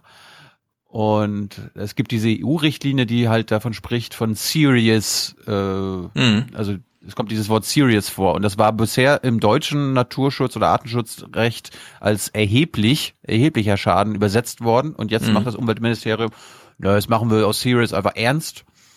Aber es meint immer noch dasselbe. Aber, und sie tun jetzt so, als ob sie was geändert haben. Und ich weiß jetzt nicht, Hans, ob das jetzt ein politischer Move ist, um so quasi so zu tun, als ob man was macht, oder ob das wirklich quasi das Einknicken von Svenja Schulze gegenüber Klöckner und der Bauernlobby ist. Wir hören jetzt nämlich nochmal eine Landesumweltministerin aus Sachsen-Anhalt, die ist was? Grün. Und in der Regierung. Und äh, die hat sich mal zu dem Schulze-Vorschlag geäußert. Ähm, warum haben Sie denn damit ein Problem? Also es gilt das europäische Naturschutzrecht. Dort steht drin serious. Wie wir serious übersetzen als schwerwiegend schwer oder anders ist völlig unerheblich. Wichtig ist, es geht immer um das Verhalten einzelner Wölfe. Und wir haben in der Leitlinie Wolf schon 2017 klar definiert, was ein problematischer Wolf ist. Das ist ein Wolf, der natürlich Menschen angreift. Das ist klar, dass das ein problematischer Wolf ist. Aber es ist auch klar, dass ein Wolf, der mehrfach einen sogenannten wolfsicheren Zaun überwindet und Tiere reißt, ein problematischer Wolf ist. Und die können wir entnehmen. Das war auch schon vorher so. Mhm. Und dann, was ich auch noch gut fand, was ich bisher, was bisher jeweils in den, in den Nachrichten nicht rumgekommen ist, Hans, wolltest du noch was sagen? Ja, ähm, ich verstehe jetzt ehrlich gesagt gar nicht so richtig, warum das äh, hier ein Thema ist. Weil wenn es tatsächlich so ist, wie es bisher zu sein scheint, dass der Sachverhalt, äh, ja. zu welchen Bedingungen, unter welchen Voraussetzungen Wölfe, Wölfe getötet werden. Und wenn diese Definition sich überhaupt nicht ändert, ist es mhm. mir persönlich relativ scheißegal, ob da, äh, ob da, ob da ernsthaft oder wie war das andere Wort, ernst oder gefährdend. Erheblich äh, oder erheblich. Ernsthaft. Also wenn das, wenn es wirklich so ist, dass, dass der tatsächliche Sachverhalt, die wirklichen, wenn die wirklichen Kriterien äh, mhm. für eine sogenannte Entnahme sich überhaupt nicht ändern, ist es mir persönlich absolut scheißegal, mit welchem Wort das belegt wird. Warum, ja. Ich verstehe auch nicht, warum ist dir das, weil deine, weil deine These zu, zu Anfang, Thilo, war ja, du hast das ja eingeführt, das Thema, Schulze will jetzt das Töten von Wölfen erleichtern. Ja, das, das war, nee, jetzt, das war, ja. das war ja, das war das mediale Framing. Ah. Die Schulze, Schulze will das jetzt erleichtern. Ja, offenbar will es nicht. Warum ja, machen wir es dann? Warum genau. machen wir es dann? Ja, das ist ja die Frage. Ist das einfach politischer Move, um quasi Klöckner zu sagen, ja, ja, wir machen hier was? Ich, ich weiß es nicht, ob es das ist. Manchmal ist es äh, einfach auch so, dass sie sagen, also wenn in der europäischen Richtlinie das Wort serious drin steht und, und die naheliegendste deutsche Übersetzung von serious ist ernsthaft, dann machen wir eben das. Punkt. Genau. Also ja, wenn, das, aber, wenn das ein bisschen Wortglättung ja. ist, ohne irgendwas dahinter, so what. Apropos Worte, Wolfsschutzzaun ist ja schon ziemlich kompliziert, ne? Mhm. Aber wenn man jetzt immer noch der sogenannte mit dazu sagen muss, wird es noch mhm. komplizierter. Ja. Was ich nochmal gut fand, die Umweltministerin hat mal uns ein paar Zahlen gegeben, wie das da mit dem Herdenschutz ist. Funktioniert das überhaupt, ja? Also immer mehr Wölfe, auch immer mehr Schafe, die gerissen werden? Aber ganz wichtig ist ja, dass wir den Herdenschutz verbessern. Äh, das tun wir stetig zusammen mit unseren Tierhalter und Tierhalterinnen. Und da sehen wir ja auch erste Ergebnisse. Wir haben im Vergleich von 17 zu, äh, von 17 zu 18 sechs Wölfe mehr gehabt. Aber die Rissvorfälle sind deutlich gesunken von 71 Rissvorfällen im Jahr 2017 zu 56 äh, im darauffolgenden Jahr. Das zeigt, dass unsere Maßnahmen Maßnahmen greifen. Äh, das finde ich äh, erstaunlich, dass man hier schon so im Sinne von, oh, sechs Wölfe mehr und 50 Fälle weniger. So könnte man auch andere Politikfelder mal betreuen in dieser Intensität. Mhm. Finde ich ein bisschen unangebracht dem Wolf gegenüber dafür, dass Politik ja aber noch für Menschen da ist, oder? Richtig. So, so im Sinne von, wie viele Fälle von Armut haben wir denn und was bedeutet denn das? Und da kann man ja auch mal so ein bisschen ja. empirisch rangehen an die Sache. Aber gut. Um es hier mal wieder ausgeglichen zu gestalten, wir sind ja hier ein neutraler Podcast, wenn es um den Wolf geht. Äh, wir haben kritische Bauern gehört, eine mm, sympathische Umweltministerin. Jetzt hören wir nochmal einen anderen Umweltminister aus MV. Der Wolf hat auch in Deutschland ein Recht auf Leben. Äh, aber wenn er gut äh, geschützte, mit Zäunen gesicherten Tiere angreift, dann muss auch die Möglichkeit bestehen, ihn zu töten. Mhm. Und das gilt ja nicht nur für einen Einzelwolf, sondern auch für das Grudel. Alle. Und der zweite Schritt, der dann kommen muss, ist, wenn wir einen guten Haltungszustand erreicht haben, muss es dann auch Möglichkeiten äh, der Bejagung geben und der Bewirtschaftung von Wolfsbeständen. Ja, können wir bei 4000 überlegen, nicht bei 500. So, das war jetzt das Entscheidende, das ist ein guter Übergang. Wir gucken uns jetzt nämlich mal an, wie das in anderen, auf anderen Kontinenten ist. In kommt Europa Amerika ist, auch vor? Ja, jetzt kommt es. Oh, ist sehr gut, gut. Also, in Europa, in der EU ist der Wolf äh, streng geschützt. Ja? Da steht im Artenschutz auf der roten Liste, er darf nicht geschossen werden, außer wenn er der Problemwolf ist, der Menschen angreift, wie Hans Jessen. Mhm. So, was ich nicht gewusst habe, ich habe mich am Wochenende mal äh, mit amerikanischen Dokus befasst und dann habt ihr, habt ihr eine auch gefunden. Wir werden über eine andere Doku hoffentlich bald mal reden. Die hat mich völlig mitgenommen und ich musste mir dann irgendwas mit dem Wolf angucken, um wieder gute Laune zu bekommen. Und hab da eine Doku von äh, Jim und Jamie Dutcher gefunden, die mal mit Wolf, mit Wölfen gelebt haben in den 90ern.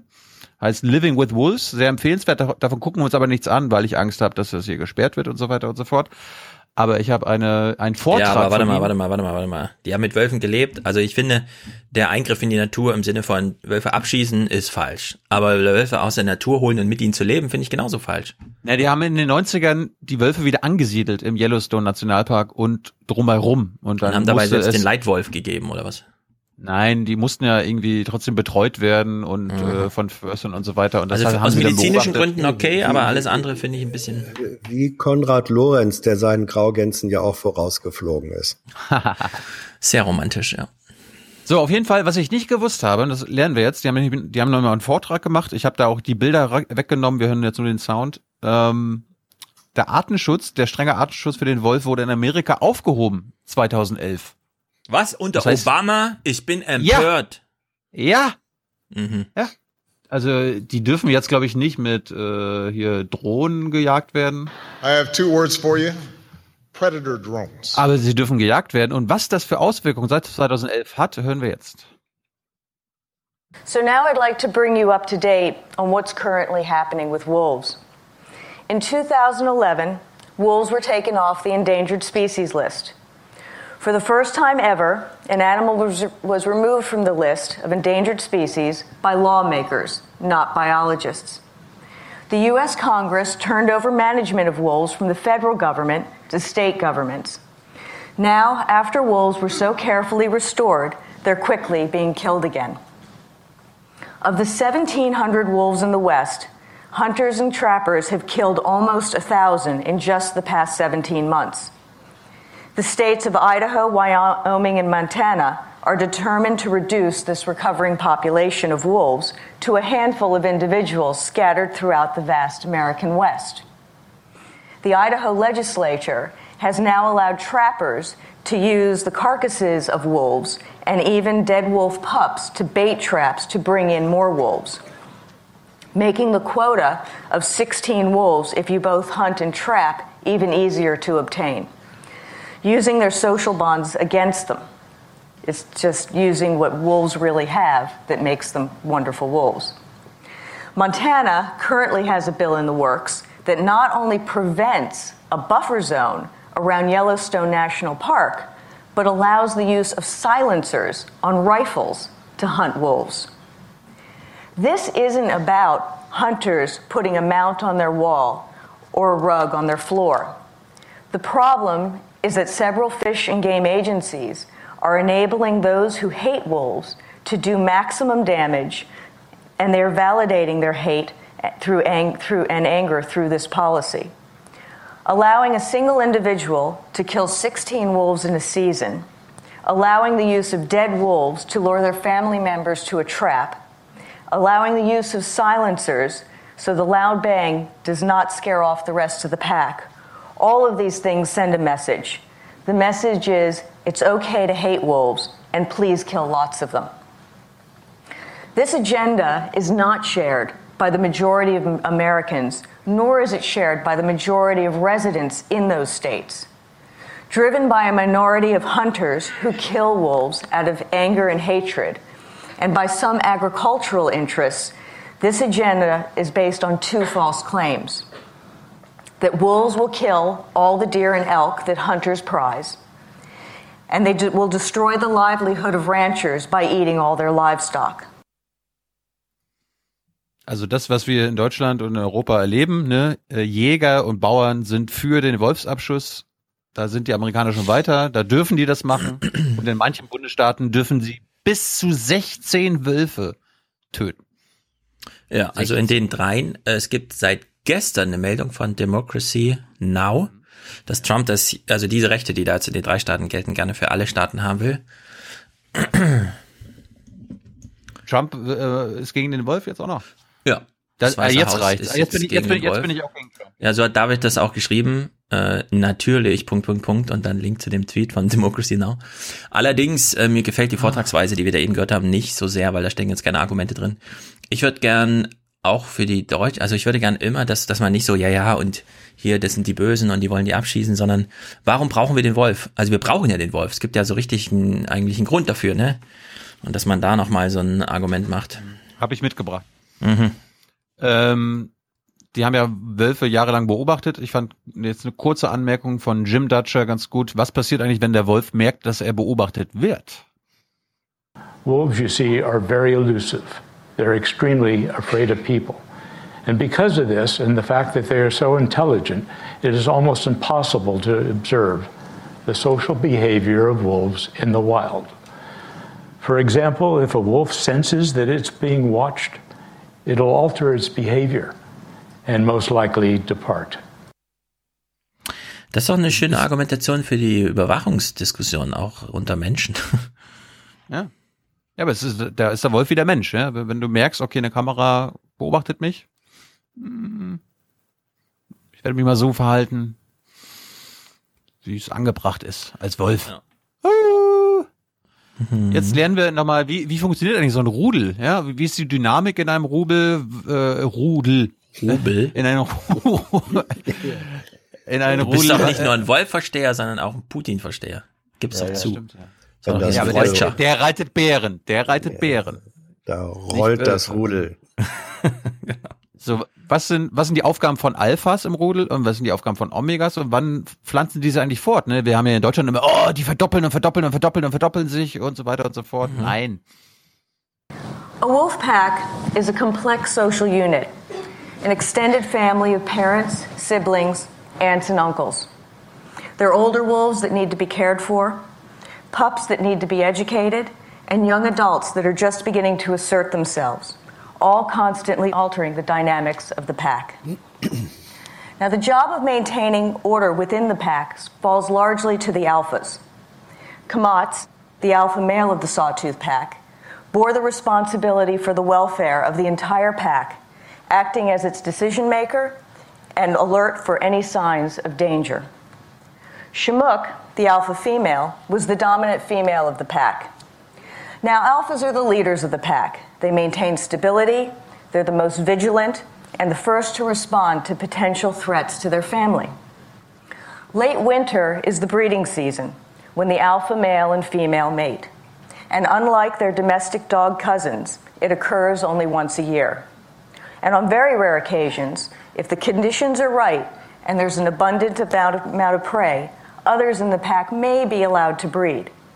However, in difficult times, when prey is scarce, it's possible for no breeding to take place at all. Also das haben wir, glaube ich, schon in mal der Medien äh, hier, Tele, Tele, Telekolleg Wolf. Ja, aber das ist ja wichtig. Äh, immer, es gibt ja die Behauptung, die verdoppeln und verdoppeln und verdoppeln sich jedes Jahr. Nein, die passen ihre ihre Rudelbestände an den an den Tieren an, die sie reißen können oder nicht. Also wie gut das alles in deine Argumentation passt, wird langsam verdächtig. Wir sollten mal so ein Buch über Storytelling und so weiter lesen. Das Also ich wollte gerade irgendwie- sagen, das war eben, das war eben eher das Tele, das Telekolleg Framing.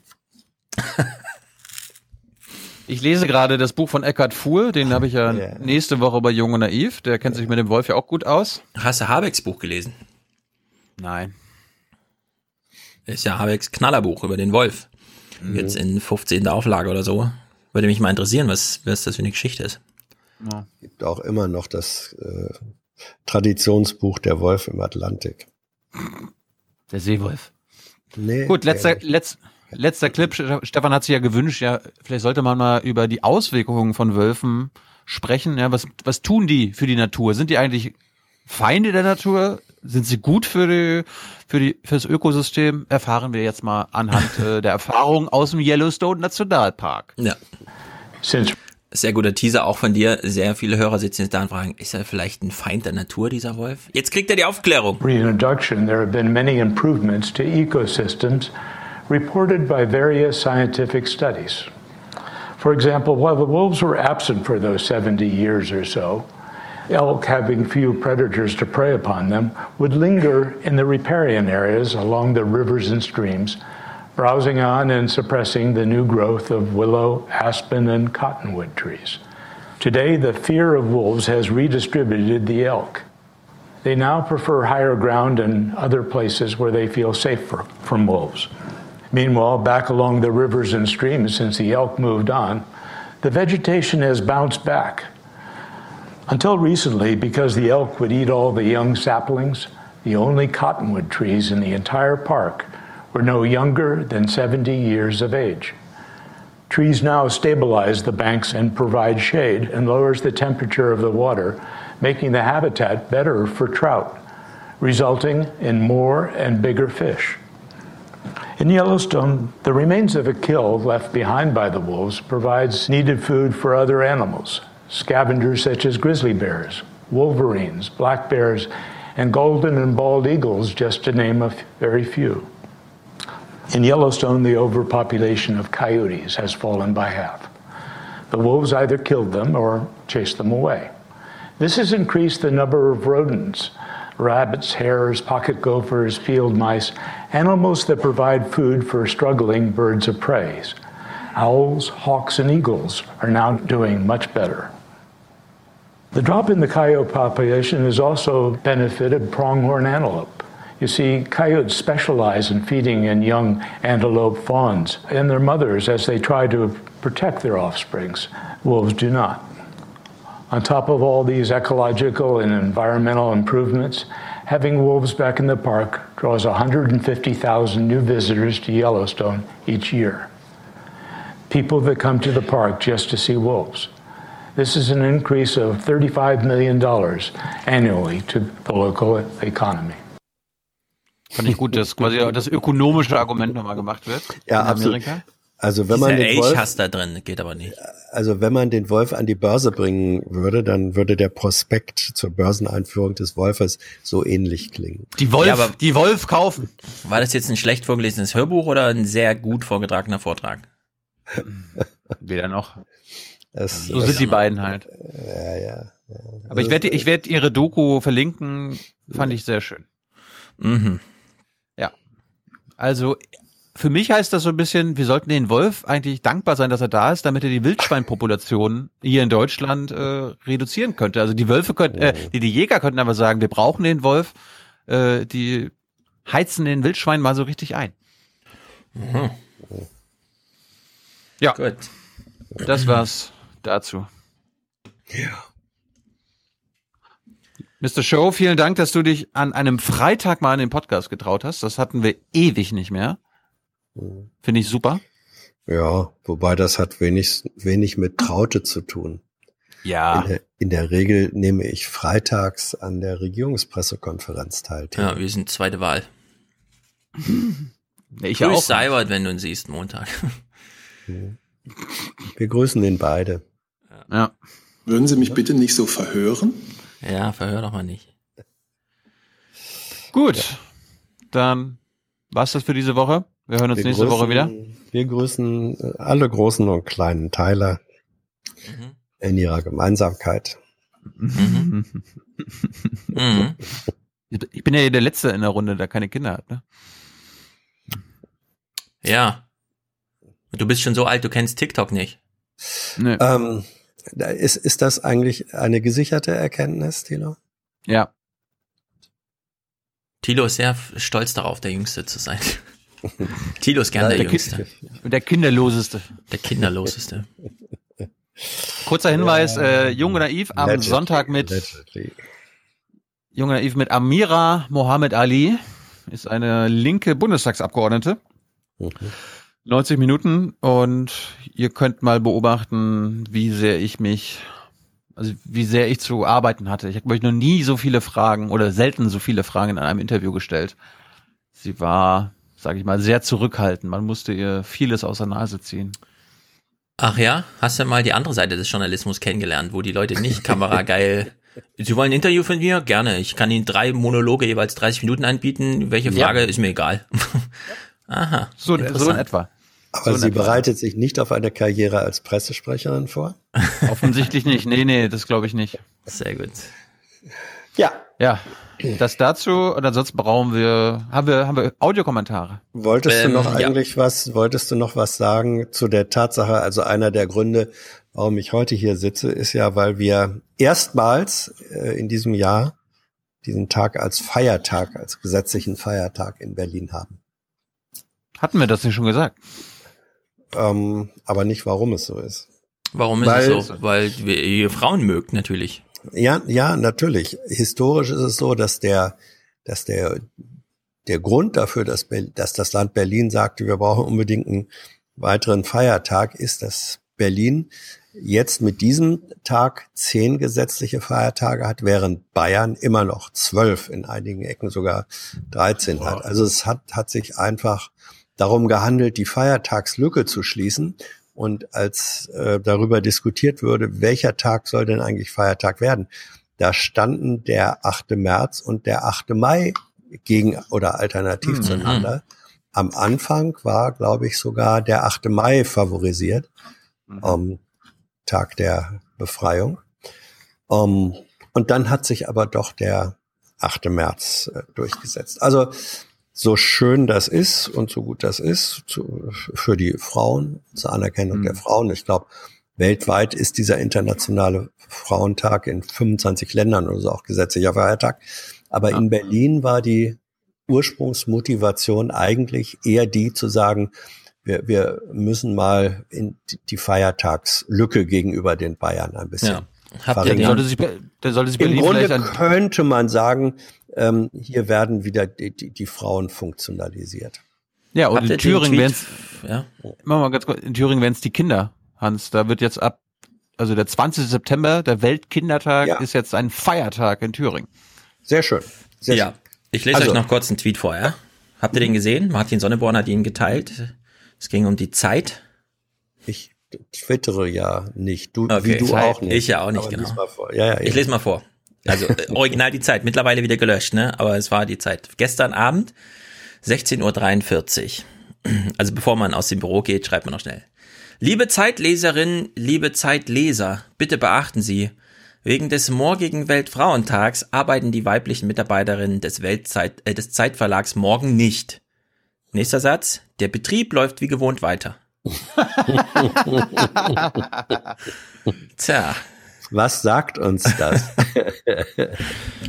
Martin Sonneborn hat ihn zu Recht weitergeteilt, sagt uns das. Also liebe Hörerinnen, ohne euch geht es bei uns nicht. Ihr seid eine gute Unterstützung.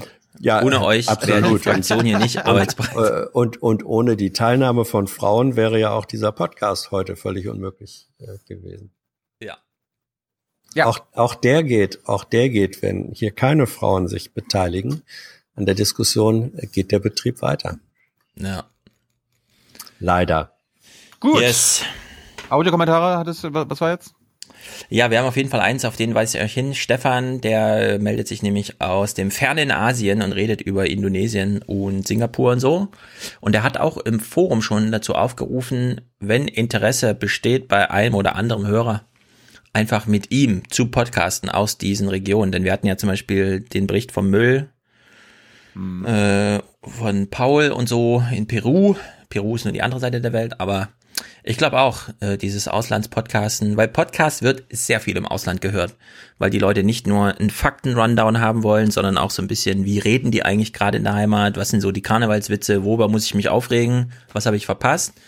Und genau so informieren wir uns ja auch gerne aus einer deutschen Perspektive, die Deutsche mit ins Ausland nehmen, wenn sie dann davon erzählen, wie es da so ist. Weil sehr Paul viele Selbstverständlichkeiten kriegt man natürlich nicht mit, wenn man mit Einheimischen redet, aber wenn man als Gast in dem Land, ja, dann schlägt der Kulturschock durch und darüber kann man natürlich sehr gut reden. Und wir promoten alles in diese Richtung, was uns hier hereingetragen wird, als ja, wir machen diesen Podcast, ihr werdet alle bei uns hier auch gleich genannt und dann wissen auch alle Hörer Bescheid, dass, dass bei euch da Geschichten abzugreifen sind. Ja, Paul soll mal aus Peru berichten, wie da mit der Frage umgegangen wird. Wer hat Angst vor dem bösen Wolf? Ja, und Gibt- traut euch ruhig. Den Anwolf. Genau, traut euch ruhig Stückwerk zu. Es muss nicht der Storytelling-mäßig feingeschliffene ja, auf dem moralischen Teppich unzerrissen, damit Hans Jessen das auch für, äh, was weiß ich, den Norddeutschen Rundfunk vorschlagen kann mit seinen alten Connections oder Radio Bremen, sondern ruhig, einfach, spontan, zack, Mikros raus und raus damit. Ja.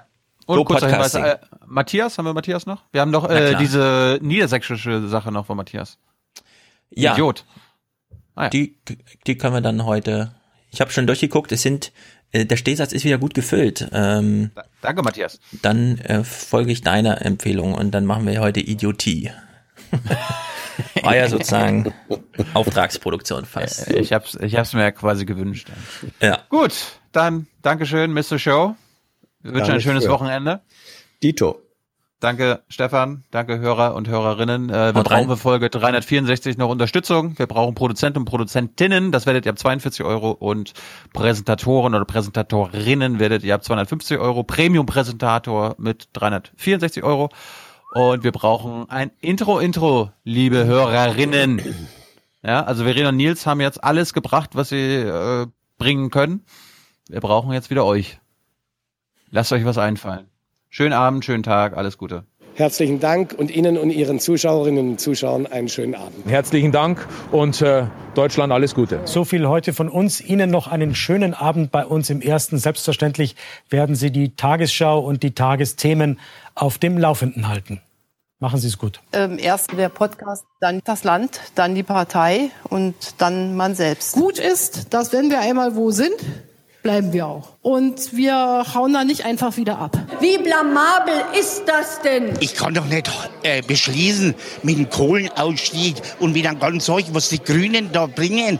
Das, das ist doch, das verkraften wir doch nicht. Ich überlasse natürlich jedem Einzelnen, das anders zu sehen, weil ich ein großer Demokrat bin. Annegret Kramp-Karrenbauer. Annegret Kramp-Karrenbauer. Annegrethe Kramp-Karrenbauer. So hart wie es klingt, so niedlich wie der Wolf aussieht, so schön wie der ist, aber müssen getötet werden. We have started to clean up your mess, and we will not stop until we are done. I am running for president because we need a foreign policy which focuses on democracy, human rights, diplomacy, and world peace.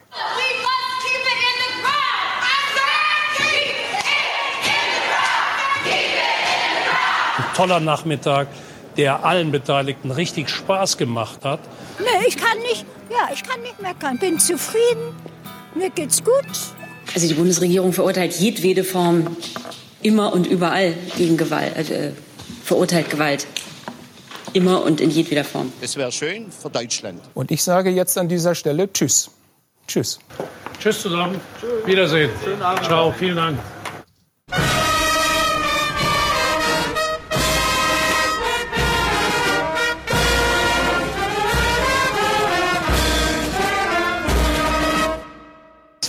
Deutschland! Wie habt ihr früher zu Kartoffeln gesagt? Kartoffeln. Es gibt offenbar tausend verschiedene Worte für Kartoffel in Niedersachsen. Und du und ihr habt einfach Kartoffeln gesagt.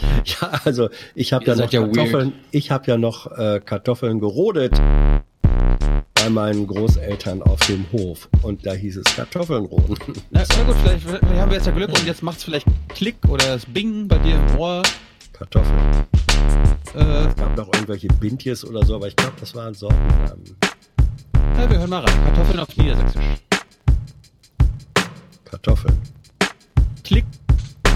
Weißt du, was Idiot ursprünglich bedeutet? Kartoffeln. Während ihr das äh, klärt, mache ich mal mein Videodings hier. Nö, weiß ich nicht stören. Ich habe ja mit Idioten nichts zu tun. Ja, genau. Ich kenne ich kenn keine Idioten. In Niedersachsen schon gar nicht. Also. Gut, wir lernen also jetzt, was Idiot wirklich bedeutet. Kartoffeln. Klick. Das heißt, ich bin ja aus MacPom. Ich bin Mhm. ein Idiot. Ja. Ja. Da Endlich wissen's alle. Bing.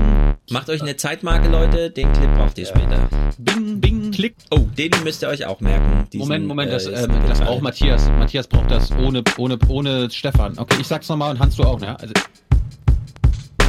ich bin ein Idiot. Da ich auf dem Dorf geboren wurde, bin ich Idiot von Geburt an. Kartoffeln. Gut, Hans, du bist Niedersachse.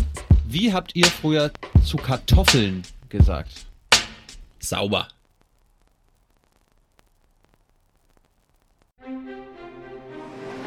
Are you watching closely? Die Aufwachen-Hörerkommentare. The stage is yours. Hallo Thilo und Stefan, hallo liebe Aufwachenhörer, hier ist nochmal Farin. Ich höre gerade Folge 361 und bin an der Stelle hängen geblieben, wo ihr über Kinder sprecht, ihre Muttersprache eine andere als Deutsch ist, wo es also um dieses sogenannte Pilotprojekt geht, äh, wo Kinder in ihrer Muttersprache eben Türkisch Unterricht haben und alphabetisiert werden sollen. Und ihr breitet da ganz schön so Faktoren aus, die zum äh, mehrsprachigen Aufwachsen oder zur mehrsprachigen Bildung dazugehören. Also Stefan erzählt dann noch, er kennt ein Mädchen, das Ungarisch kann, aber nicht schriftlich und Deutsch dann schriftlich, aber ne. Ähm, erstmal stimme ich äh, Thilo zu. Ich finde super, dass du das äh, thematisiert hast, dass es eine Realität für Hunderttausende von Kindern in Deutschland ist.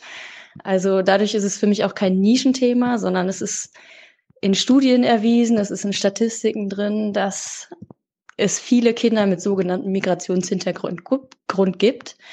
Ähm, es werden wenig Daten dazu erhoben, welche Sprachen in den Familien wirklich gesprochen werden. Das ist noch ein anderes Thema. Ähm, aber man weiß, dass es im Bildungssystem ein Problem darstellt, weil Schule nicht dafür gemacht ist, dass Kinder zweisprachig aufwachsen, sondern Schule möchte gerne, dass alles auf Deutsch läuft und dass Kinder Deutsch lernen und irgendwie scheint es nicht zu funktionieren. Ähm und deswegen habe ich mich auch entschieden, darüber meine Masterarbeit zu schreiben. Ich bin jetzt zufälligerweise Studentin von Soziolinguistik und Mehrsprachigkeit in Europa. Das ist ein trinationaler Studiengang, was irgendwie Sinn macht in dem Zusammenhang. Und was ich da studieren durfte und ähm, die Perspektive, die man da einnimmt, gibt es in Deutschland eigentlich ganz wenig. Das heißt, ich habe jetzt die letzten zwei Jahre fast nur im Ausland studiert und gehe jetzt aber zurück nach Deutschland, eben weil mich das Thema so interessiert und schreibe meine Masterarbeit über sprachpolitische Konzepte und Einstellungen in Sprachförderung in Nordrhein-Westfalen. Ich habe mich also beschränkt auf ein Bundesland, weil die Bildungspolitik ja immer Ländersache ist. Und genau das, was ihr da sagt, genau das ist das Thema. Und insofern könnte ich mich jetzt nicht zurückhalten, einen Kommentar zu sprechen. Äh, dieses sogenannte Pilotprojekt, da musste ich wirklich lachen, weil ähm, herkunftssprachlicher Unterricht, wie es im Moment heißt, ist absolut nichts Neues. Ähm, es gibt in Nordrhein-Westfalen zum Beispiel schon seit den 80ern Erlass, der besagt, dass Kinder in ihrer Muttersprache unterrichtet werden dürfen, dass sie in ihrer Muttersprache Abitur machen dürfen. Es gibt Institute, die zum Beispiel Lehrer dafür ausbilden, auf Türkisch zu unterrichten. Also die haben dann Sport oder Geschichte und eben einfach dann Türkisch. Ähm, was dazu führen würde, wenn es dann durchgeführt würde, dass Kinder eben ähm, kompetent in beiden Sprachen sein können. Also es gibt einen Unterschied zwischen sich im Alltag verständigen und ein Bildungssprachenniveau zu erreichen, wie es so schön heißt. Ähm, und wenn man in einer Sprache das Bildungssprachenniveau nicht erlangt hat, dann kann man in der Sprache auch keine Leistungen in der Schule bringen. Leistung ist auch schon wieder so ein äh, Schlüsselwort, aber gut. Und ähm, das deutsche Schulsystem versagt ehrlich gesagt auf ganzer Linie, das zu kombinieren und das irgendwie hinzukriegen. Und es liegt nicht daran, dass es keine Konzepte gibt, sondern es gab in Zeiten der sogenannten Gastarbeiterwelle viel mehr muttersprachlichen Unterricht, herkunftssprachlichen Unterricht, weil man da davon ausgegangen ist, dass die Kinder ja zurückgehen. Man hat ja immer gedacht, die Gastarbeiter gehen dann wieder dahin, wo sie hergekommen sind. Und ähm, hat sie dann eben in Türkisch, Italienisch oder sonst was beschult. Es gibt in Köln übrigens immer noch italienisch-deutsche Schulen, was ich bis vor kurzem auch nicht wusste. Und als man dann gemerkt hat, die Leute bleiben hier, hat man das komplett eliminiert und hat alle Kinder mit den Deutschen in die Schule gesteckt, weil man davon ausgegangen ist, sie lernen das dann schon. Und dann, wenn die im Klassenraum nebeneinander sitzen, dann werden die auch integriert. Und jetzt stehen wir da und wir haben seit Jahrzehnten Erfahrung mit Einwanderung. Wir als Deutschland. Und es könnte gut für Deutschland sein. Und ähm, es hat sich aber in der Situation wenig verändert. Die Benachteiligung für Kinder, die nicht Deutsch als Muttersprache haben, ist immer noch unglaublich groß. Und es ist unglaublich ungerecht, weil die Kinder keine Chance kriegen. Ähm, weil meistens in der Grundschule schon aussortiert wird nach der vierten Klasse, wenn sie zehn Jahre alt sind. Und sie bekommen nicht die Chance, die sie verdienen, beide Sprachen kompetent zu lernen. So, deswegen mein Anliegen, macht doch bitte mal die lange angedeutete Bildungsfolge, auch wenn Thilo keinen Bock drauf hat. Dann vielleicht Stefan. Äh, vielleicht möchtest du das machen mit dem anderen Stefan. Äh, lass uns doch wirklich mal hinsetzen und aus verschiedenen Bundesländern zusammentragen, wie die Politiken sind und welche Projekte es gibt. Es gibt allein in Nordrhein-Westfalen oder allein in meinem Kreis, in meiner Region, mehr Sprachprojekte, als ich in eine Masterarbeit packen kann. Äh, es gibt unglaublich viele Ideen. Wenn man das mal auf einen Haufen schmeißt und dann guckt, was kann man da voneinander lernen, äh, wäre man, glaube ich, ein Stück weiter.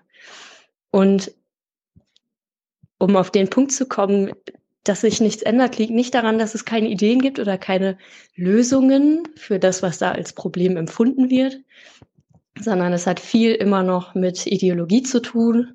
Also das äh, darf ich in meiner Arbeit gerade beschreiben. Es hat immer noch mit dieser Vorstellung zu tun, deutscher Nationalstaat, deutsche Sprache und alles, was nicht deutsch ist, ist zweitrangig. Und das spüren die Kinder auch, wenn sie in der Schule sind. Und dann heißt es, nee, es muss aber auf Deutsch sagen. Ähm, den Sprachen wird unterschiedliches Prestige zugeordnet und unterschiedliche Qualitäten. Und ähm, solange sich an dieser Wahrnehmung nichts ändert, auch öffentlich in der Wahrnehmung nichts ändert und Politiker nicht gezwungen sind, da anders drauf einzugehen, wird sich nichts ändern. Die Gesetze sind da, die Grundlagen sind da, irgendwelche Empfehlungen sind da, aber es wird nichts gemacht. Und dann, ich bin auch gerne bereit, mich da einzubringen. Ich empfehle euch gerne Interviewpartner, Leute, mit denen ihr äh, gut reden könnt, die das gut darstellen können, die Erfahrung haben, die Ahnung haben in Bildungspolitik und in Mehrsprachigkeit ich finde, es wird Zeit und ich finde, Aufwachen-Podcast wäre ein gutes Forum, um die Diskussion mal zu starten, um vielleicht einen neuen Diskurs anzustoßen. Ich weiß, dass viele Lehrer zuhören, also vielleicht irgendwie ähm, unter Lehrern mehr zu kommunizieren. Das fände ich toll, weil so wie es ist, ist es ungerecht. Und es betrifft eben nicht einfach nur ähm, sogenannte Flüchtlingskinder, die jetzt frisch nach Deutschland kommen. Und es betrifft nicht nur Kinder, die dann mit drei Jahren innerhalb von Europa äh, umgezogen sind, um Stefan zu zitieren, sondern es betrifft auch Kinder, die in vierter Generation in Deutschland geboren sind und einfach zu Hause Türkisch als Muttersprache haben, mit einem oder mit zwei Elternteilen. Und in Deutschland, da wo sie herkommen, weil sie hier geboren sind, haben sie keine Chance im Schulsystem ähm, oder schlechtere Chancen im Schulsystem erfolgreich zu sein. Und wenn man das in den ersten paar Jahren nicht schafft in Deutschland, dann ist man für den Rest seiner Biografie eigentlich raus. Insofern, ich würde mich freuen, wenn ihr es in Betracht zieht. Wie gesagt, ich ähm, liefere gern Anknüpfungspunkte oder Themen oder Kontakte. Und vielen Dank für euren Podcast. Wie ihr hört, bin ich engagiert am Mithören. Tschüss. Hallo, hier ist Ines. Ich wollte noch mal was zur Digitalisierung an Schulen sagen, auch als Reaktion auf Thomas Kommentar aus der letzten Folge. Ich bin da nämlich ganz seiner Meinung. Also ich finde, das wird übertrieben. Es sind irgendwie die Mittel dafür da, darum wird das ausgegeben.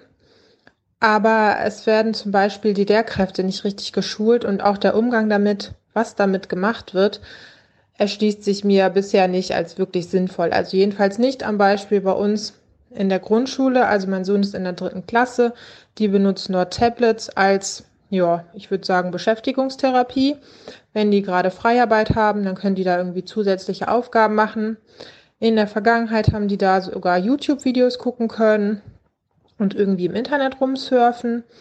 Es wurde denen aber nicht äh, ein sicherer Umgang mit dem Internet beigebracht oder mal wirklich erklärt, ja, was mit dem Tablet, was man damit machen kann und vielleicht auch, welche Gefahren dahinter stecken.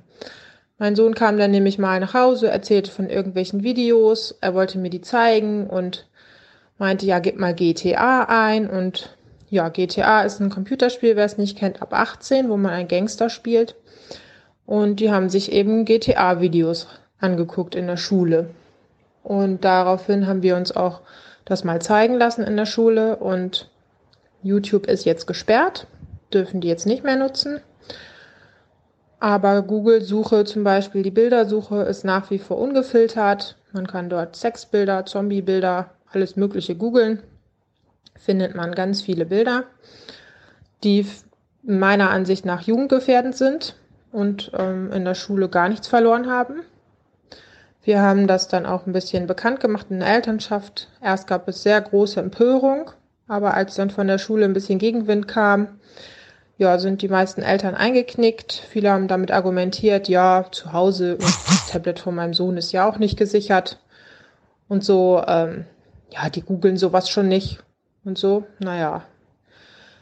Ähm, mir scheint, dass es vielen Eltern einfach auch egal ist. Und ich finde, diese ja, Digitalisierung an Schulen sollte dann auch so laufen, dass äh, mit den Kindern zusammen im Internet gesurft wird, wenn im Internet gesurft wird.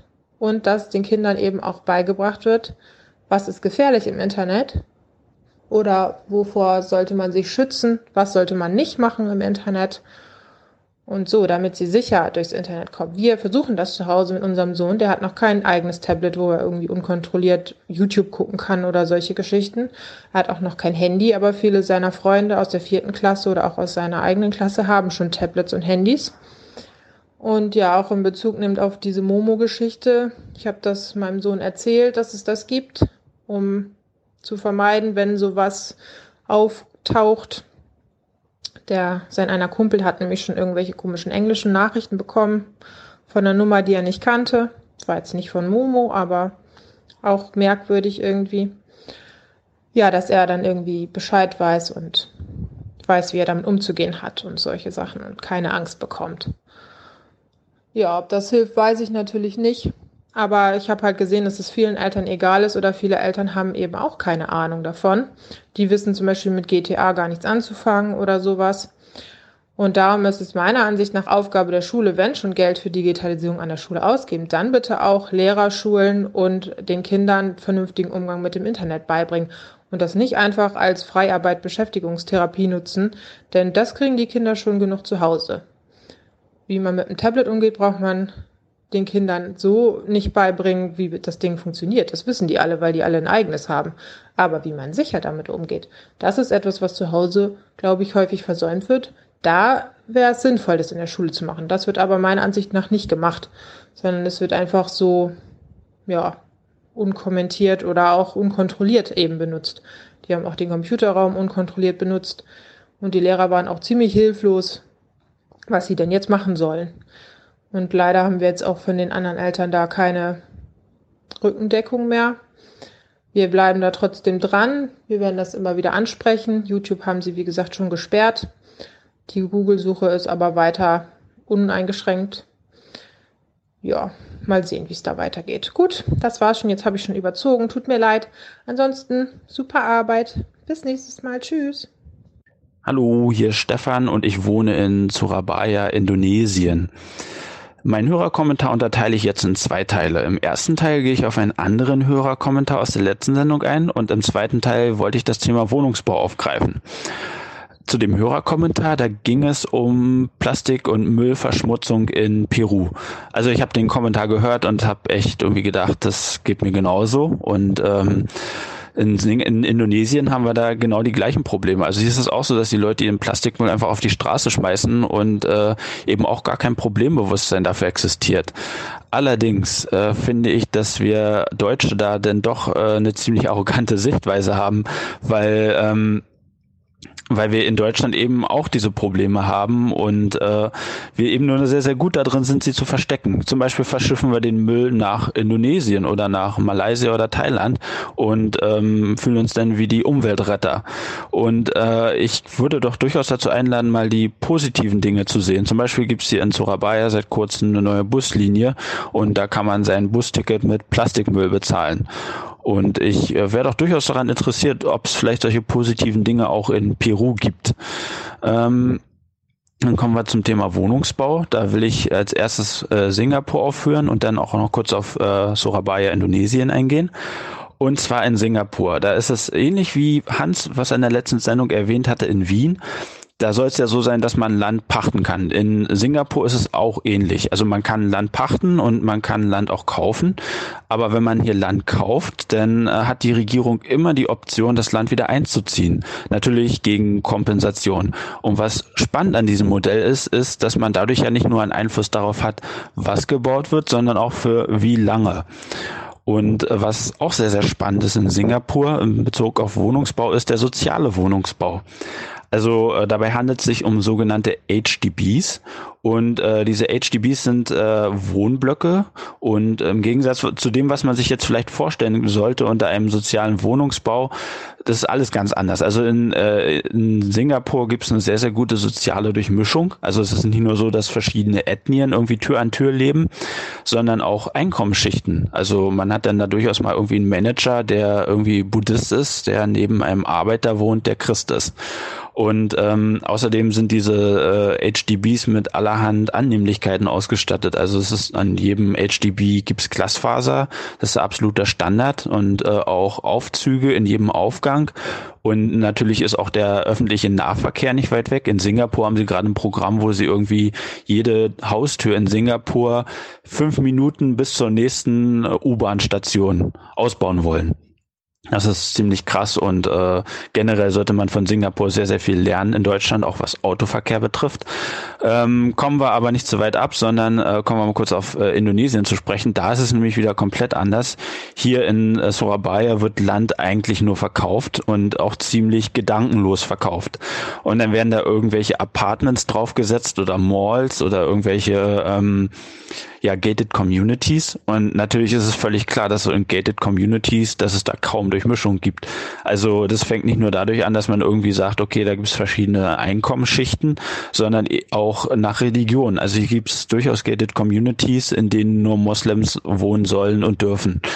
Ähm, Gut, das war's denn jetzt eigentlich auch schon mit meinem Hörerkommentar. Eigentlich, weil ich will noch einen kleinen Aufruf starten und zwar an Leute, die auch in der Region verwurzelt sind, beziehungsweise daran interessiert sind, einen Podcast über diese Region zu starten. Äh, vielleicht kann man sich irgendwie im Forum zusammenfinden. Wenn ich schaffe, dann werde ich noch äh, einen kleinen Thread erstellen und ähm, dann können wir uns ja da mal irgendwie zusammenschließen und vielleicht ein nettes Podcast-Projekt starten. Okay, danke für die Aufmerksamkeit und bis bald. Ciao. Ja, hallo, hier ist Bernhard aus Kiel mal wieder. Ähm, ich höre gerade den aktuellen Podcast, die aktuelle Folge mit den Oberleitungen auf Autobahnen. Ähm, ich bin mir nicht sicher, ob das eine gute Idee ist. Wir haben hier in Schleswig-Holstein eigentlich jeden Winter, wenn es stürmt oder wenn Wintereinbruch ist, Probleme mit den Oberleitungen an den Bahnstrecken. Entweder sind sie vereist oder es liegen Bäume drauf. Äh, da kommt teilweise mehrere Tage lang der Verkehr zwischen Kiel und Hamburg zum Erliegen. Ich glaube, im vorletzten Jahr oder sowas war es eine ganze Woche. Und äh, das auf Autobahnen würde sicherlich einiges Chaos verursachen. Mm, das Problem bei uns, zumindest mit den Bäumen, ist, soweit ich weiß, auch ein politisches. Es ist nämlich so, dass durch die Baumschutzverordnung Bäume in der Nähe der Schienen nicht mehr gefällt werden können, so wie früher. Und daher knicken die dann bei Sturm eben um. Ja, bei Autobahnen wird es wahrscheinlich in diversen Bundesländern das gleiche oder ein ähnliches Problem geben. Und gute Idee, aber in der Umsetzung dann nachher vielleicht problematisch. Hallo, liebe Aufwachen-Podcast, ich bin der Tobi und das ist jetzt hier mein erster Hörerkommentar. Ich wollte mich zu den Oberleitungs-LKWs äußern, die Stefan in den letzten Aufwachenfolgen immer wieder angesprochen hat.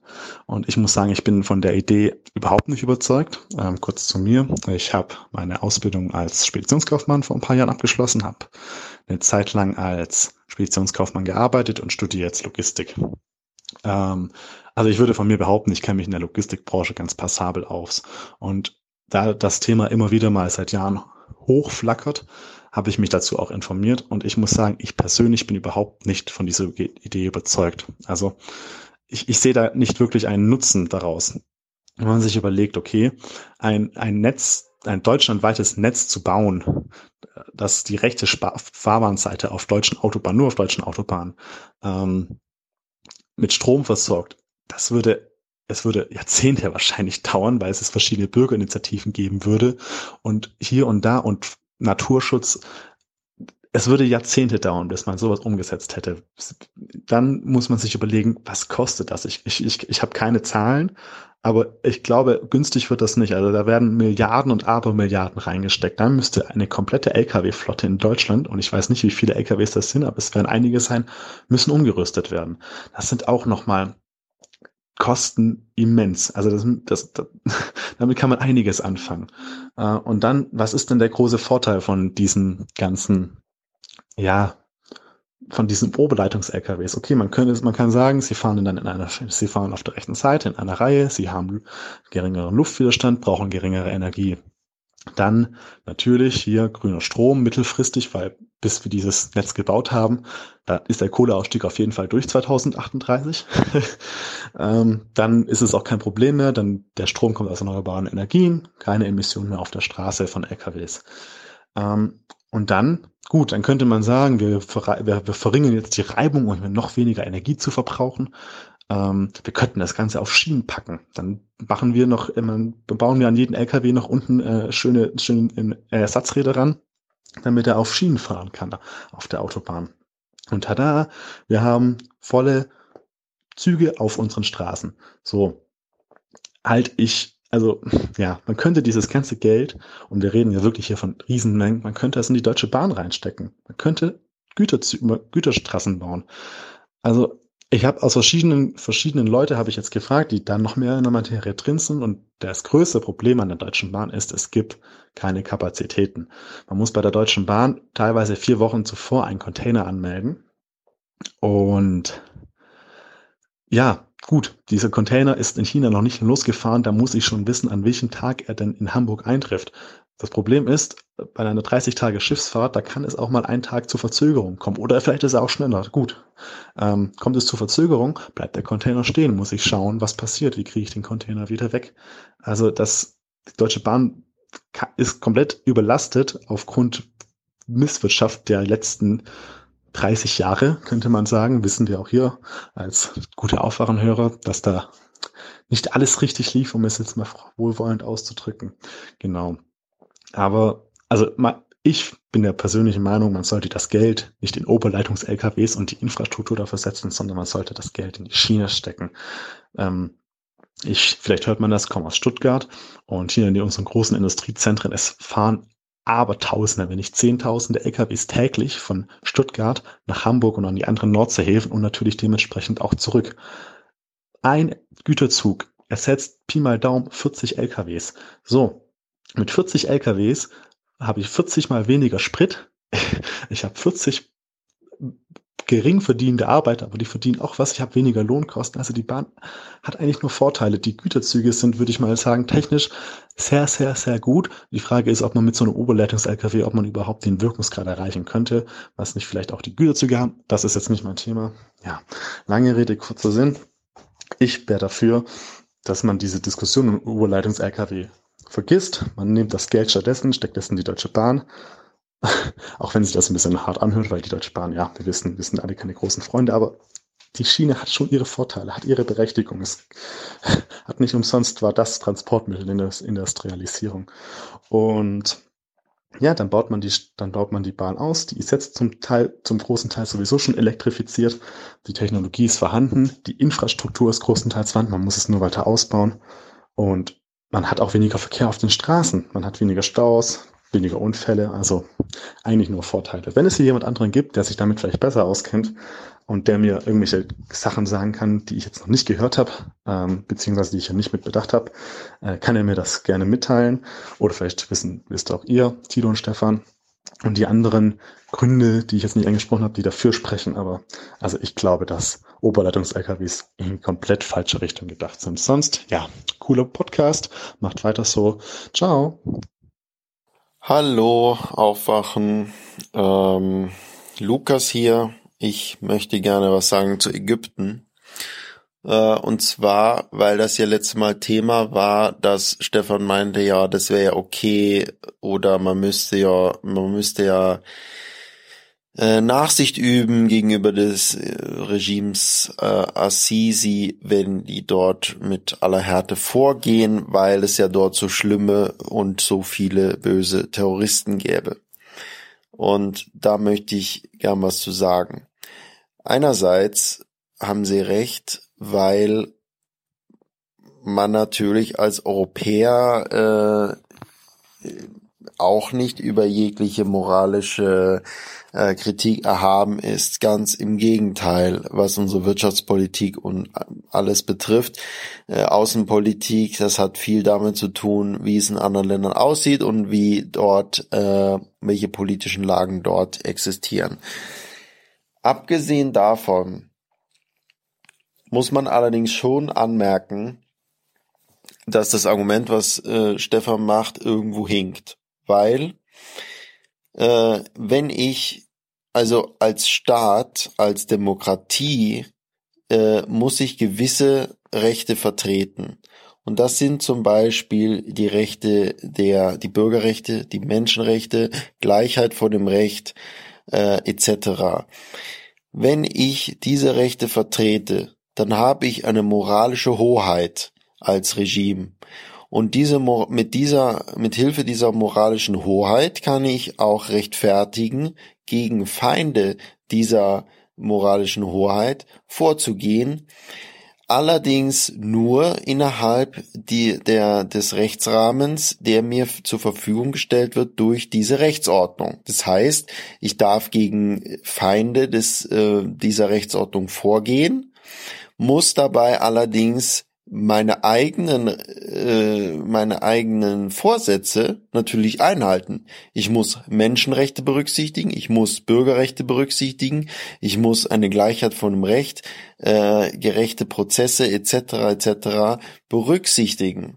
Wenn ich das nicht tue und das ist der Fall in Ägypten, wenn ich es mit einer Militärdiktatur zu tun habe, die eh irgendwie macht, was sie will, äh, dann verliert dieses Regime diese moralische Hoheit. Ja, sie kann also nicht behaupten, dass äh, wir kämpfen hier für die gute Sache und deswegen können wir andere Leute äh, dementsprechend äh, zur Rechenschaft ziehen. Denn sie haben diese moralische Hoheit ja nicht, weil sie ja selber diese mit Füßen treten. Das heißt, sie können auch nicht zweifelsfrei behaupten, dass alle diese Terrororganisationen, wie sie genannt werden, äh, wobei man da auch vorsichtig sein muss, weil äh, unter dem Dritten Reich war die Weiße Rose auch eine Terrororganisation.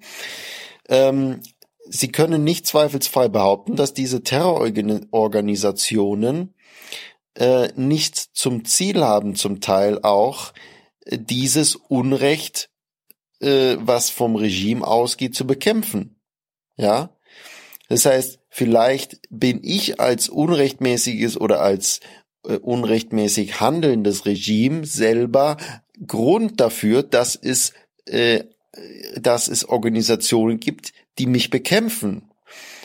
Und damit verliere ich auch die Rechtfertigung, gegen diese äh, Organisation vorzugehen. Und erst recht verliere ich die Rechtfertigung, gegen diese Organisation vorzugehen, mit allen Mitteln, die mir zur Verfügung stehen. Das heißt, unter Nichtbeachtung der Menschen- und Bürgerrechte etc.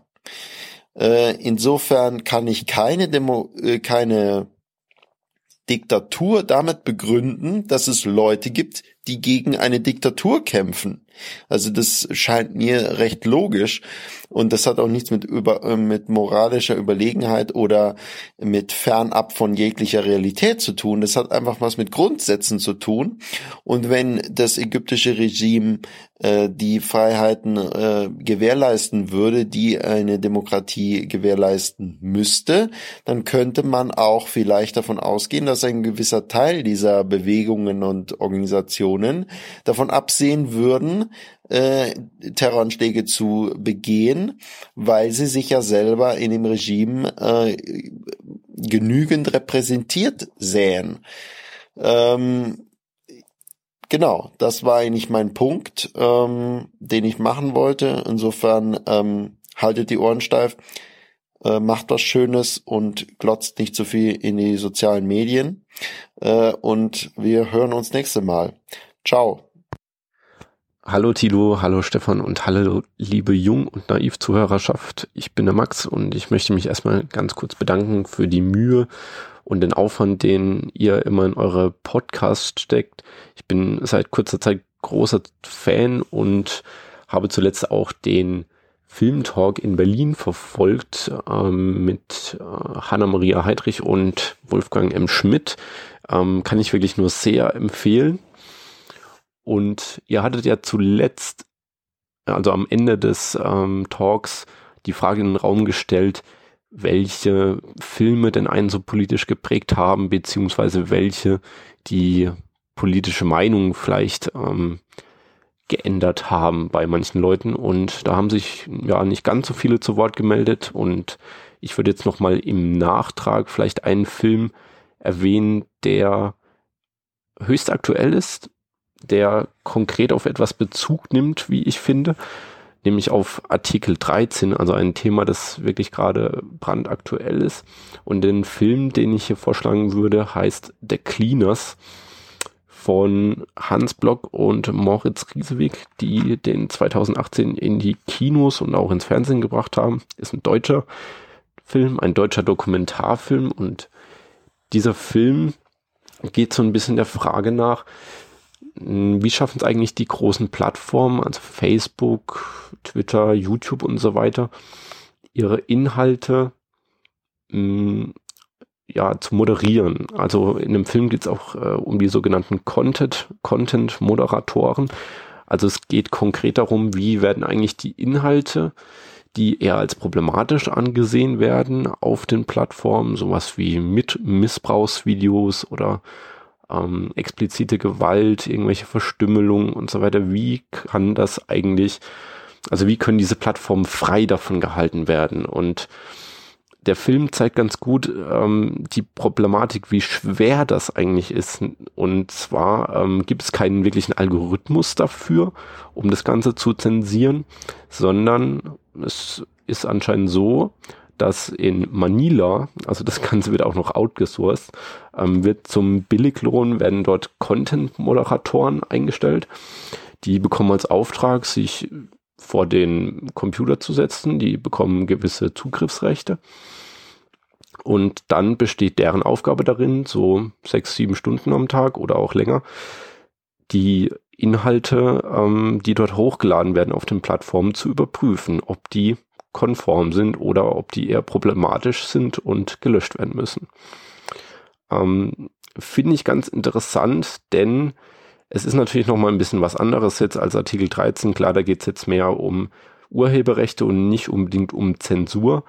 Allerdings zeigt der Film ganz transparent, wie ich finde, dass es unheimlich schwer ist, solche riesigen Konstrukte zu kontrollieren und mit was für einer Mühe und mit was für einem Aufwand das betrieben wird, das ist schon wahnsinnig und zeigt auch ähm, so ein bisschen die Problematik, die unsere Sprache mit sich bringt. Also es geht ja jetzt nicht nur darum, ähm, ähm, Sprache in einem Kontext irgendwie deuten zu können, sondern es, es geht natürlich vor allem um die Bildsprache, um irgendwelche Videos und Inhalte, die hochgeladen werden.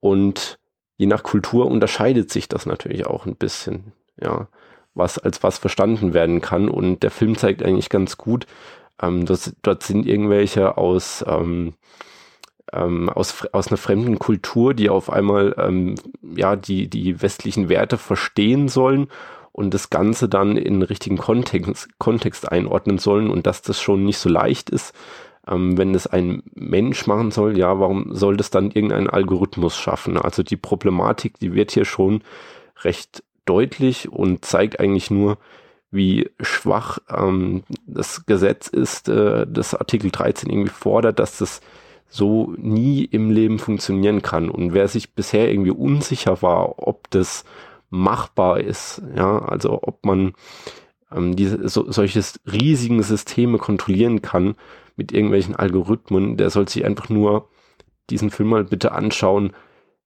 der nämlich auf sehr schöne Art äh, visualisiert, dass es ein Ding der Unmöglichkeit werden wird.